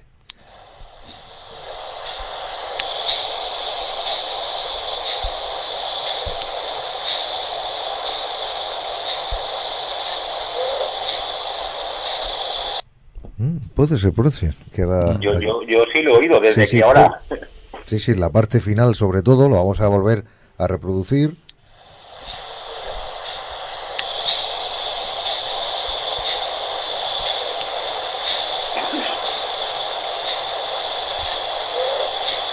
Puri, sí, parece que hacer sí, ¿no? Puri. Se oye así. perfectamente, Puri. Sí, sí, sí, sí. Sí, sí, aquí ahora sí se ha captado mejor. Bueno, parece que el audio de aquí se oye mejor que el que nos eh, estaba reproduciendo Vicente. Sí, sí, sí, sí. Bueno, pues interesante, Vicente, ¿eh? Sí, sí, eso es muy interesante, porque es que Vale. además es que estábamos todos en silencio, porque claro, ya sabes, cuando se dice silencio que estamos grabando, el silencio tiene que ser sepulcrado. Por cierto, Puri ha oído también esta voz. Sí, sí, claro que ¿Con sí, la tengo, aquí, la tengo aquí a mi lado. ¿Y qué, qué piensa Puri de ello? Hola Javier, buenas Hola, noches. hola Puri, buenas noches de nuevo. Que le preguntaba a Vicente que qué pensaba Puri o qué decía en referencia a esa supuesta voz que dice Puri. Bueno, pues no sé, es un poco chocante, ¿no? Que, que me llamen, no sé qué querrán. Bueno, tampoco es algo no frecuente, sino que las voces y o en este caso los nombres de personas que están alrededor no es la primera vez que se capta que alguien diga el nombre de las personas que están ahí, ¿no? Eh, esto ha pasado muchísimas veces, incluso Vicente lo puede confirmar, ¿no? Eh, Pero bueno, que llama la Eso- atención, llama la atención. Sí, sí, claro, más que digan tu nombre, el tuyo, precisamente.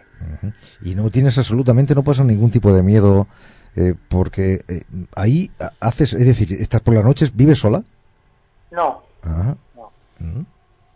Bien, bien. pero bueno, no, no sé, a mí no me da miedo ninguno, la verdad es que no. La verdad es que no. Me he puesto a dormir y duermo muy a gusto, la verdad. No me, no Sí, me sí. paro a pensar, no sé, es que tampoco me molestan. Sé que están allí pues porque se oyen ruidos, por esto, por lo otro, porque ahora mismo pues las psicofonías que acaban de salir. Y sé que allí hay algo, pero tampoco me molestan, no nos molestamos mutuamente. Bueno, vamos a ver si Vicente eh, puede de alguna forma ir sacando más información, digo, en referencia a esas supuestas voces que puedan transmitirle algo a las preguntas que formule el propio Vicente. ¿eh? Sí. Mm. Sí, sí. Bueno, pues vamos a seguir. Bueno, vale. Gracias. Buenas noches. Buenas noches. Sí, es curioso, mira, Javier, hay una cosa que, que no hemos comentado todavía y es el tema de si las psicofonías son- son la respuesta de los muertos. Porque claro, mm, si estamos hablando de que en esta casa han pasado muchas cosas durante mucho tiempo, son casas muy antiguas, y de repente esos, eh, bueno, supuestos entes o fantasmas o como queramos llamarlo, están por allí, ¿por qué mm, hablan de Puri, ¿no? Cuando no la conocieron nunca, ¿no? En vida.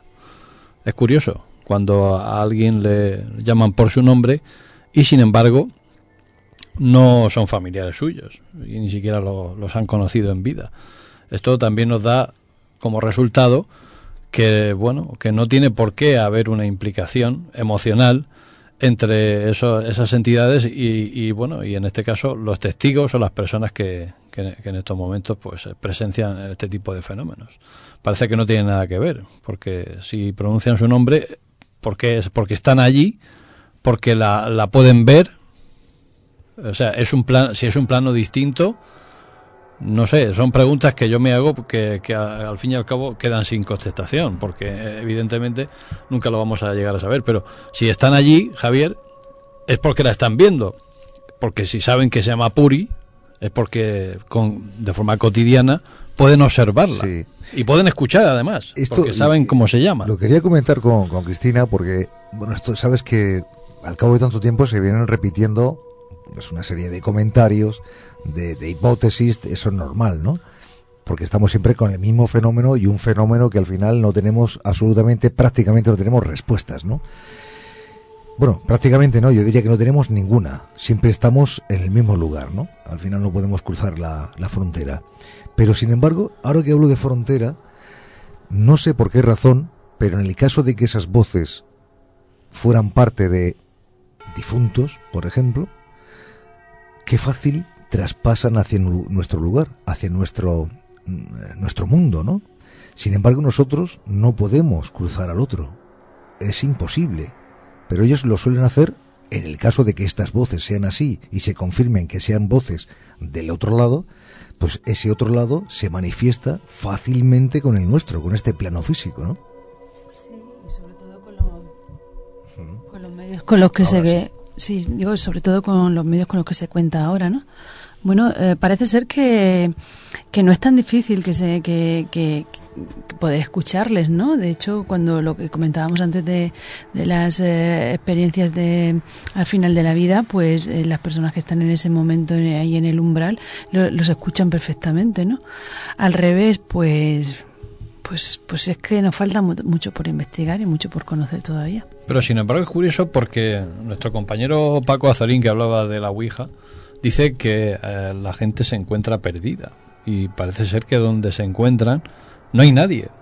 Es llamativo porque si realmente está lleno, ¿dónde están los demás? O, o, o- por qué ese plano existencial? ¿Qué sucede? Que cuando tú falleces no vas a ninguna parte, te quedas ahí en un limbo, eh, como hemos hablado antes. No, lo que pasa es que no, no todo el mundo vive la misma experiencia em, en el mismo orden secuencial. Quiero decir que eh, hay, hay personas que, que sí que durante una experiencia que ha durado físicamente muy poco tiempo ha vivido muchos elementos, como la revisión vital, que es una de las cosas que, que suele ocurrir con frecuencia, y, y luego va a lugares o eh, dice haber estado en lugares eh, bueno pues, pues bonitos que le reportaban paz y tal.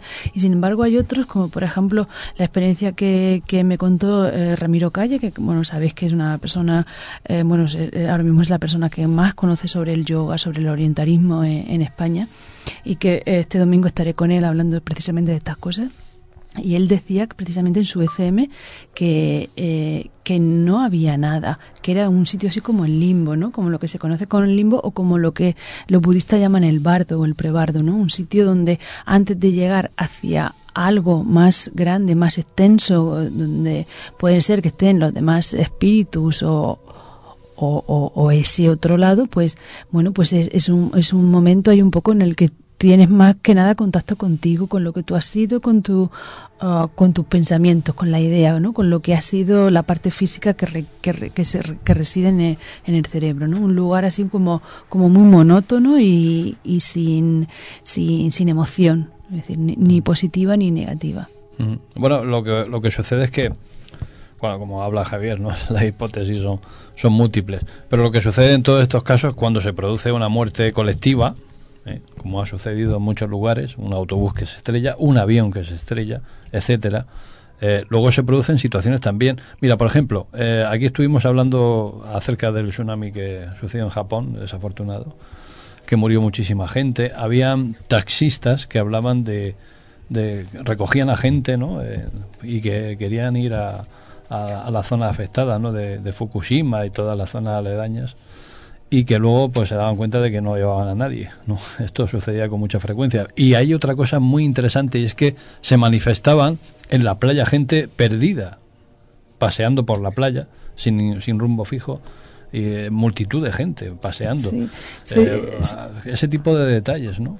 Se dice que cuando, bueno, lo que se dice, no te puedo decir teorías eh, comprobadas 100%, pero que cuando, cuando una muerte viene así de repente, sin, sin que la persona est- esté preparada, sin que sepa que, que va a morir, me refiero, por ejemplo, al caso de enfermedades, pues, eh, claro, se encuentran directamente con, con, con, con otra cosa, con otro mundo, con otro plano o como se quiera llamar, ¿no? Entonces no, no, no saben muy bien, están como perdidos, ¿no? Eso es un poco lo que yo le, le preguntaba en la entrevista que, le, que hice a Marilyn Rosner, ¿no? Cuando pasan estas cosas, eh, ¿qué pasa realmente? Porque la persona está viva y al segundo después no lo está. Entonces, ¿cómo, cómo sabes, no? Y, y, y me, me decía que había un momento en el que ellos estaban perdidos, que no sabían qué es lo que había pasado. En el, eh, eh, también pasa en, en las personas que mueren por sobredosis, ¿no? Que de repente no saben lo que ha pasado, necesitan un tiempo para entender que han muerto y que han Bueno, fallecido. eso tiene en física tiene una explicación, se llama inercia. La inercia del movimiento. O sea, yo también soy partidario que durante una vida, igual que una rueda que va girando, no se detiene de forma instantánea. Tiene una inercia y sigue un proceso hasta que se acaba la fuerza y la rueda acaba cayendo al suelo.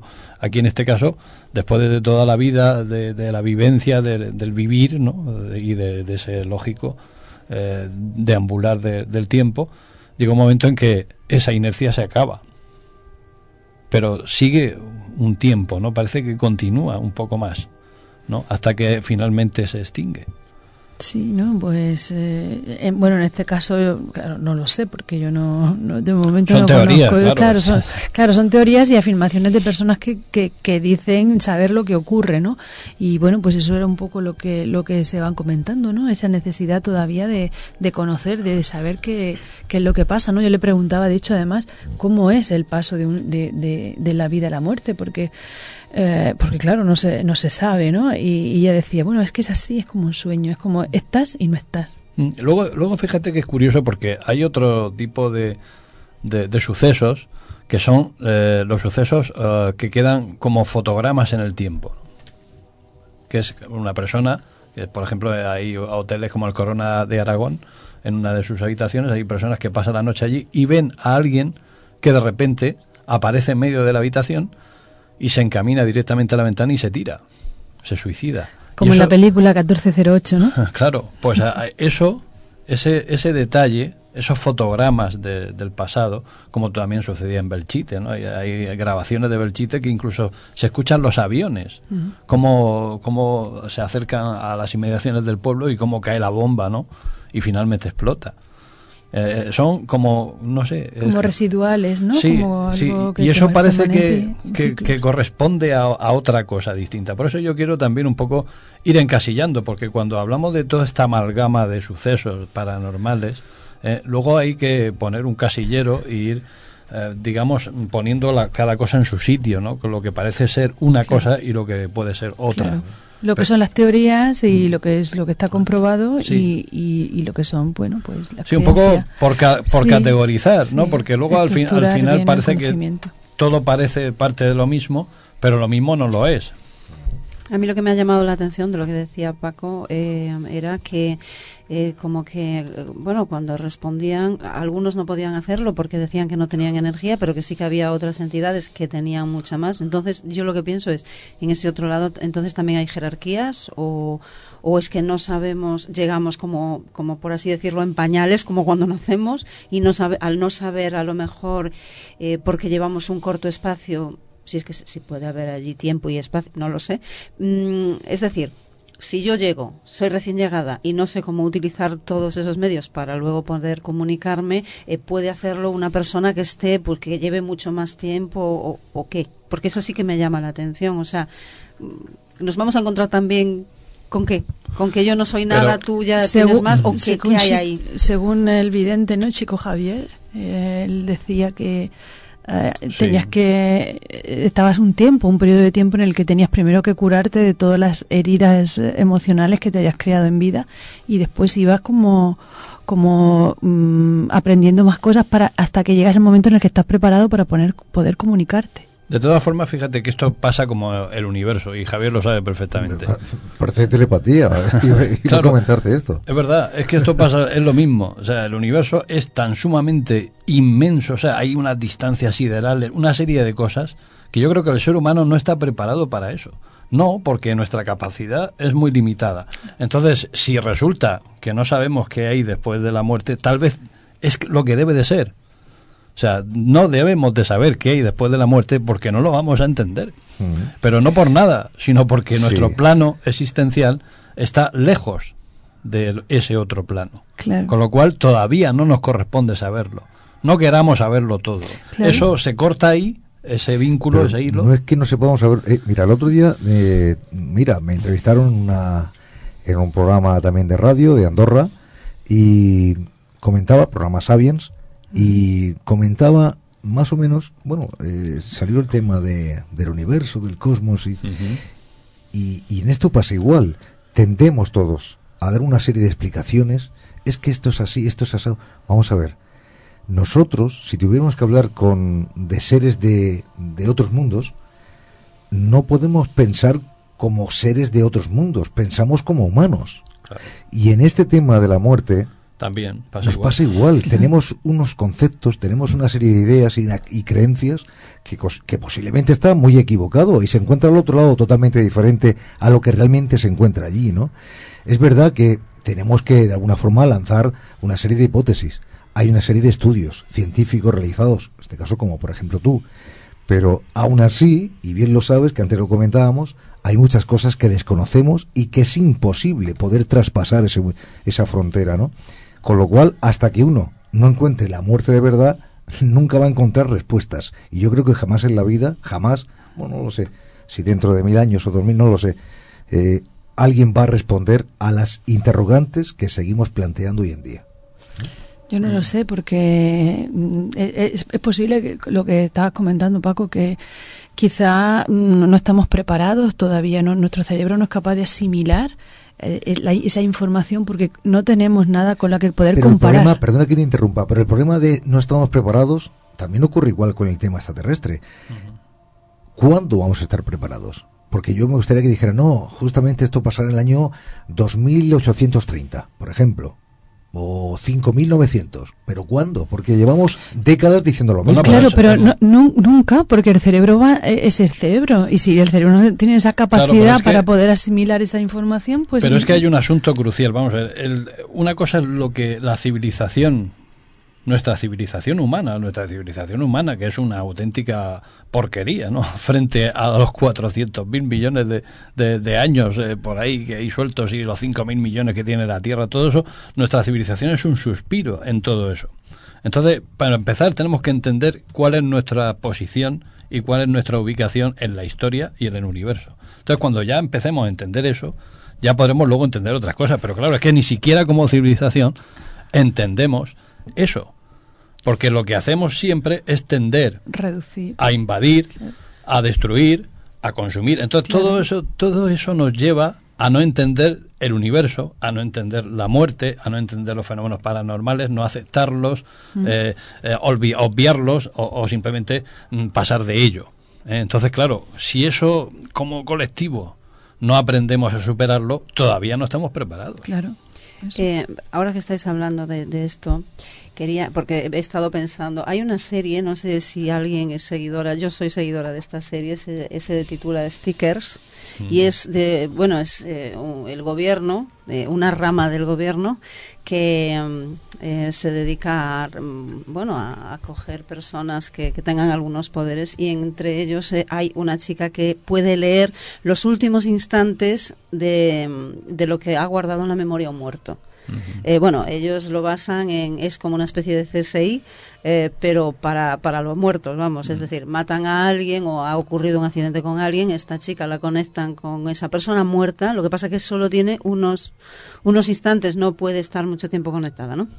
Entonces digo yo, em, si hasta ahora eh, todas eh, las cosas que hemos- to- esto va también en base a lo que decías tú, Javier, que decías tú, a lo mejor dentro de mil o dos mil años, a lo mejor no es tanto, ¿sabes?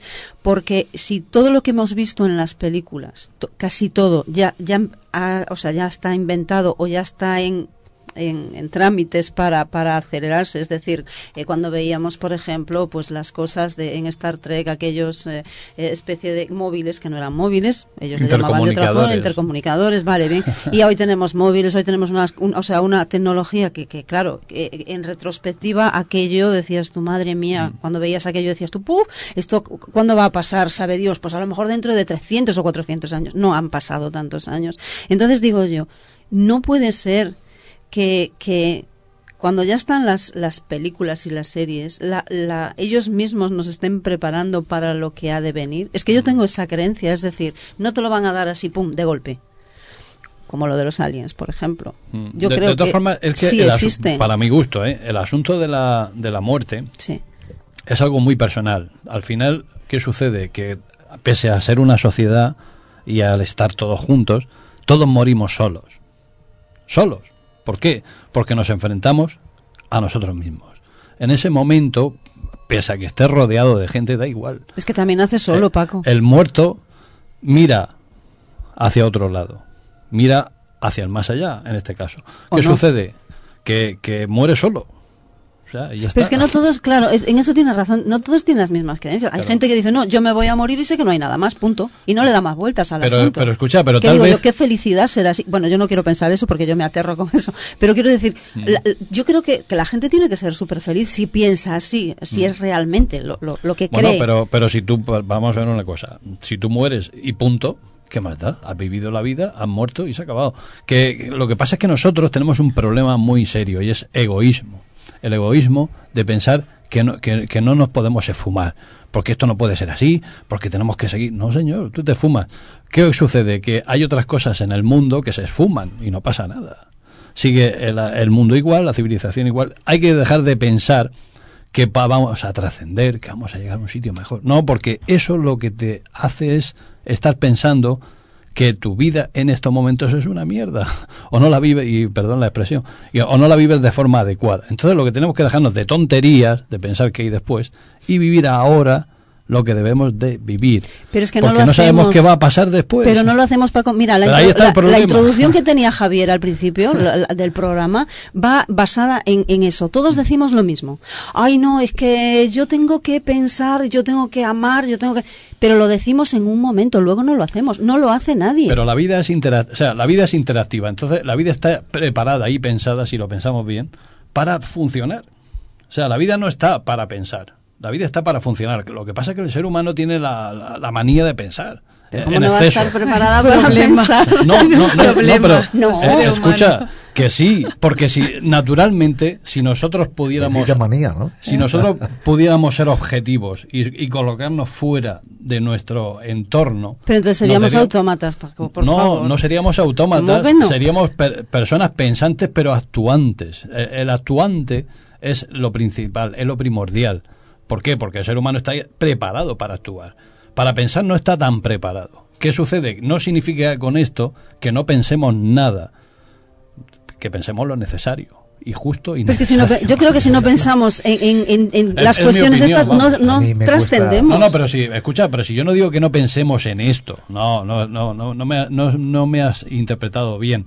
Lo que te digo es que, eh, que, act- que funcionemos más y que, y que pensemos menos. Quiero decir que en muchos casos, cuando tú piensas demasiado, no es bueno tampoco. Ah, no, bueno, ya, vale. Claro. Bueno, yo discrepo un poco.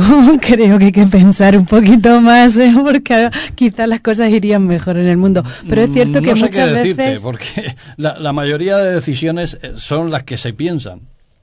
¿eh? La mayoría de decisiones en el mundo ahora mismo son las que se piensan. O las que se piensan mal. Ya, quizá. pero, pero, se- pero se piensan. ¿Eh? Bueno, creo que. No, yo que- tampoco que estoy de acuerdo, lo siento, pero no. Sí. Yo con Paco hoy, ahora, bueno, no, hoy no, en este, en esto que En estamos este hablando ahora mismo. Sí, bueno, eh, es que el nivel de pensamiento, mira, yo, yo sé que es complicado. O sea, eh, lo que yo estoy diciendo, la- mi propuesta es complicada. Pero el nivel de pensamiento es también complicado. Hay que saber ofrecer ese nivel de pensamiento en su justa medida, pero como todo.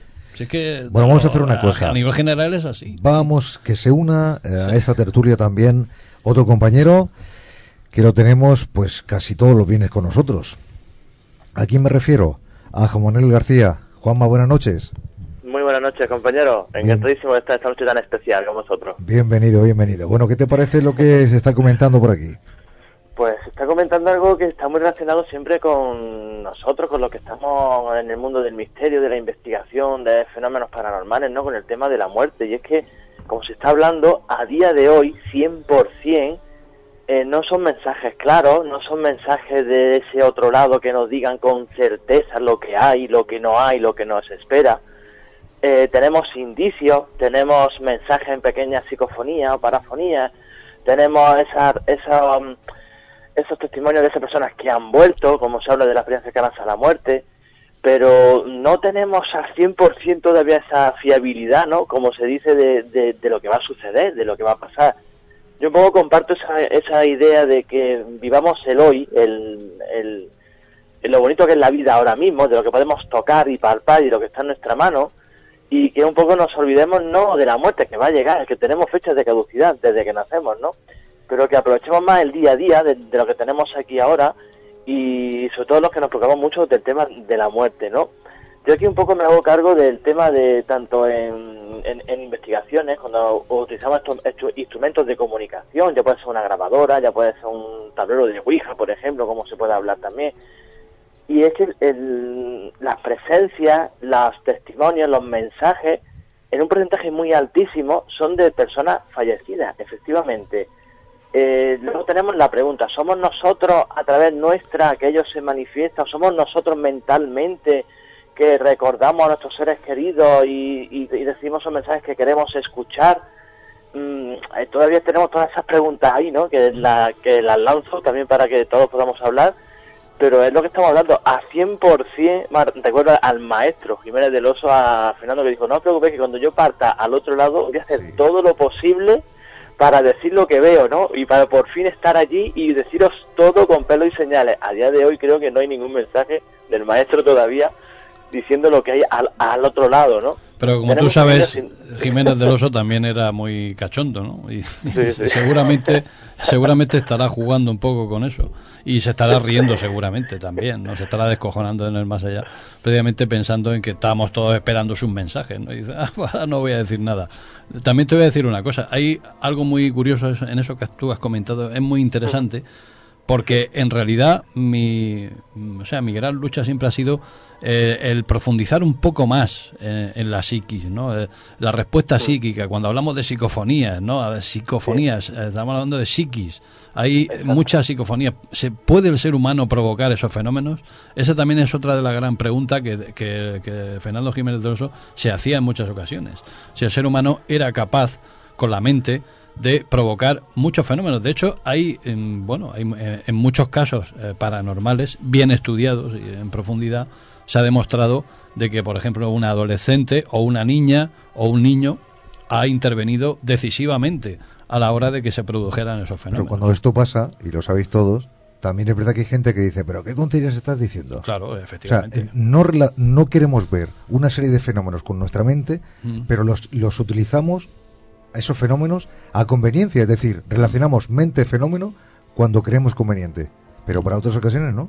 Claro, pero ahí están los casos, ¿no? Hay que estudiarlo en profundidad. Por eso eh, está el tema, en este caso sí que pensar. Porque evidentemente hay que estudiar. Entonces, no es todo. eh, claro, es que hay que tener en cuenta que el pensamiento tiene que ser en su justa medida. Y yo, siempre- yo lo he dicho antes. no, no todo. Claro, eh, lo que- a- alocadamente tampoco se puede vivir. Lo que sí está claro muchas veces y casi en todos los casos es que está relacionado la persona con el fenómeno paranormal. Es decir, depende mucho de la persona que esté ahí, de la del momento, de las personas que estén ahí para la obtención de resultados. Eso está clarísimo. El mismo hecho alrededor de un tablero de Ouija, por ejemplo, no siempre funciona. Eh, una grabadora la ponemos en un lugar, no siempre tenemos ese resultado. O sea, es cuando ellos quieren o cuando esa persona que está investigando, el, inve- el investigador, eh, da esa energía, o llamémoslo como queramos, para producir, para que tengamos ese resultado, ¿no? Por eso yo vinculo muchísimo la persona, llamémoslo la psique, llamémoslo la mente, llamémoslo la energía que podamos emitir la persona para la consecución de esos, de esos resultados, ¿no? Y que esos resultados estén relacionados con personas fallecidas, en el 99% de los casos, es como, de, vamos, que, que se dice, y más cuando tenemos los testimonios de la experiencia que han la muerte, personas que han estado ahí y han vuelto.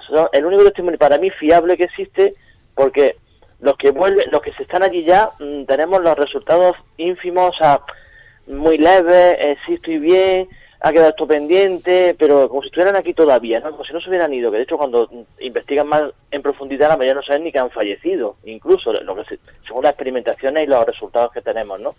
Pero eso, lo único que yo veo fiable son esas personas que han estado ahí, se han asomado a esa puerta y han vuelto. Y que todas las personas coincidan en lo mismo, para mí es algo más, más fiable, ¿no? Que, hay, que no existe el dolor, que es todo paz y tranquilidad, que se ven a sí mismos, que se ven volando por arriba, o sea, todo eso, ¿no? Ese túnel, a veces no hay ni túnel, eh, ves a tus seres queridos que vienen a recogerte, a acompañarte, o sea, que todo eso esté mm, es como un, pequeño haz de luz que tenemos ahí como diciendo, mm, yo me quedo con una frase que me encanta que dicen que la muerte es un regalo de la vida, ¿no? Como diciendo, es el, el culmen a algo que luego ya no existe ni el dolor, ni, la, ni las calamidades, ni nada. Al revés, la gente no quiere volver. De hecho, el otro día tuvimos una charla, que, de hecho hablamos de la Ouija, y tuvimos una persona delante que tenía una experiencia cercana a la muerte y dice, es que yo he estado eh, clínicamente muerta durante una hora y yo recuerdo todas las personas que han estado ahí, o sea, en, en carne viva, ella allí hablando en público y efectivamente yo vi el túnel y era una paz, una tranquilidad, que es que no quería volver de allí y esa mujer es médico también, como nuestro compañero Miguel Ángel Pertierra, ¿no?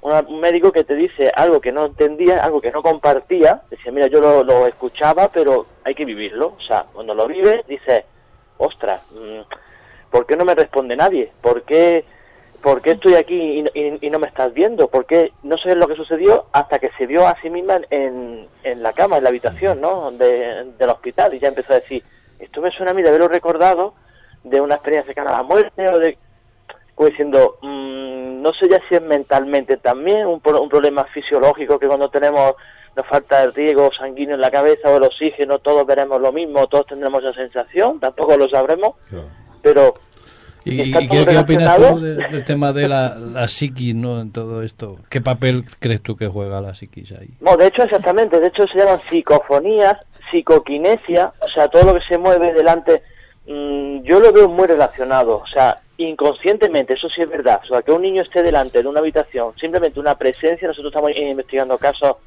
eh, donde hay fenomenología poltergeist, por ejemplo, en la casa, y en- entramos el equipo de investigación solos y no sucede absolutamente nada. Es podemos vivir en la casa tranquilamente todo el equipo meses y no se mueve un alfiler. Ahora, la mujer, la madre, entra en la casa y eso es mm, portazos, movimientos, sensaciones, volumétricos, saltos, simplemente estando ella presente. También hay- hay que decir que es la que más miedo tiene de toda la familia, porque no sabe de qué defenderse. Dice, no, yo puedo defenderme de un ladrón que entre, de una persona, pero de algo que no vemos, ¿cómo nos defendemos, no? Entonces es la persona que más miedo tiene. El padre está un poco más a la expectativa, los hijos están asustados, el niño pequeño es, es la caña cuando entra en, en la casa, también empieza a señalar y a hablar con alguien. Pero es la madre, entra en la madre en la casa y puede, yo he visto mm, marcos de fotos moverse delante de ella, eh, un portazo detrás nuestra en el salón, pero es cuando está ella. Por lo tanto, están girando esos fenómenos a través de la mente de ella, queremos decir a lo mejor, pero inconscientemente, por supuesto, ya no es que se concentre y mueva un objeto. Ahora voy, ahora voy a concentrarme y voy a mover este marco de fotos. No, simplemente entrando ella, llamémoslo ya como queramos, pero ellos utilizan esa energía que ella tiene o ese poder mental, incluso inconsciente que tiene, para que ellos se puedan manifestar. Incluso bajadas de temperatura y que afectan en, en los aparatajes. O sea, pones un volumétrico, pones un sensor de movimiento y acerca y llega la madre y saltan todos los volumétricos detrás nuestra. Cuando ella sale de la casa, la casa no pasa absolutamente nada. Es- está muy relacionado, vamos, Sí, lo vivimos constantemente con las investigaciones, igual que en una investigación, una persona sensitiva entra, entra con nosotros y suceden más fenómenos que otras veces que entramos personas que a lo mejor no tenemos esa, esa sensibilidad tan desarrollada, como hemos visto que sí podemos tenerlo todos, ¿no? Por tanto, yo lo tengo clarísimo.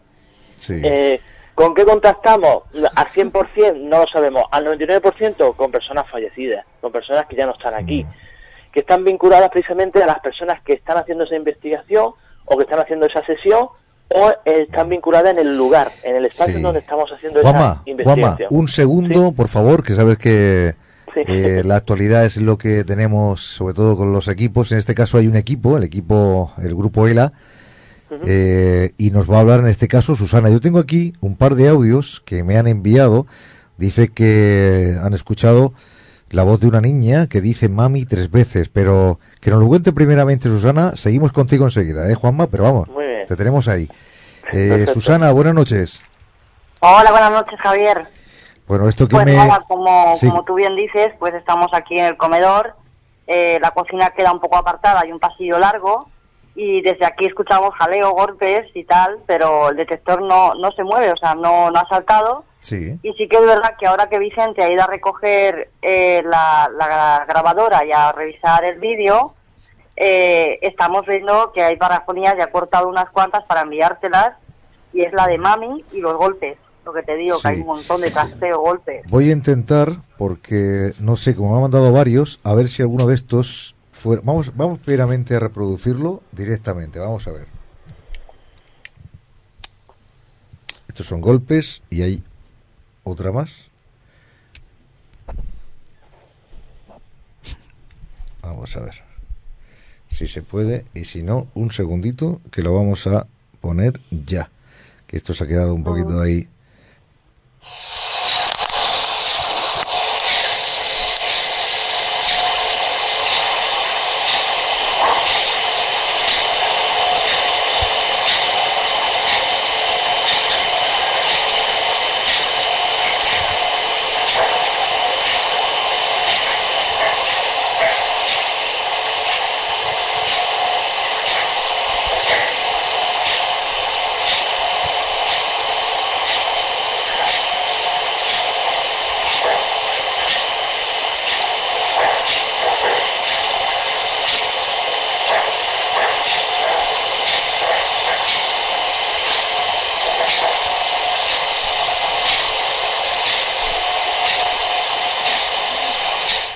preguntarle a Susana. Eh, ¿Tiene la señora ahí en la casa, tiene algún animal, un perro?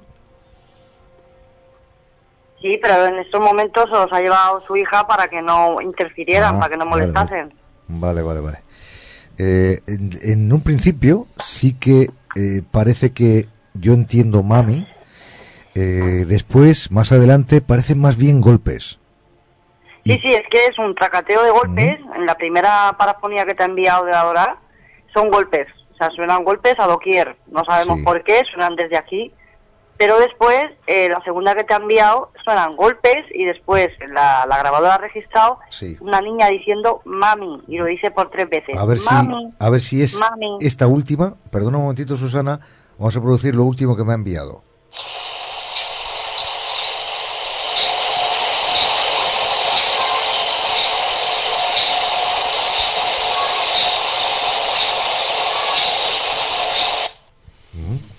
Bueno, lo percibimos perfectamente. Muy en el fondo, pero se percibe, ¿eh?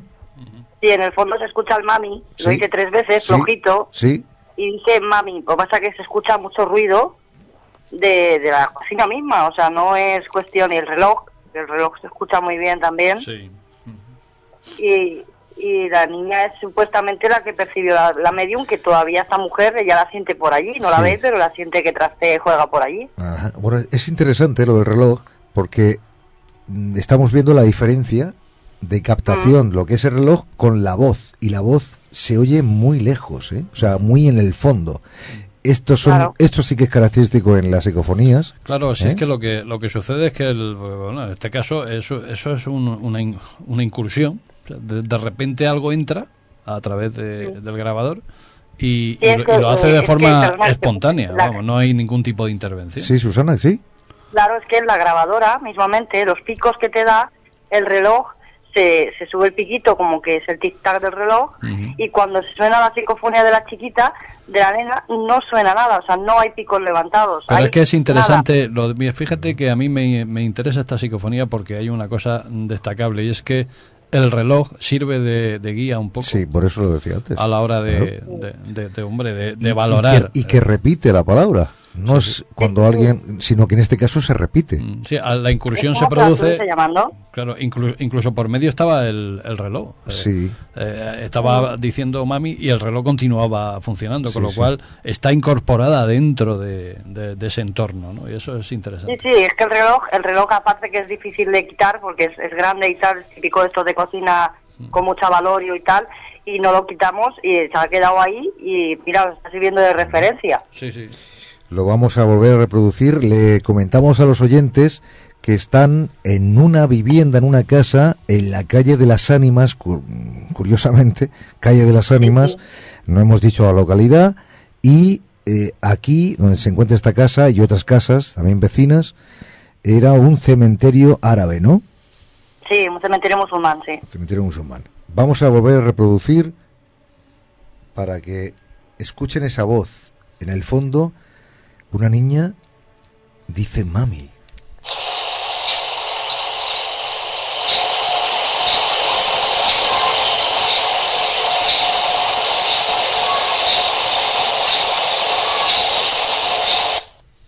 Clarísimamente tres veces, las dos últimas más unidas. Pero vamos, se, se percibe, yo esp- espero también que los oyentes lo perciban. De hecho, Juanma, eh, ¿lo percibes tú también? ¿Lo captas? Sí, sí, vamos, ¿Eh? se percibe más. Lo que estamos hechos un poquito también a escuchar así eh, lo que son las inclusiones, vamos, lo veo de punta y vamos, repetidas veces. Que es raro también que una psicofonía se repita, o simplemente son palabras cortas o puntuales, pero súper claro y muy bien. Enhorabuena, compañero. Muchas gracias. La verdad que aquí también estamos con los pelos de punta porque lo que menos íbamos Sí. a esperar es que salieran chiquitos y menos llamando a la madre, claro. Evidentemente los críos siempre te ponen los pelos de punta. Siempre, Las sí. psicofonías con niños. Cierto, cierto. Ahí es cuando en ese momento se tira de ese hilo histórico, se tira de ese archivo, de ese lugar en concreto, por qué pueden aparecer niños y es cuando viene la sorpresa, ¿no? El verdadero misterio, ¿no? Que realmente allí hubiera pasado algo que luego realmente sucediera con niños, ¿no? Por lo tanto, estamos hablando de eso, ¿no? Nos, ellos nos están llamando, ellos nos están diciendo, ellos están anclados a lo mejor en ese pasado, en ese entorno todavía, nos llega, tiramos de hilo, del hilo histórico y luego tenemos la- una gran historia, una gran, vamos, de esas personas, esas vidas que han pasado por ahí, ¿no? Sí, bueno, ahí tendríamos un claro caso de eh, un fotograma atrapado en el tiempo, ¿no? Ah, que es que, bueno, eh, espontáneamente sucede, pero eso es un acontecimiento que sucedió seguramente hace muchísimo tiempo.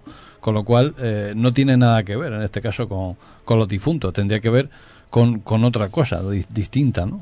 Porque un difunto que, que quede atrapado Una- en el una- tiempo ahí. Una cosa curiosa, Javier, que también esta Sí. chica tiene dos cuadros, dos láminas de dos bebés llorones, de los niños llorones. Mm, sí, sí, interesante. Tiene dos láminas de esos bebés. Ya. Bueno, esto, esto, pare- curioso. esto más que un bebé parece una niña un Sí. poquito más crecida, ¿no? Sí, sí, no, esto parece una niña de unos cuatro o tres años. Sí. Sí. Tres, cuatro años. Sí, sí, aproximadamente. Se oye Mm. muy bien. Y de hecho, mami, que esto siempre llama la atención porque no sé, todas las zonas no se pronuncia así. No todo el mundo le dice a su madre mami. ¿Mm? Sí, no, no, no, es es, una que ha forma sido cariñosa, que ¿no? es al, al poner eh, la grabadora, pasarla al ordenador y tal, ha sido ponernos a escuchar y decir, ostras, se escucha un mogollón de ruido, que lo estamos escuchando con el oído algunos golpes, pero eh, cuando ha salido lo de la niña, digo, ostras, se me han puesto los pelos como escarpias, pero es que luego lo, lo han escuchado los demás para ver si era lo mismo que yo había escuchado, sin decir nada, Sí. y todos escuchamos claramente el mami. Sí, sí. Y Susana, la señora Puri sigue igual, ¿no? Esa no... Sí, bueno, Puri, Puri en cierto modo ella pues tiene su, su pequeño reparo, ¿no? Pero que, como ya dice, se está acostumbrando a vivir con el fenómeno, entonces pues, ¿qué tiene que hacer la mujer? Pues nada más que acostumbrarse, no molestarse unos a otros y convivir. Pero Fíjate cada que vez que, cada vez que sacamos alguna psicofonía o alguna cosa, o la mujer está la medium que le dijo en su día, pues hombre, ya se sorprende, ya la verdad que se sorprende. Y se había quedado una, un asunto pendiente, ¿no? Con nuestra invitada esta noche, eh, con el tema de la respuesta psíquica de las psicofonías. Eso, ¿cómo, eso, ¿Cómo se puede valorar eso? Dice ahora que me había escapado. Ah, no, no, al final. Es que como la he visto acomodándose, digo, voy, voy a, a sacar la rueda ahí. Bueno, eh, ef- efectivamente, claro, es que, es que puede- lo que hablábamos antes, pueden ser mm, realmente tantas cosas. Yo realmente apuesto también por, por la hipótesis de que, bueno, de que quizá tengamos ahí un potencial muy, muy grande y que, bueno, seamos nosotros los que estemos provocando ciertas cosas o que hayan cosas residuales y que, que, que queden ahí impregnadas y que, bueno, se, sea capaz de, de detectarlo, pues, eh, pues los aparatos que se Pero ponen. yo lo que la pregunta que yo te hago a ti y también ya que está Susana y Juanma y nosotros eh, aquí en el estudio es si es así, ¿cómo somos capaces de producir todo esto y yo en cambio estoy venga a pensar que se levante el vaso aunque sea este de plástico y no se levanta? ¿Por qué somos, por qué siempre utilizamos lo que decía antes, ¿no? Es que estos fenómenos lo producimos nosotros con la mente. Pero yo, sin embargo, estoy aquí pensando, eh, la vela, apágate, no se apaga, levanta el vaso, no se levanta. Claro, quizá por la intención, porque algunas veces también cuando queremos hacer algo, todo ese, esas ganas de que ocurran cosas y ese miedo a que no ocurran y esas interferencias que le Entonces, ponemos la cuando ponemos... concentración, ¿qué pasa con la concentración? Cuando decimos, hay que concentrarse para que, en un punto, para que esto se produzca. Sin emba- aquí, en cambio, Sin esto va al embargo, revés. eh, claro, mira, por ejemplo, eh, cuando se trabajan con las cartas Zener, Sí. cuando estás concentrado en que te salga algo, no te sale. Es cuando es espontáneo, cuando no lo tienes que pensar, cuando realmente vas sabiendo lo que... eh, ¿Ves lo- lo que yo decía antes, actuar en vez de pensar? Fíjate que es curioso, que hemos llegado a ese... a ese punto. Pues con respecto a eso, Paco, vas a tener que aclarar unas cositas porque aquí en el grupo Sí, hay un sí. dilema con, con varias personas, ¿no? vale. Porque aquí, por ejemplo, Jesús dice, Jesús Giraldo dice, con respecto lo que dice Paco, no sé si se refiere hasta qué punto el modo de funcionamiento de nuestro propio cerebro pertenece a nosotros mismos y por ende hasta qué punto afecta a nuestras decisiones y comportamientos. Y eh, Mari eh, dice, no me queda claro lo que ha comentado Paco Buitrago sobre los niveles de pensamiento. ¿Puede especificar qué quiere decir? ¿Cuáles son esos niveles? Pues fíjate, Javier, eh, y, y oyentes, que yo hice una, una sección que se llamaba Memes, ¿nos piensan o pensamos? ¿Eh? Curioso, ¿sabes qué sucede? Que hay investigaciones que se han hecho de forma muy seria y muy profunda y hay algunas neuronas en el cuerpo que son neuronas rebeldes, ¿no? Ahora que estamos hablando con el tema de independencia de Cataluña y tal, pues resulta que hay neuronas que son secesionistas de nosotros, son rebeldes. Y de repente esas neuronas se comportan como les da la gana. Entonces, por eso, ataques repentinos, locuras transitorias, todo este tipo de cosas van en función de eso. ¿Qué sucede? Que, en, en cierto modo, no sabemos cómo funciona el cerebro, pero ¿por qué? Porque el cerebro tiene su propia identidad. Las neuronas no se comportan todas iguales. Hay algunas que reaccionan de una forma, otras de otra. No es como un grupo de peces que va al unísono, ¿no? Pensando en la misma dirección. Hay cierto tipo de pensamientos que se desarrollan en partes del cerebro que todavía no conocemos. Pero, yo- mira, con respecto a lo que comentaba antes eh, Cristina, Hmm. sí estaré de acuerdo, y todos sabéis esos episodios que han sucedido en el que en un momento dado ha dicho, oye, no sé dónde ha sacado la fuerza, pero ha levantado el coche y ha sacado Sí, el- el que-". sansonismo Eso se sí, llama. pero en una investigación, lo único que puede Hombre, pasar en yo- una investigación... Yo, sí, yo sí. las que pienso que, que por mucho que yo piense que hable una, chiquet, una chiquita o una niña o un algo, yo no tengo tanta fuerza mental como para hacer esas cosas y menos en una grabadora, el poder manipular con mi mente una grabadora digital Mm. Pero- de estas últimas de ahora. o Pero sea, aquí no- estamos hablando de- del de inconsciente. No, no del pensamiento tuyo propio. Estamos hablando del inconsciente. Estamos hablando de algo que no controlamos, algo que sucede a nuestras ¿Y espaldas. cuando se marchan? ¿Y cuando se marchan los equipos de investigación y se quedan Pero- los aparatos allí y se van? Pero es que la energía psíquica supuestamente se puede, incluso se habla de que se puede acumular en, ¿Eh? en- en lugares. Vamos a ver qué piensas. Juanma, ¿qué piensas de eso?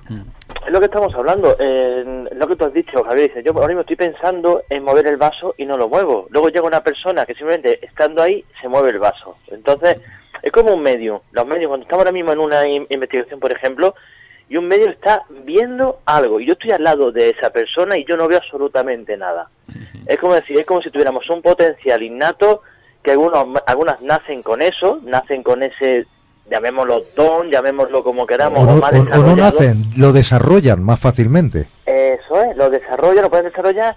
Oye, y, y otras personas que estamos al lado, eh, justamente de ella, y me da cosa porque es que de verdad y se pone el vello de punta porque dice, mira, por ahí hay alguien que está viniendo y te, y te lo está detallando, te lo está Y ahora, o- describiendo otra y tú no cosa ves más. absolutamente nada. Otra cosa más. Juanma, otra cosa más importante. ¿Cómo podemos, cómo puede reproducir Vicente, Puri y Susana, cómo puede con la mente crear una voz de una niña clarísima que dice mami? Es que a lo mejor no han sido ellos quienes lo reproducen, ¿no? o sea, quien, No, yo creo que lo estando crea. ellos físicamente, ellos ellos dan mm, eh, la energía, llamémoslo como queramos, que necesitan ellos como portadora para poder manifestarse, simplemente creo yo, es simplemente estando solamente allí, dejando la grabadora en el sitio, ya estás dando tu energía a tu espacio allí o, o no sé, es que eh, como esto es todo tan Claro, pero es que esto- y luego pero- tenemos los resultados Mm. tan nítidos, Los fenómenos paranormales tienen esa característica y es que no sabemos cómo funcionan. Entonces, eh, nosotros tenemos cada uno una hipótesis bajo nuestro punto de vista y luego, en general, bajo nuestra experiencia particular. Todos hemos tenido experiencias paranormales, casi todos. Hay algunos que quieren asimilarlas y otros que no. Pero dentro de una conversación, Javier lo sabe perfectamente, que nosotros nos hemos sentado a hablar con gente eh, de muchos tipos y siempre ha salido alguien que tiene una experiencia paranormal. Es más la gente que la ha tenido que la que no.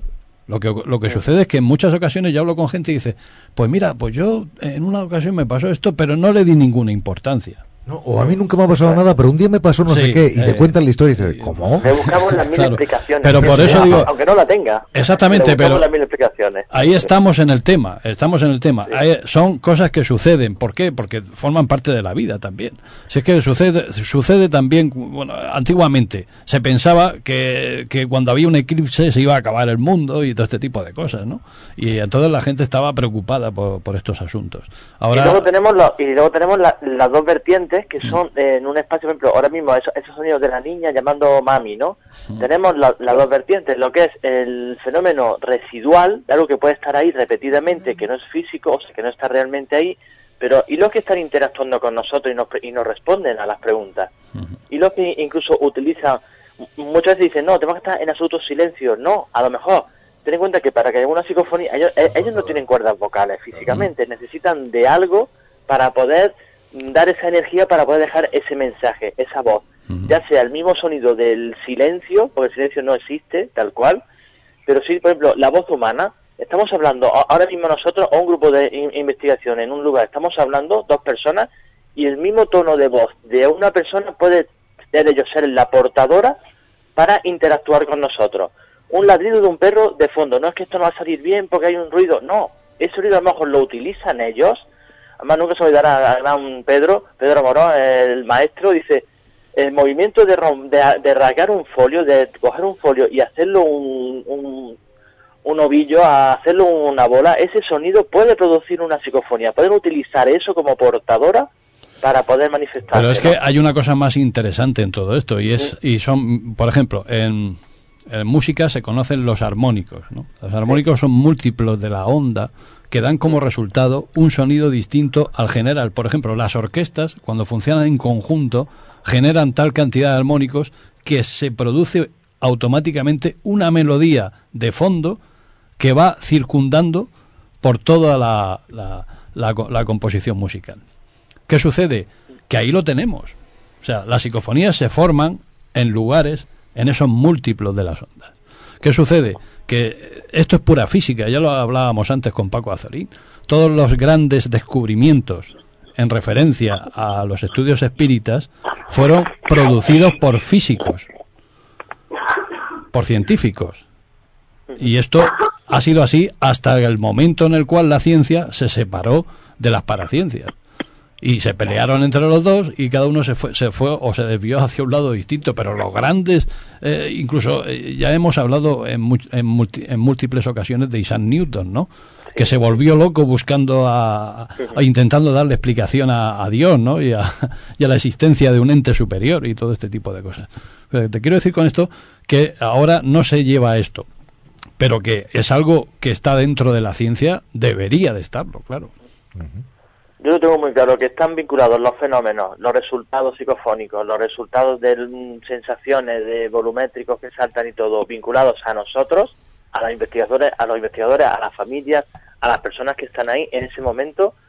Yo lo tengo muy claro, o sea, yo eh, yo lo tengo todo relacionado, además lo que dijimos del concepto de mm, parapsicología, ¿no? De que son esas, vamos, de que todos somos sensitivos, en unos más desarrollados que otros, pero todos podemos aportar de una manera inconsciente en un momento dado lo que ellos necesitan, llamémoslo a ellos, lo que ellos necesitan para poder manifestarse o dejar un mensaje o mover un objeto, pero siempre nosotros estando delante. Luego ya sí verdad que tenemos lo que os he hablado de las cartacenes, todo eso, a- estudiar la telepatía con las personas, la precognición, incluso adelantarse a qué forma, a qué figura va a salir de la carta. O sea, todo eso ya sí es verdad que es concentrarnos más en la psique, en la mente, ¿no? Pero lo que son el tema fenómenos, un marco se mueve, no se mueve solo si no lo empuja. Un sensor de movimiento no salta si no ha pasado algo por delante. Un termómetro no baja la temperatura a 10 grados en cuestión de segundos.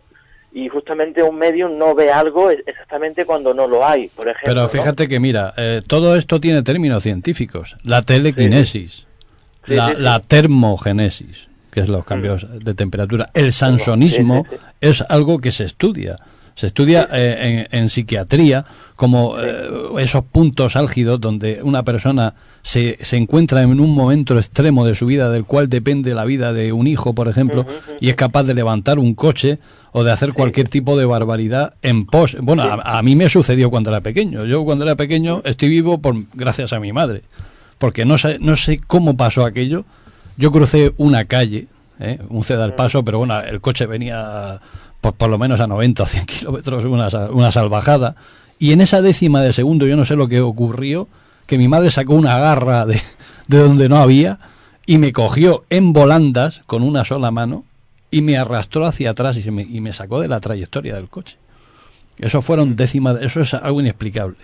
Entonces, ¿cómo se producen esas circunstancias? Pues lógicamente es la mente la que juega ahí.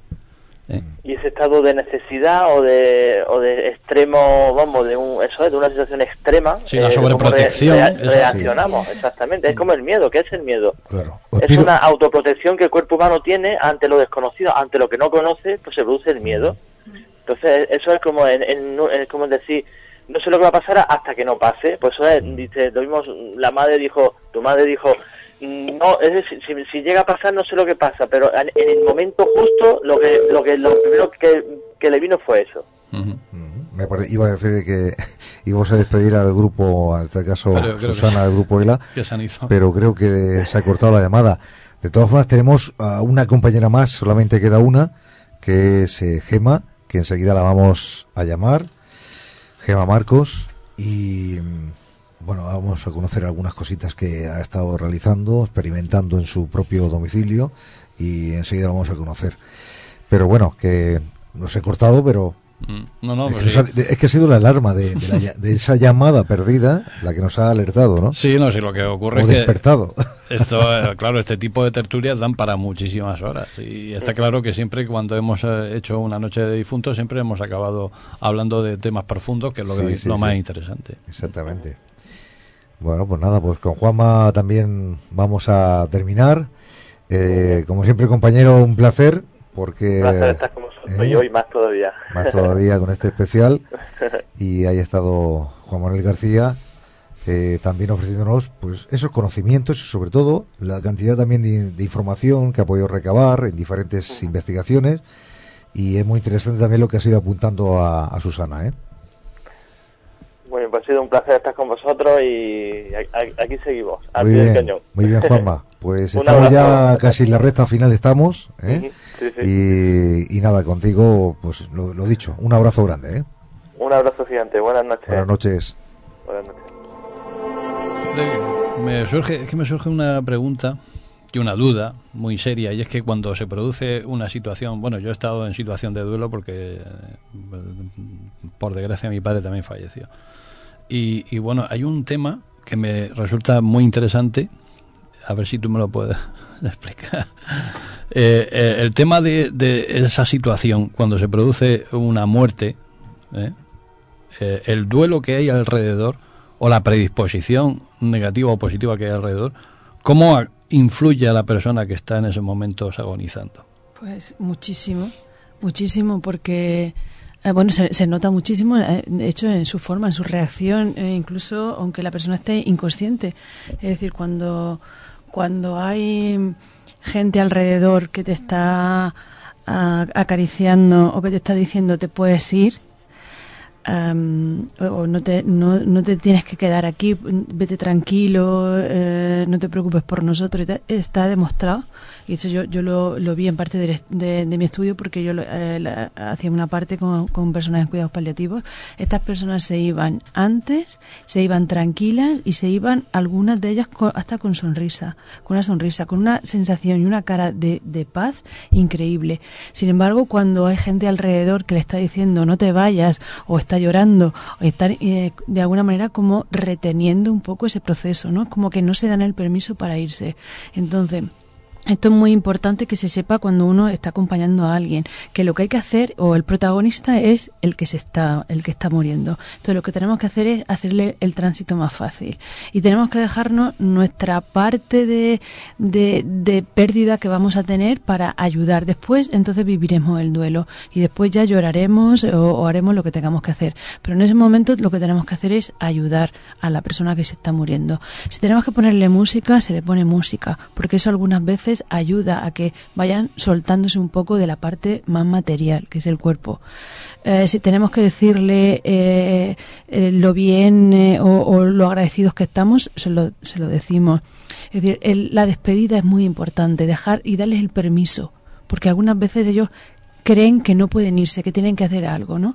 Entonces, darle el permiso para que se vayan y poco a poco se van yendo antes. A yo me encontré con un caso así, una persona muy joven que se iba y que se, que se estaba muriendo y, y la familia estaba estaba pues llorando y no te vayas y no me dejes y claro la persona pues ahí estaba.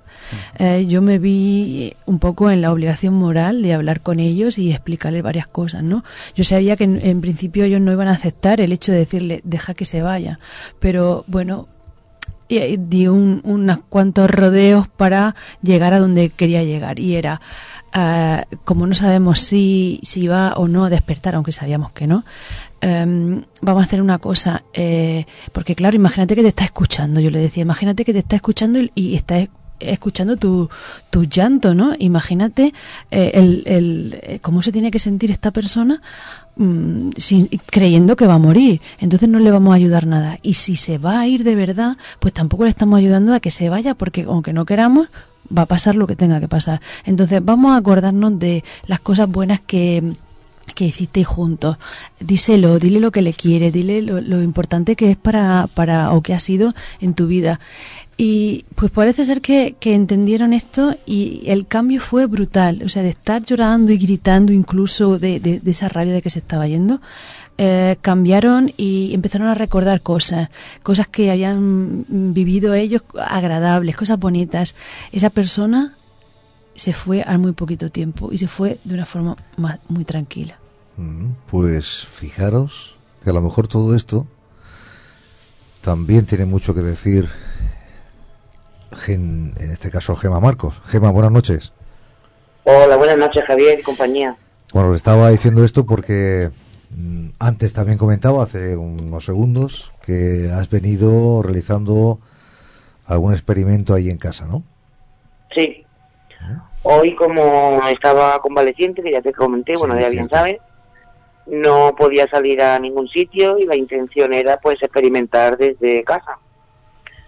Y la verdad que hemos sacado, mm, creo que bastantes cositas. Sí. Han venido dos amigas a acompañarme esta tarde, finalmente se han quedado conmigo. Hemos experimentado con la Kinect, que ya te he mandado un vídeo. Lo colgaré también en la página de Otro Mundo para que la gente pueda comprobarlo. Muy bien. Y, y bueno, eh, lo que es la Kinect, para quien no lo sepa, pues eh, la máquina en sí detecta algo que se ve en la cámara que no hay nadie, pero ahí sale como un muñequito. Entonces este esqueleto mm, quiere decir que nota un tipo de presencia. Luego hemos tenido movimientos con las luces. Esto sí parecía una feria. Ah, estábamos hablando y a lo mejor se, se ha encendido la luz del pasillo, ¿no? Carlos? La luz del pasillo, la luz de la entrada que está apagada, sin embargo. Ahora ya hace rato que desde que hemos dejado de experimentar ya no ha vuelto a pasar nada más raro. Pero mientras estábamos con la experimentación, que hemos tenido la Spirit Box, hemos tenido la Kinect, y hemos estado muy concentradas las tres, eh, pues hablando de, de nuestros difuntos y pues un poco metidas en lo que es el tema, ¿no? Y, y la verdad sido interesante. De hecho te he mandado también, no sé si la has podido escuchar, un audio que la ha grabado mi compañera Carol, en el que yo me he ido a la escalera en mi casa, había he grabado con la cámara de visión nocturna, estaba oscura, ellas estaban en el pasillo, o sea, en el comedor, perdona. Y bueno, pues yo he ido haciendo preguntas. a mí no se me ha grabado en mi grabadora, pero a Carol sí que se la ha grabado y por lo que yo entiendo, dice una voz de hombre, Ani. Yo esa voz de hombre la reconozco como la voz de mi padre, fallecido hace un año. Y Ani era mi madre, fallecida hace tres años. Y tengo aquí el audio que obviamente no lo puedo reproducir porque estaba en antena, pero lo tengo Ajá. aquí, a ver si lo podemos escuchar. Si no te lo puedo poner yo, si lo quieres. No sé cómo se escuchará. Un poquito flojo. Mm, a ver si lo podemos, contigo lo podemos oír mejor. ¿Mm? Mm. Porque aquí A parece ver. que se oye bastante flojo. Lo voy a reproducir de nuevo.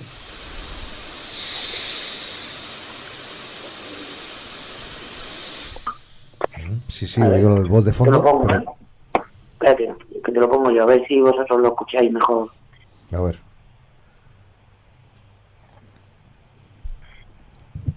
A ver.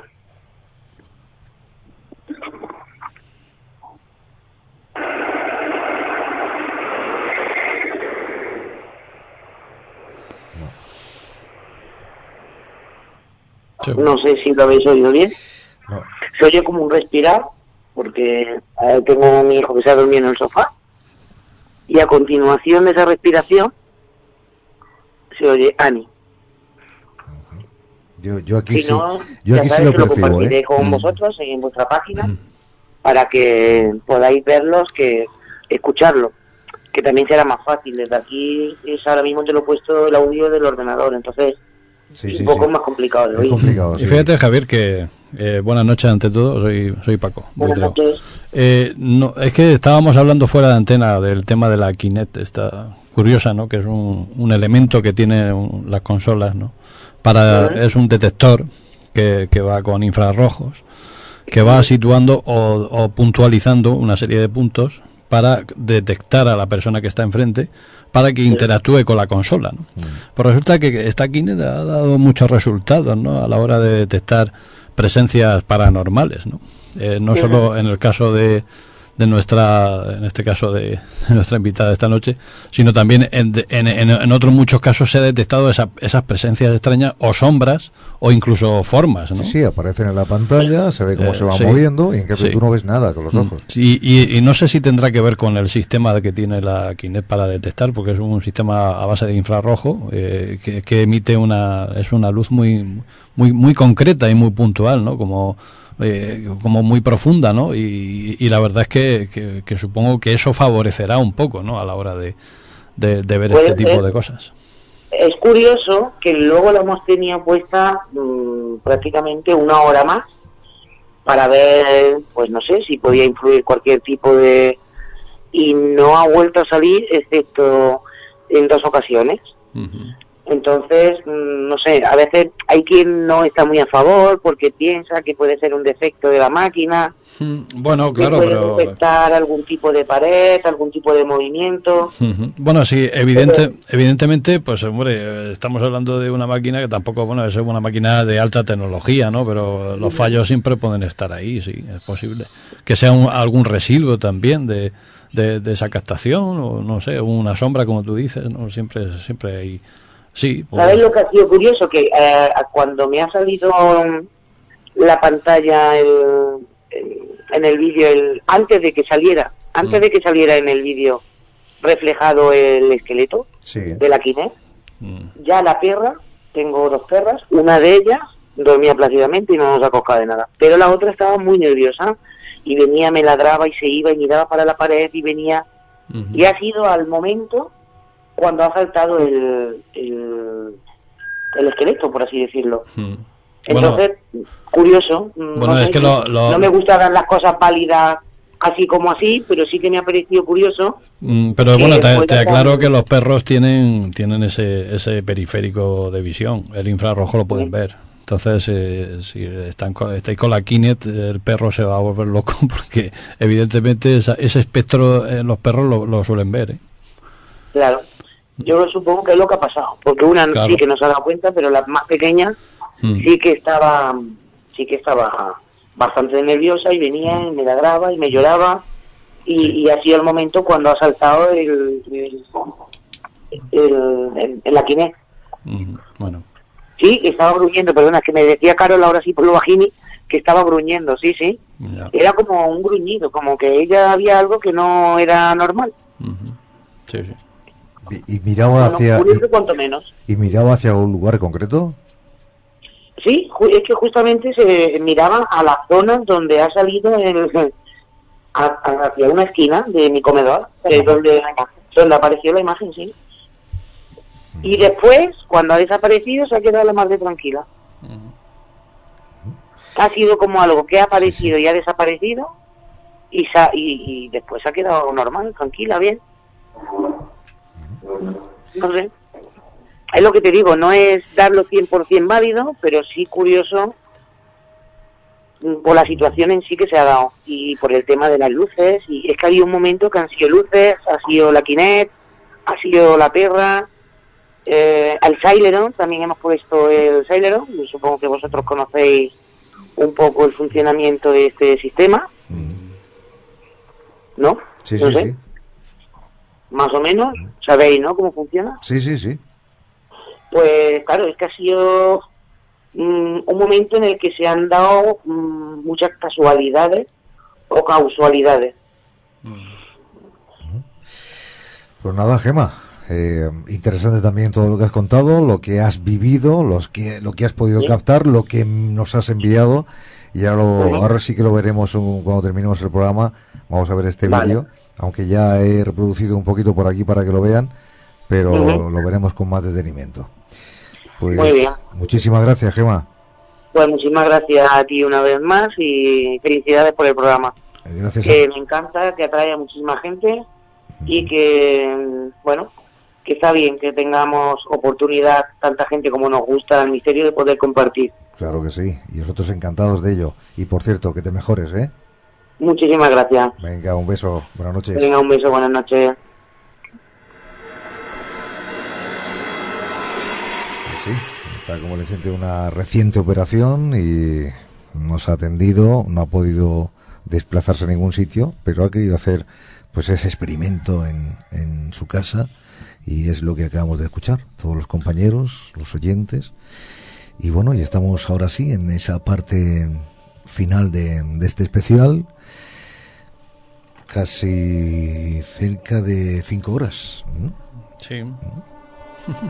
De todas formas, decirle a Cristina que en otro momento pueden ser unas seis horas y media, en algún momento seis horas y media, casi siete, algún que otro programa hemos tenido. Ahora cada vez vamos A menos. recortando, ¿eh? Vamos a menos. Vamos haciendo más mayores, vamos recortando. Bueno, si es concentrado, no hace falta extenderse más. No, no, no. De hecho, una vez que todo eh, es emitido, todos los compañeros, aunque teníamos un compañero más, que Manuel Delgado, que iba a hablarnos de todo lo referente a la muerte, pero en el antiguo Egipto, pero al final no hemos podido contactar con él. Y aparte, bueno, pues esos equipos de investigación que no han podido finalmente participar, como el grupo de investigaciones adimensionales y exploradores del misterio, que tampoco han podido. Y, nada, y todo un placer, como siempre, no solamente con vosotros, sino con todos los que han participado.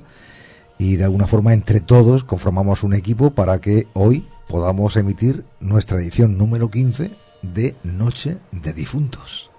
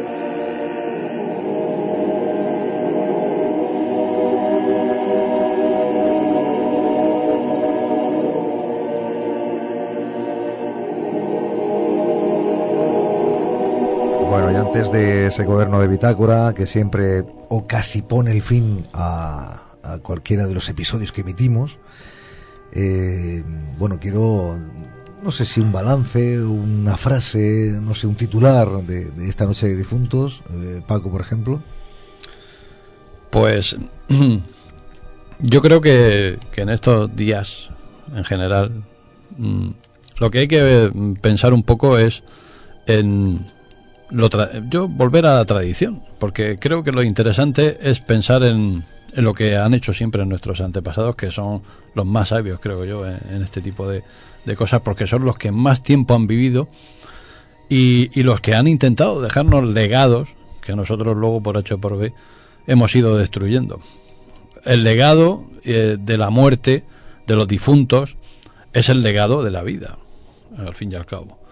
Y lo que nos enseña la muerte es que la vida hay que vivirla con intensidad y sobre todo sabiendo que no hay más oportunidades que esta de, estar aquí.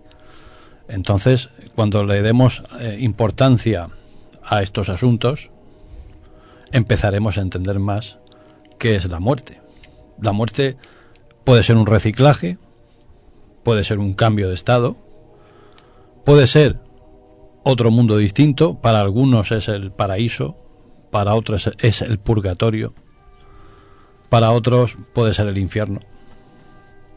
Todo el mundo tiene su concepto de qué pasará cuando muera. Depende, siempre depende de lo que haya hecho en la vida. Con lo cual, si depende tanto de lo que haya hecho en la vida, pues lo lógico es pensar en que hay que vivir para morir.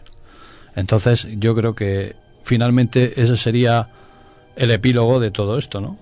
Llegar a ese punto de entender la vida como un camino hacia la muerte, pero no de una forma negativa, sino de una forma de aprendizaje, de desarrollo y, bueno, y luego posteriormente de enseñanza, porque hemos también hablado de eso, de la educación y del legado. Sobre todo lo importante es el legado, lo que vamos a dejar detrás de nosotros.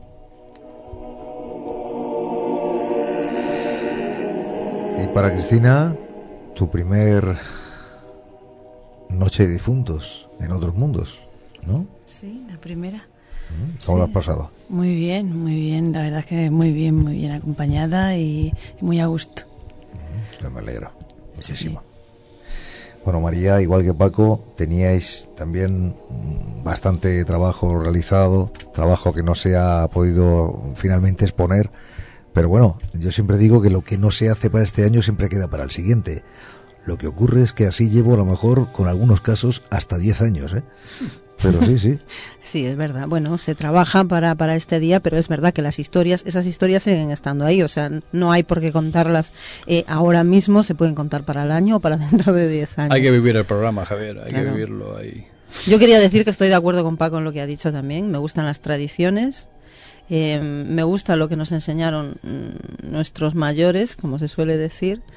Me gustaría que esto cambiase un poquito, porque copiamos todo. Y, y por desgracia, no en este caso, eh, pero casi siempre solemos copiar todo lo malo, lo, lo chabacano, lo, no sé. Y nosotros tenemos unas tradiciones muy bonitas para este día. Y mm, mm, bueno, ahora me voy a meter un rato contigo, Paco, porque yo sigo dándole vueltas a esos pensamientos que eso de que decías de hay que pensar, no hay que pensar esto sí hay que pensarlo, pero lo otro no. Entonces yo ahí sí que sigo, pero como yo, mm, a ver, ahora he tenido que cerrar el ordenador porque, eh, bueno, eh, quiero decirlo Javier para porque hay gente que me está escribiendo, yo ahora no puedo ya contestar porque estoy sin batería, entonces ya no puedo, ¿no? Pero sé que hay gente que también sigue dándole vueltas a eso que has dicho, o sea que Pero- tendrás que aclararlo en algún No, momento. pero fíjate que es curioso porque hab- habiendo dicho que no hay que pensar, estamos dando que pensar. Te estás escurriendo el bulto, lo siento, eso no me vale. eh, eh, no te creas tú, es que hay eso que se dice, no hay mal que por bien no venga. Sí, ni mal que 100 años dure, Eh, claro. exactamente, aquí sucede siempre un efecto contrario. O sea, eh, la provocación y la eh, vivacidad da paso a la elocuencia y al pensamiento. Oh, ya se riza el rizo, dice. Si no, hoy está, hoy está que se riza el sol. Ay, no, no, no, ahora voy Pero yo. es Dice- interesante dice eso, Paco, es- dice, es muy interesante. Tiene que terminar diciendo, hay que pensar Mm. cómo no hay que pensar. Mm. No, de, de todas formas, yo, si- yo ya aclaro esto. Es muy sencillo. Hay que pensar en la medida justa. O en su justa medida. Tú a lo que te refieres, creo yo, es para que nos entiendan un poquito nuestros eh, oyentes, es que no hay que comerse demasiado el coco, como se suele decir vulgarmente, hay que aprovechar el momento y vivir la vida, y vivirla bien. No como decía yo antes, que hay gente que dice sí, sí, sí, pero luego sigue haciendo las mismas tonterías de siempre.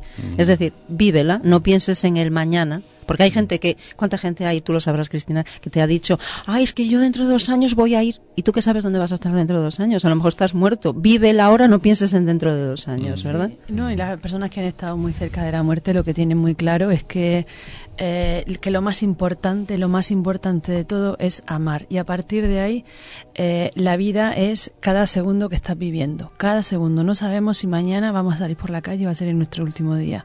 Entonces, eh, si algo tiene la gente que ha estado en, en la muerte es que aprecian mucho más la vida. Y esto es, así es como yo empiezo muchas veces en las clases, cuando tenemos las clases en la universidad sobre el tema del duelo y todo eso. Es lo importante es que estamos aquí. Y ni siquiera si tuviéramos una certeza de que hay algo después de la vida, eso, ni siquiera eso debería preocuparnos. Estamos vivos y esta es nuestra tarea. Pues yo ahora, si Javier me deja, voy a darle un consejo a todo el mundo. Cada vez que os enfadéis con alguien, sobre todo con la pareja, con los padres, con Que los hijos. No, bueno, sí, como dice Paco, que no piense. No. Eh, a ver, yo querría hacer un llamamiento a todas aquellas que- personas que salen por la puerta a trabajar o al colegio, a donde sea, enfadados, que antes de abrir la puerta que lo piensen, porque a lo mejor es la última vez. Y no vale la pena, sinceramente. No vale la pena perder la vida o, o dejar a una persona pensando, ¿por qué no le he dicho esto? ¿Por qué no, no le he dicho, pues, hasta luego, cariño? Por- Porque, por estar enfadado. Yo creo que deberíamos de pensar así, todos, y, y llevarlo a cabo todos. No pensarlo y no hacerlo, sino pensarlo y llevarlo a cabo. Yo quiero también, aunque mm, esta noche quedan ahí, quedan en nuestro archivo, nuestro ordenador, ah, una serie de, de parafonías que hablaban de la muerte, como por ejemplo, ya estaba muerta, una voz que se captaba, como también la que hemos escuchado al principio del programa y después también con Pedro Amorós, directo de los muertos.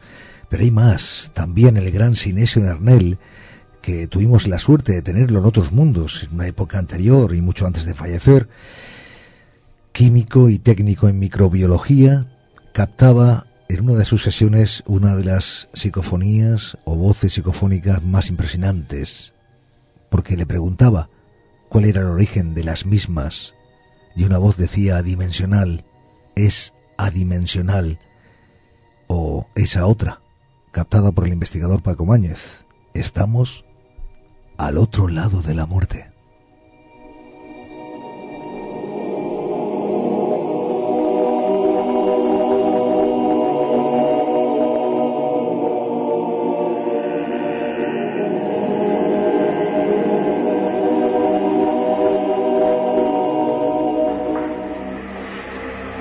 De difuntos. Historias, leyendas, tradiciones, ritos, supersticiones.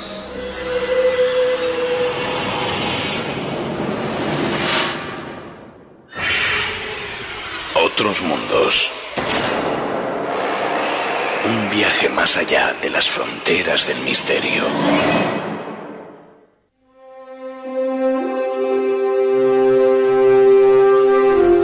Cuaderno de bitácora de la nave del misterio en rumbo hacia otros mundos, esta noche concretamente hacia la noche de difuntos. Y fíjense amigos que posiblemente sea la edición en la que menos hemos hablado de la noche en sí. Una noche diferente. Hemos emitido más psicofonías posiblemente que en ninguna otra edición anterior, donde las tradiciones, donde las leyendas, esas historias que dicen que se contaban a la luz de una hoguera, una hoguera de leña, no han sido tan protagonistas esta noche. No sé si ese número 15, como dicen algunos, la niña bonita, ha hecho que cambiáramos un poquito el chip y entráramos más en lo que tiene que ver con la muerte, pero quizás entrando por otras ramas que no hemos hecho anteriormente, pero quizás también el culpable de todo ello haya sido nuestra, hay que decirlo, sí, tripulante Cristina Lázaro, porque con ella hemos ahondado, hemos buceado en todo lo que tiene que ver con la muerte.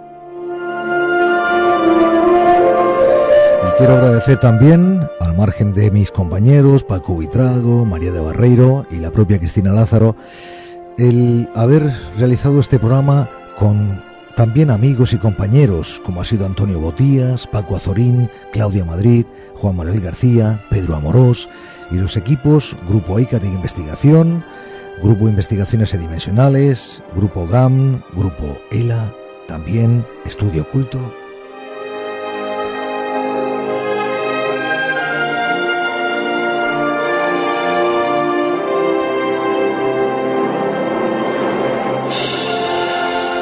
Y es verdad, llegada estas fechas, emitimos nuestro especial. Queremos saber, es difícil, conocer qué se encuentra al otro lado de la muerte. Pero sea como fuere, lo que sí vamos a seguir haciendo es viajar hacia otros mundos.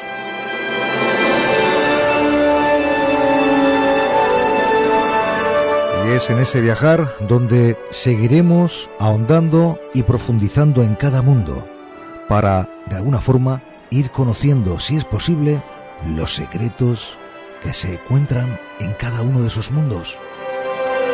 Y seguiremos cruzando esa frontera, seguiremos llegando a otros mundos.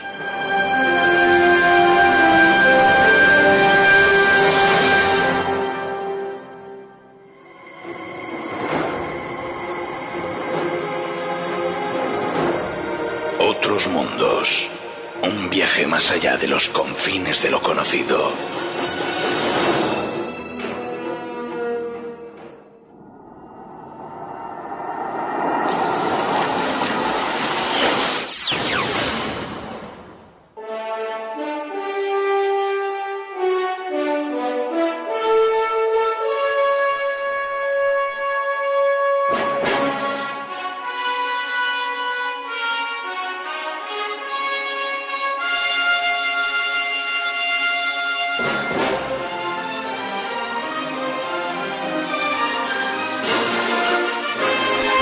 Han sido cinco horas de emisión, cinco horas donde hemos estado todo el tiempo, hemos consumido todo nuestro tiempo en torno a este especial, como decíamos, Noche de Difuntos. Y ahora reciban el saludo de los que estamos aquí a este otro lado de la radio, en este puente de mando, en este caso Paco Vitrago, buenas noches. Buenas noches a todos. María de Barreiro, buenas noches. Buenas noches y buen fin de semana. Cristina Lázaro, buenas noches. Muy buenas noches y hasta pronto. Saludamos de parte de nuestro piloto Fulgen Solano, en la sala de máquinas Gelo Ruiz, todos los tripulantes e invitados que han participado, y también el saludo de quien les habla, Javier Belmar. Y no olviden que el próximo viernes a las 10 de la noche estaremos de nuevo aquí para viajar hacia lo desconocido, para poner rumbo hacia otros mundos. Buenas noches.